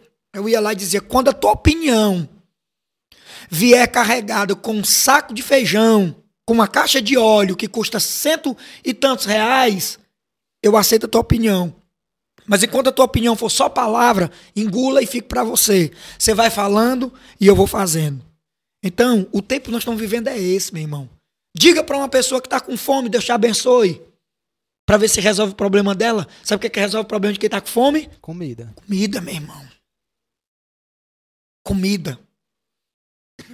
Um dia, João, Pedro e João chegaram na porta de uma igreja e um cara paralítico. Aí ele disse: Me dá uma moeda. Um monte de gente já tinha passado por ele dado. Ele disse: Me dá uma moeda. Ele olhou para ele e disse: Olhe para nós. Ele, olhou- ele olhou para eles e ele disse: Nós não temos ouro nem prata, mas o que temos nós te damos. Em nome de Jesus o Nazareno, levante e ande. Só que ele mandou o cara levantar e andar, e o cara nem levantou e nem andou. Sabe quando foi que o cara levantou e andou? Ah, Quando ele estendeu a mão. A Bíblia diz: E tendo estendido a mão, o cara deu um salto, firmou os tornozelos. Aí a Bíblia diz que Pedro e João entram no templo e o cara entra dentro do templo, saltando, pulando e dando glória a Deus. Se Pedro não estende a mão pro cara, o cara não tinha levantado. Porque tem a oração, mas também tem a ação. Então eu acredito que o tempo que nós estamos vivendo é o tempo de fazer mais. e falar menos. Pronto. Eu- Ronaldo, tira mais um envelope, por favor. Vou pegar um vermelhinho agora. Mas não tem nada a ver, não. Sai vermelho, não. Entendeu? Tem não. Samuel disse que quer botar as perguntas mais difíceis, mas Eu acho, não. acho bacana botar as pesadas nas pretas. Essa aqui é forte, viu? Essa daqui. Mas eu vou Responde falar. se quiser. Se eu não der o dízimo, estou Vixe. em pecado. E com isso, não serei salvo. É, é um, um grande É um assunto pesado, né? Dentro da, da, da igreja, essa questão do dízimo. Vão me bater por causa disso aqui. Vão me bater. Armaria. Olha aqui pra mim. O Ismar chega, virou católico, a Maria. Deixa eu te falar aqui. Não, mas é uma armaria de. Vixe! Deixa eu te falar aqui uma coisa. Ah, Jesus foi preso. Condenaram ele. Mataram, crucificaram ele. E aí Jesus está lá na cruz, no meio. Do lado direito tem um malfeitor. Do lado esquerdo tem outro malfeitor. Aí os. Pode ler. Os malfeitores e os soldados que cravaram Jesus na cruz, Martirizaram. que martirizaram ele, que furaram ele com a lança. Tanto os malfeitores quanto os soldados diziam: tá lá na Bíblia. Se tu é quem tu diz que é, desce, salva-te a ti e a nós também. Vai. E tal, e ficaram os ladrões, os malfeitores e eles lá ao mesmo tempo. Aí tem uma parte lá que a Bíblia diz que eu não sei como que ele conseguiu e nem quero saber de onde ele tirou essa força. Não quero passar por isso. Mas a Bíblia diz que Jesus fala assim, ó, Pai, perdoa eles, porque eles não sabem o que faz. Jesus está falando isso para quem? Para quem está lá embaixo, para os malfeitores, para quem condenou. Os malfeitores escutaram o que Jesus falou para eles. Esse é um pensamento meu. Eles devem ter pensado assim: quem é esse cara, meu irmão? Que apanhando, sofrendo, à beira da morte, consegue perdoar quem está fazendo tudo isso com ele. Aí o, o cara da esquerda diz, de novo, se tu é quem tu diz que é, desce daí, salva-te a tia nós também. Aí o da direita vai falar assim, ó, ei, tu nem ainda temes a Deus?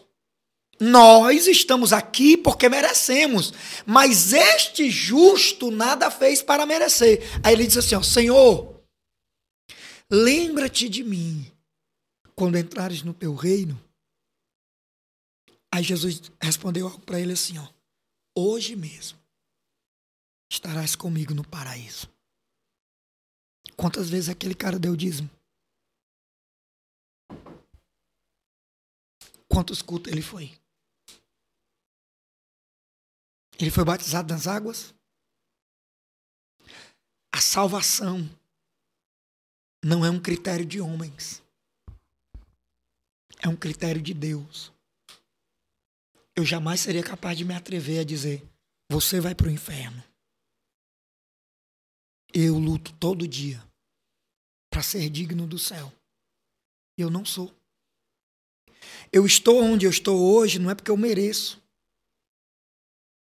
É porque a graça, a graça significa favor imerecido. A graça se aplica exatamente para gente que não merece.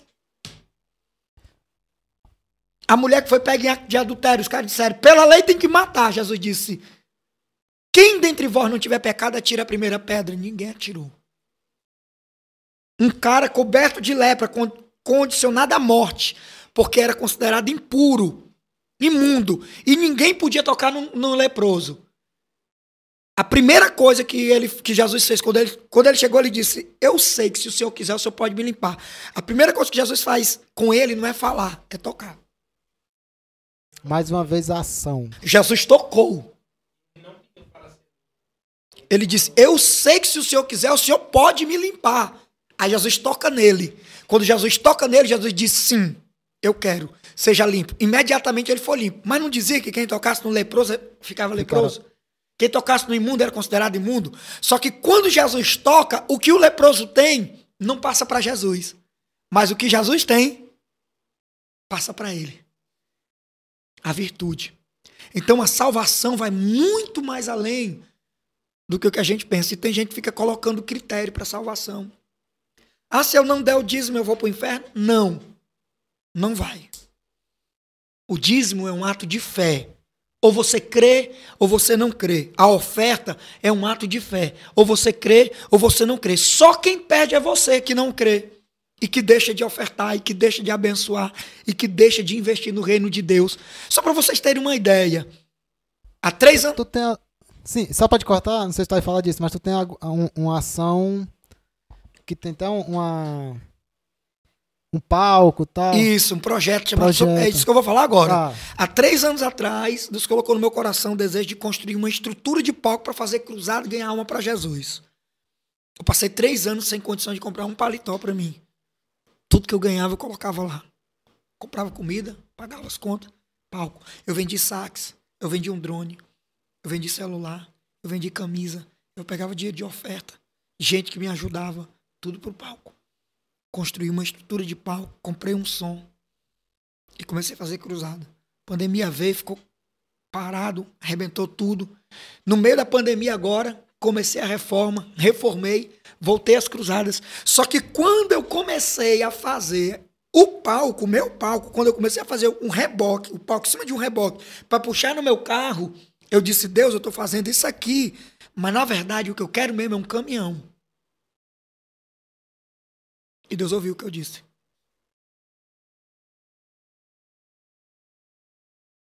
Na quinta-feira da semana passada. Diz aí que foi que eu ganhei. Caminhão. Sério? É a primeira vez que eu tô falando disso aqui. Eu não anunciei pra ninguém. Quinta-feira eu ganhei um caminhão. Olha aí. Tá lá em Belém do Pará.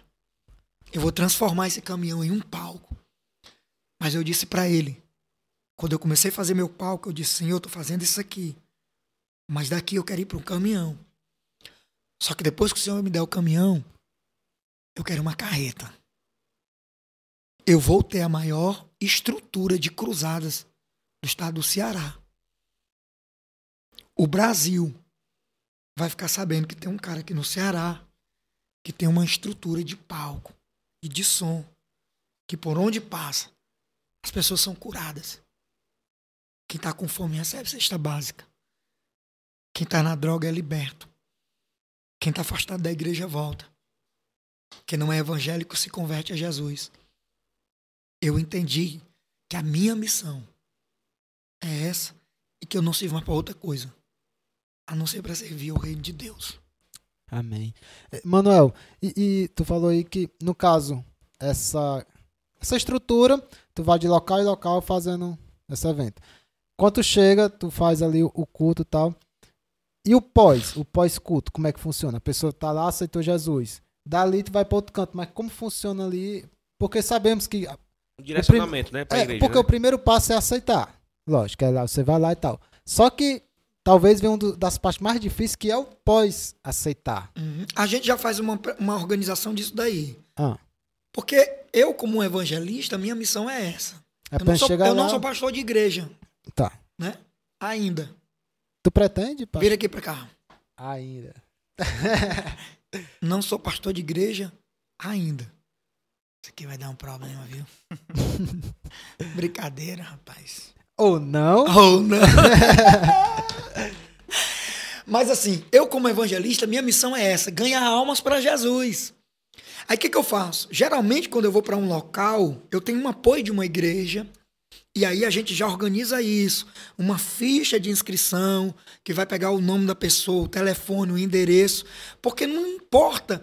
Não, não adianta a gente levar toda uma estrutura, por exemplo, a cruzada é sábado, mas para mim a cruzada começa segunda. Eu vou levar o palco para fazer manutenção, organizar tudo, eu monto todo o som, a gente passa o som para quando chegar na hora não ter nenhum problema.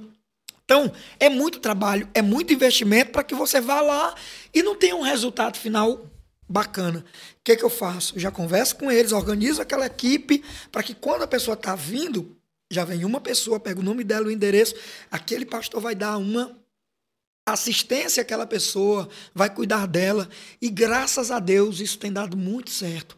E uma coisa que eu, eu, eu fiquei muito feliz nesses dias é que a gente voltou agora com as cruzadas. Dia 2 de outubro foi a primeira, lá em Fortaleza. 22 pessoas aceitaram Jesus.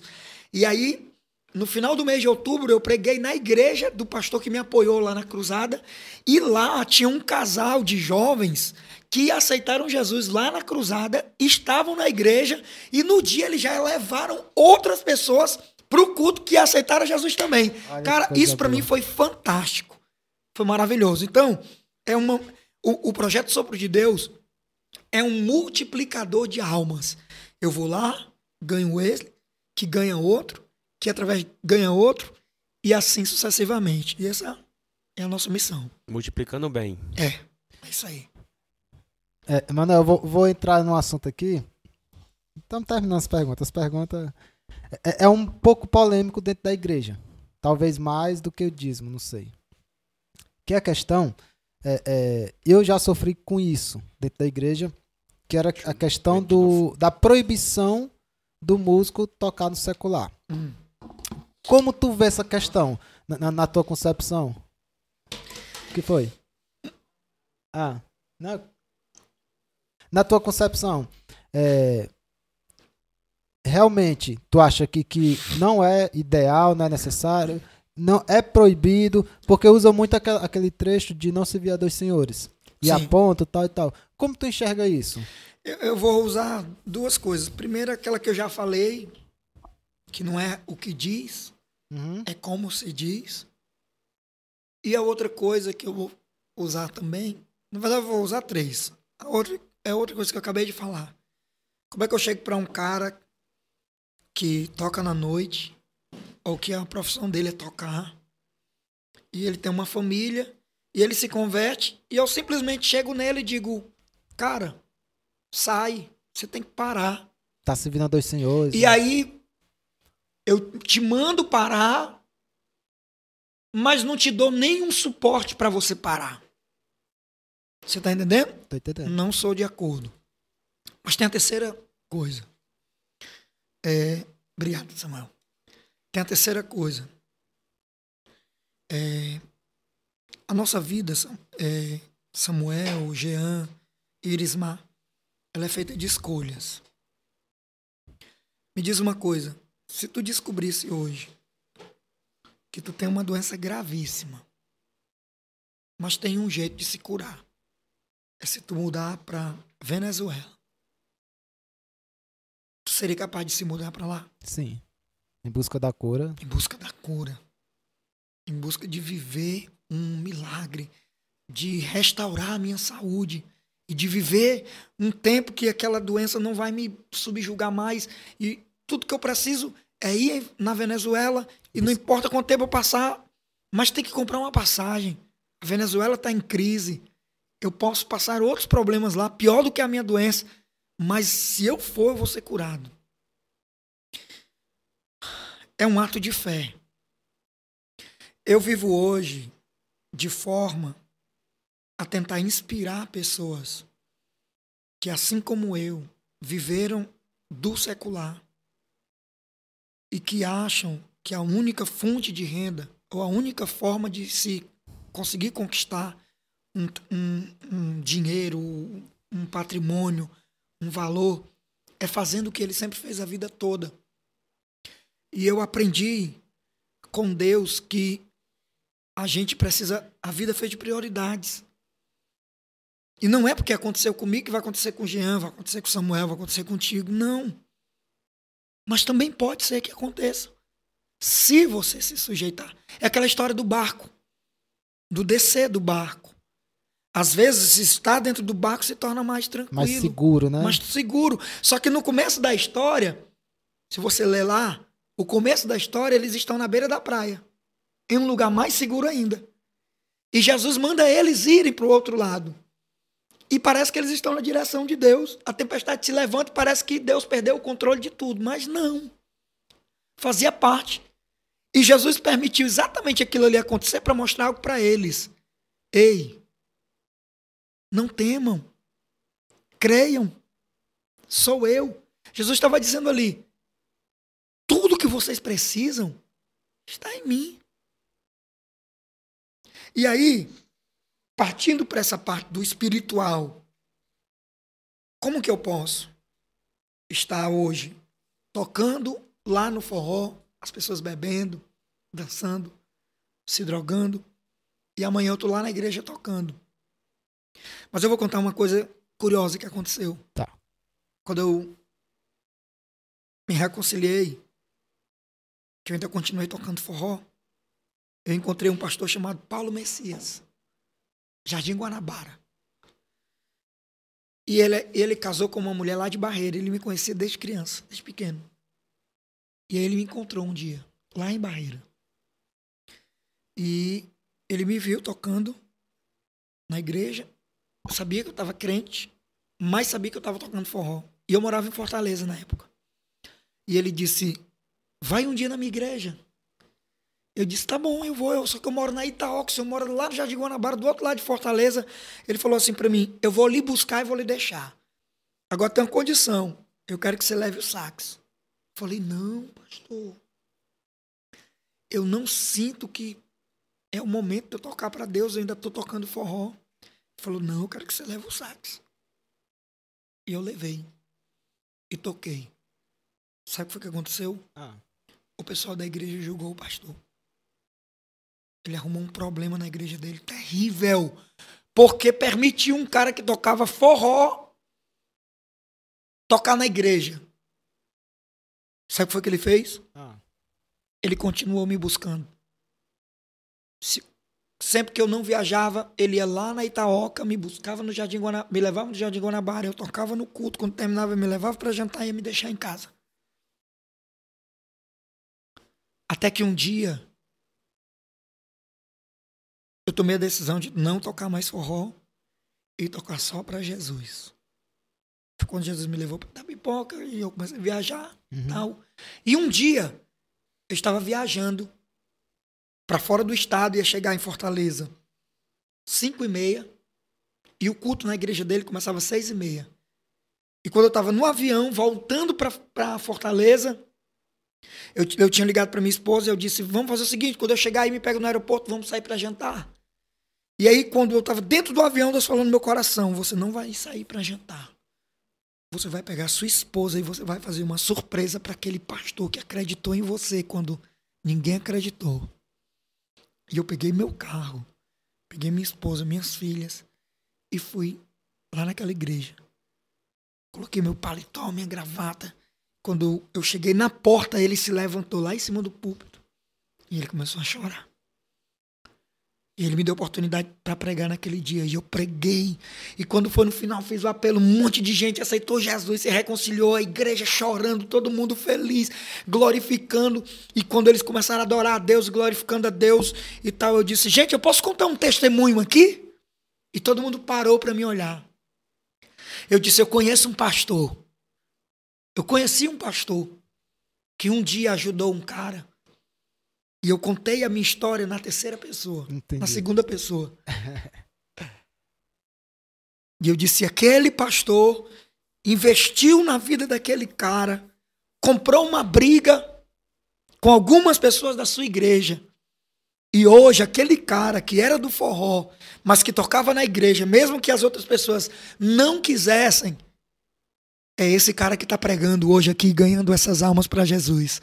Ah, meu irmão, aquele homem se desmontou todo. E eu creio que ali haviam pessoas que naquele tempo não queriam que aquilo acontecesse. Mas aquele homem acreditou em mim. Então, a questão é: é certo ou errado? Isso é uma, é uma questão pessoal. Se você acha que é certo, vai lá e faz. No meu caso, eu senti que o meu louvor não poderia ser, ser dividido. Foi um trato que eu fiz com ele. Eu disse: a partir de hoje, eu só toco pra ti. Tu não sabe quantas propostas eu recebi para gravar na 3. Tu vai só gravar. E uma vez eu fui. E gravei. Uma das músicas que fez mais sucesso da, da banda Solteirões. Eu coloquei um sax. Era um solo de sax. Você acredita que eu nunca recebi aquele dinheiro? E foi, mano. Mas Deus- tu acha que foi um propósito? Deus não permitiu eu receber aquele dinheiro. Entendi. E eu nunca mais voltei lá para gravar de novo. Tu se sentiu mal por ter gravado? Foi uma das piores coisas que eu fiz. Porque eu disse para ele que, não nunca mais. E eu descumpri o que eu disse. Uhum. E aí eu tive uma conversa com ele, pedi perdão para ele e nunca mais voltei lá. Então, O problema é que as pessoas, a maioria das pessoas que falam sobre esse assunto, a gente conversou sobre esse assunto, a gente não teve divergência. Por quê? Porque o que eu estou falando para você é uma experiência pessoal. E eu mostro através da minha vida que dá certo. Se você acreditar, se você resolver descer daquele barco no meio da tempestade, você vai andar assim em cima da água. E Deus vai te mostrar que você pode viver outras experiências e pode suprir tua necessidade de outras formas que não seja lá, que não seja fazendo aquilo ali. Você pode. Você não é um cara limitado. Quantas ideias você já teve do ano passado para cá? Rapaz, se for contar, não dá nem pra contar. Você vai parar nessa daqui? Não, lógico que não. Independente se dá certo Se ou dá errado. certo ou errado, você não vai parar. Foi isso que eu decidi pra mim. Não importa. Você sabe que é você vestir roupa dos outros. Você sabe que é uma pessoa olhar na sua cara e dizer: você não presta, você não é ninguém, você é um vagabundo porque você mora na casa dos outros. E eu tinha casa pra morar. Eu nunca fui vagabundo. Eu vendia picolé na rua da minha cidade. Eu vendia coxinha na igreja da minha mãe, na, na, na escola da minha mãe. Eu varria a casa, eu passava pano, eu lavava roupa. As pessoas diziam que eu ia virar homossexual porque eu fazia isso, eu fechava a porta da minha casa e fazia. E hoje eu sou homem, pai. E eu ouvi aquela mulher dizer aquilo pra mim, mas eu fiquei calado, porque Deus dizia no meu coração: você não vai responder nada. Eu vou falar por você. E tudo aquilo que disseram ao meu respeito, as pedradas que jogaram pra mim, eu fiz escada. Eu fiz degraus. E eu tô aqui, feliz, vivendo na dependência de Deus, sendo sustentado por Ele e podendo inspirar pessoas, fazendo com que pessoas acreditem que o Deus que eu sirvo é um Deus que é tão poderoso que se do nada ele pode fazer muita coisa, imagine de um pouquinho. Se você acreditar, vai acontecer um negócio estranho aí. Vai ser bom demais. É, é, sobre, sobre essa pergunta, tu falou, quando começou a falar, tu falou muito sobre a questão do, do como é falado, o jeito que, que é passado. E, e essa experiência, eu já passei essa experiência na, na pele, que eu tocar na igreja, e, e realmente é, o jeito que você fala muda muitas coisas. Porque se, se assim, ah, você tá servindo dois senhores, vai pro inferno e tal. É um negócio que, que na minha cabeça, ela soa estranho. Por exemplo, você via dois senhores, beleza.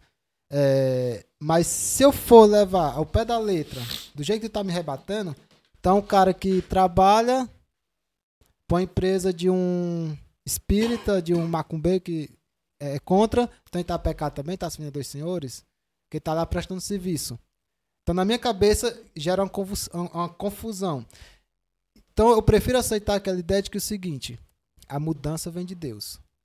Se você não vai estar em um local que você não se sinta bem, você não vai estar. A partir do momento que você está ali e você está incomodado, ali é a mudança de Deus está fazendo na sua vida. Então você tem que ter a atitude de procurar outro caminho. A partir do momento que as pessoas te obrigam, tu, só, tu vai na igreja e te aponta o dedo, tu vai pro inferno porque tá tocando, e tu sair para agradar um cara que tá te apontando, aí eu acho um erro. E geralmente pessoas que fizeram isso, pouco tempo sair da igreja também. Então, eu vejo, minha opinião, faça o que você sente no coração. Independente se você acha que é certo, que é errado tal, mas se Deus te incomoda, assim também como a questão das vestimentas. É, é, como eu fui da igreja, muita, muita questão do pós-culto, que é uma preocupação, que, que até eu te falei, como é que fica o pós-culto? Porque muita gente usa droga, o cara que usa droga, ele tá nem aí pra nada. Não tem roupa, não tem nada. E a, pessoa aceitava Deus, aceitava Deus hoje. Amanhã, se ele fosse com a roupa estranha, uma camiseta, o povo já julgava porque não aceitou. e tal. Aí eu fico, calma, tem que, ter, tem que ter calma. O cara passou a vida toda desse jeito. Da noite pro dia, tu quer que o cara mude guarda-roupa, mude É tudo. um assunto muito extenso, É. polêmico. Bom, principalmente quando se fala de música, ritmo, forró, o reggae.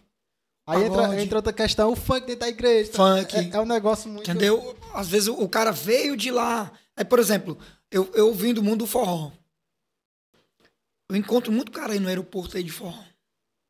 Os caras me olham assim, me veem assim.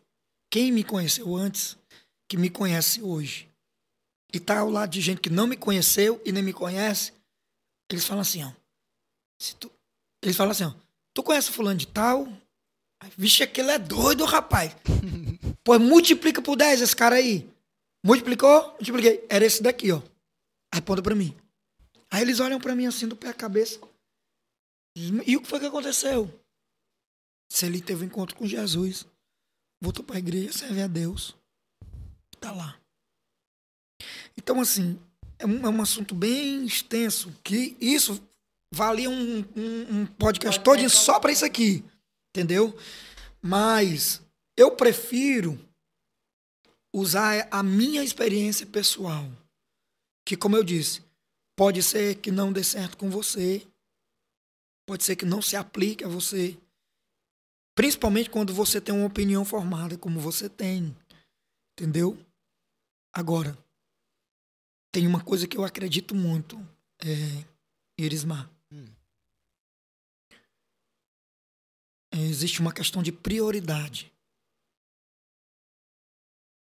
Em tudo na vida, independente de religião, existe a questão da prioridade. Aqui que você bota o foco é aquilo que acontece. Eu tenho uma esposa que eu amo muito. Eu não divido ela com ninguém. Ela é só minha. E uma das coisas que a Bíblia, ou Deus, uma simbologia de Deus com a igreja, com quem serve a Ele, é a simbologia de um, de um noivo com uma noiva. Né? A igreja é como se fosse a noiva e ele como se fosse o noivo. E eu acredito que assim como a gente tem ciúme daquilo que, que a gente tem materialmente falando, ele também tem ciúme. No reino espiritual, Irismar, os nossos olhos materiais não conseguem enxergar, mas agora, nesse exato momento, no reino espiritual, está havendo uma grande batalha. Por isso que eu disse para vocês no começo que o que está acontecendo aqui não é só um podcast, uma conversa entre amigos, entre irmãos. Vai ter gente que vai assistir ou está assistindo agora, que talvez vocês vão receber o testemunho de alguém.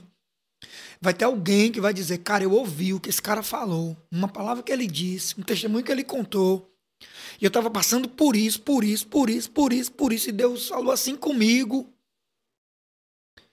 E trouxe uma revelação de Deus para mim, abriu meus olhos, me abriu uma luz, iluminou a mim.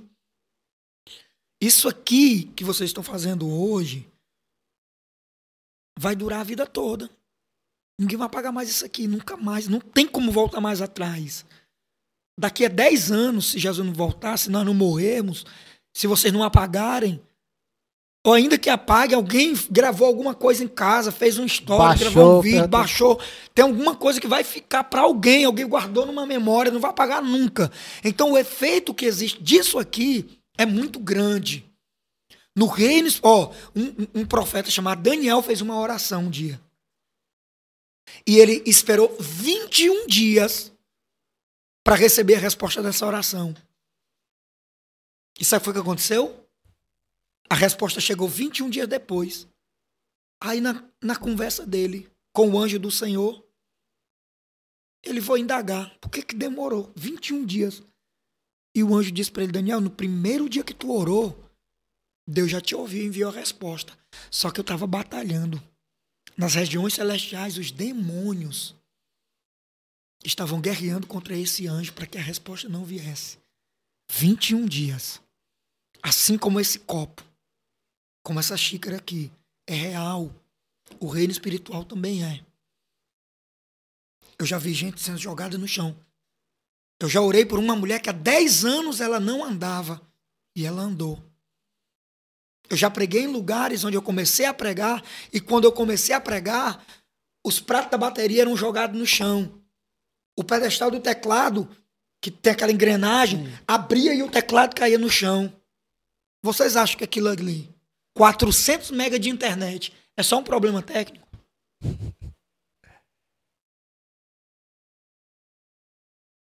Eu vivo 24 horas lutando contra o reino das trevas. No final do ano passado, minha Hilux bateu o motor, mandei consertar. Eu terminei de pagar há poucos dias. Meu carro estava lá em casa. Nunca deu problema de nada. Eu anunciei a data da primeira cruzada.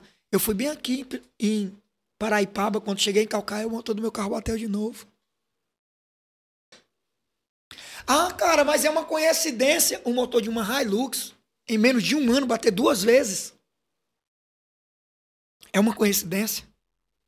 Reino espiritual. Do mesmo jeito que o céu existe, o inferno existe. Do mesmo jeito que a gente tem fé para orar, Deus me abençoa, abre essa porta, cura essa enfermidade. Eu acabei de falar para vocês que eu era estéril. E por que, que eu sou pai? Quantos caras vocês conhecem que foi do crack e hoje é um pregador? Quantos caras vocês conhecem que, é o, que foi alcoólatra ou que, que já foi um dia alcoólatra e saiu e hoje é um pregador da palavra de Deus? Aí um dia um cara falou pra mim: foi porque você lutou. Foi porque você foi forte. Não. É porque eu sou fraco. A Bíblia diz que o poder de Deus se aperfeiçoa na minha fraqueza. Eu não estou aqui hoje porque vocês me chamaram. Eu estou aqui hoje porque Ele me chamou. E olha como Deus é poderoso. Ele está usando vocês. Olha, olha como é maravilhoso. Você não sabe a alegria que eu tenho no meu coração de estar falando isso aqui.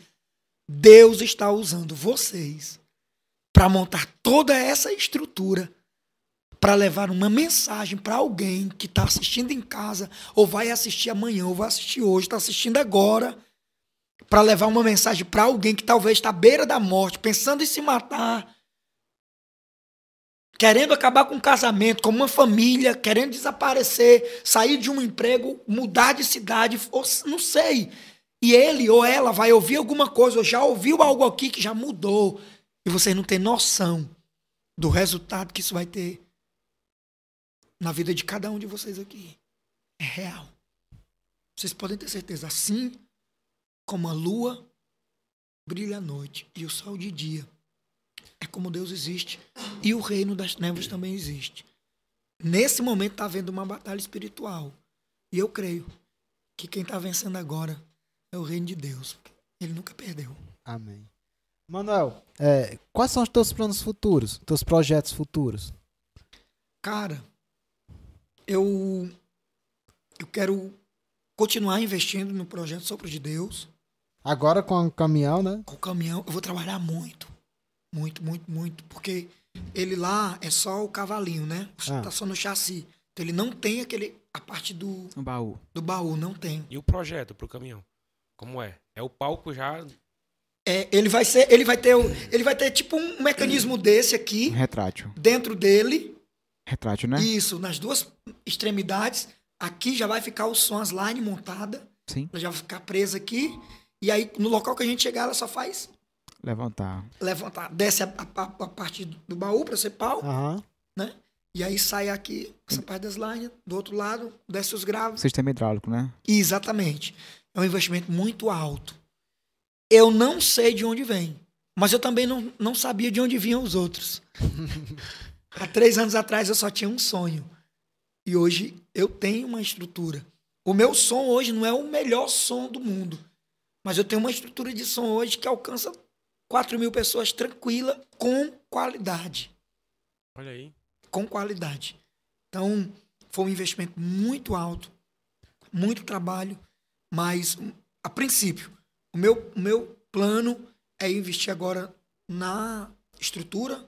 Se Do tu pegar caminhão. a estrutura que já tá montada hoje e botar em cima do caminhão, não funciona? É uma ideia. Eu Ah. não sei se a gente consegue fazer uma adaptação disso Ah. daí. Se eu conseguisse, se a gente. Porque vai depender do tamanho do caminhão e do tamanho lá da, A plataforma, né? Isso, exatamente. Pode ser que eu encontre um cara que, que tenha sabedoria suficiente para fazer isso, entendimento, e dê certo. Se eu conseguir, aí seria Adi- Show de bola. Adianta muita coisa. maravilhoso. E aí, isso, isso, a princípio, é isso. Outra coisa, eu penso fazer alguns projetos, ministerialmente falando, como eu me envolvi muito no ministério, no projeto Sopro de Deus, eu esqueci um pouco essa parte. É tanto, você ver, muitas pessoas falam a respeito de que eu tenho usado essas coisas, projeto social, para aparecer e tal. O cara, quando ele quer aparecer, o que, é que ele faz hoje? Clipe, É. single. Eu comecei a gravar um single, prime... 13 anos que eu tô na igreja. Agora que eu, come... que eu pensei em gravar minha primeira música, minha primeira composição, eu cantando. Gravei com Mari Gés no baixo, Léo, que é um baterista lá de Feira de. Santana, muito Ah, outro lá então. um cara conceituadíssimo. Quem colocou a sanfona foi o Berg, que Olha. toca no, No Wesley. com Wesley. Quem tocou o teclado é o Lennon, lá de Cascavel. E deixa eu ver se eu tô esquecendo aqui. Quem colocou a guitarra é um cara aqui de Morada Nova. Serginho toca muito, muito. O cara toca demais. Colocou, é uma música tipo bachata e tal. Cara, minha música tá linda. Top. Aqui tu montou com o Cícero. Cícero. Cícero Oliveira, Ah, isso, eu- produção do Cícero. E a minha música tá lá parada esperando e eu envolvido com outras coisas, com projeto, com cesta básica, com alimentação. Então assim, as pessoas não pesam isso, mas eu penso em colocar essa música, lançar, penso de fazer alguns clipes, penso de gravar algumas coisas, fazer algumas coisas nesse tipo, organizar o meu escritório, meu ministério, eu tenho que fazer isso daí, porque à medida que vai crescendo, tá sobrecarregando para mim. Eu preciso começar a dividir isso entre pessoas, criar uma rede para poder é, reger isso bem. E eu tenho orado, pedido até para Deus levantar essas pessoas. Mas os meus planos para o futuro é isso. E eu, o que eu quero é continuar me gastando na obra de Deus. Amém, amém. Pessoal, deixa eu ver aqui, deixa eu ver. Quatro horas de live. Mas é uma coisa. Não falamos quase nada, né? Não, Assim, falta muito assunto Tem, ainda. tem muita Tira o coisa. envelope. Tira o envelope. Vai. Quando eu chegar em casa, a Nayana vai tirar meu. Eu vou dizer uma coisa, o jejum aqui tá grande. Tem que ter uns patrocínios aí do lanche, rapaz. Vamos orar pra isso aí, né? Mandar as pat- Por enquanto só chilito. Como músico, qual foi a sua maior realização profissional? Eita, eu tive muitas realizações como músico. Mas para mim, a minha maior realização profissional é é eu poder continuar até hoje vivendo daquilo que me me fez ser o cara que eu sou hoje. Continuar vivendo de música, continuar ainda é, exercendo aquilo que um dia eu não queria. Não Né? sabia nem que. Minha mãe, que era o sonho da minha mãe, tornou-se a minha maior realização. Eu amo música, mas para mim a minha maior realização hoje, como músico, é eu poder continuar ainda, completei 36 anos agora, continuar ainda hoje fazendo isso com a mesma vontade que eu fiz quando eu comecei, com o mesmo entusiasmo. Quem me vê tocando, às vezes olha para mim e diz assim: Cara, tem gente que pensa que tu vai explodir, tu, tu sopra com toda a tua força. É porque quando eu faço aquilo ali, eu tô fazendo com todo o meu amor. Principalmente porque eu sei que hoje eu não toco para agradar as multidões. Eu toco para agradar aquele que fez um investimento muito alto em mim. Sou muito grato a Deus por isso. Então eu dou para ele o meu melhor. Amém. Pessoal, deixa eu dar uma vez aqui. Ficamos de fazer o sorteio hoje, mas já, já foram mais de quatro horas. Vamos vou encerrar aqui e vou fazer o- os dois sorteios lá no Instagram. Tá certo? Estamos chegando ao fim do nosso, nosso episódio. Quem quiser te seguir, É só ir lá no, no Instagram, arroba coloca aí, Samuel. Na tela. Pronto. Pra quem não sabe, esse Instagram meu aí foi hackeado há duas semanas atrás. Verdade. Meu, meu Instagram foi hackeado, tá? Tava na fila do, do embarque no aeroporto, indo pra, pra Teresina, Piauí. E quando eu cheguei, tava no embarque, e eu tinha feito aquela, aquele pedido de verificação do Instagram, Ah, o selinho azul. isso. E aí chegou uma mensagem no meu direct dizendo que tinha sido aprovado. E aí pediu para eu preencher um formulário. Eu preenchi o formulário e enviei. Quando eu sentei na poltrona do avião, que começou a decolar, eu fui fazer um vídeo no Story e o meu WhatsApp, meu Instagram Caiu. apagou, caiu. Aí eu tentei entrar, não consegui mais. Aí fui rapidamente, mandei uma mensagem pra minha esposa e disse, Nayana, olha aí o que é que tá acontecendo com o meu Instagram. Aí ela fez um print e mandou. Quando ela mandou pra mim, já não tava lá mais Manuel Filho Oficial. E já, já estava lá outro nome, Borix 40k. Eu disse, hackearam meu Instagram. Eita. E aí eu fiquei sem saber o que fazer. Tentei reverter a situação, não consegui. Fiz outro Instagram. Em dois dias a gente alcançou duas mil e poucos seguidores. E aí uma semana depois eu viajei para o Maranhão, para uma cidade chamada Porto Rico. Eu estava na igreja passando o som com a minha banda, minha banda é do Maranhão. E a gente tava passando o som e aí de repente chegou uma mensagem no meu celular, no meu novo Instagram. Manuel Filho Oficial mandou uma mensagem. Aí eu falei, como é? Manuel Filho Oficial mandou mensagem?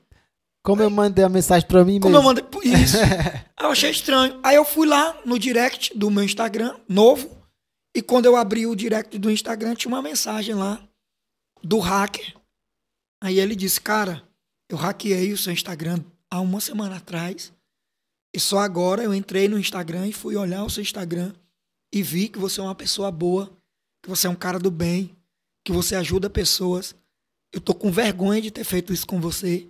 Eu quero te pedir perdão. Eu tô te devolvendo o teu Instagram. Só muda a tua senha e muda o e-mail e segue em frente. Me perdoa. Olha aí. E aí eu falei pra ele, Mais um milagre, né? eu falei para ele que eu perdoava ele, que Deus abençoasse ele e disse pra ele que ele não precisava continuar fazendo aquilo, que Deus poderia abrir uma outra porta pra ele. Ele me agradeceu pelas palavras e fiz a modificação lá. Só que isso ainda não era o maior milagre, não. O maior milagre foi ano passado. Eu vim do Piauí, Ah, depois do retiro, do carnaval, toquei, preguei lá. Cheguei em Fortaleza, com meu sax, minha mala, mala da minha esposa, as roupas de cor da minha filha, na carroceria do meu carro. Entrei na casa da minha cunhada para chamar ela pra gente ir almoçar. O ladrão veio, arrombou, levou tudo. Meu sax, minhas roupas, tudo. Ele arrombou e levou tudo. Uma semana depois, isso foi numa quarta-feira de cinzas. Na terça-feira da outra semana, quando uma reportagem de um programa de, de, de televisão policial aqui de Fortaleza foi ao ar, o mesmo ladrão que roubou minhas coisas ligou pra mim e me devolveu tudo. Olha aí. Diga aí, só coincidência? coinc- eu já falei que coincidência não existe. É um negócio. Só Deus, Deus. mesmo, né, cara? Só Elismar, Deus. quero agradecer Romário, Mário. Mário. Mário, é, Samuel, Jeanzinho que tá ali já quase dormindo. Eu quero agradecer muito a vocês por me dar essa oportunidade, tá?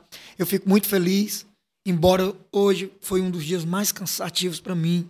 Vim aqui quase sem voz. É quatro horas. Se não marcar um dia que ele esteja sempre solto, nós bate 10 horas aí. Amanhã eu tô indo para Triunfo Potiguar, participar de um dia do evangélico lá, vou ministrar, vou tocar. E vai ser bem cansativo, mas eu quero agradecer de coração a vocês. Eu espero sinceramente que a minha vinda aqui tenha sido bênção para vocês e para quem está assistindo em casa, que vocês tenham sido abençoados, tenham sido edificados através das minhas histórias, do meu testemunho, que tenha agregado valor a esse projeto de vocês. Eu sei que vocês não estão aqui de brincadeira, é um investimento muito alto de tempo, de dinheiro, de tudo. E a minha oração é que Deus possa prosperar muito vocês, que vocês façam muito sucesso, que vocês possam crescer, que vocês possam conquistar e bater todas as metas que vocês estabelecerem.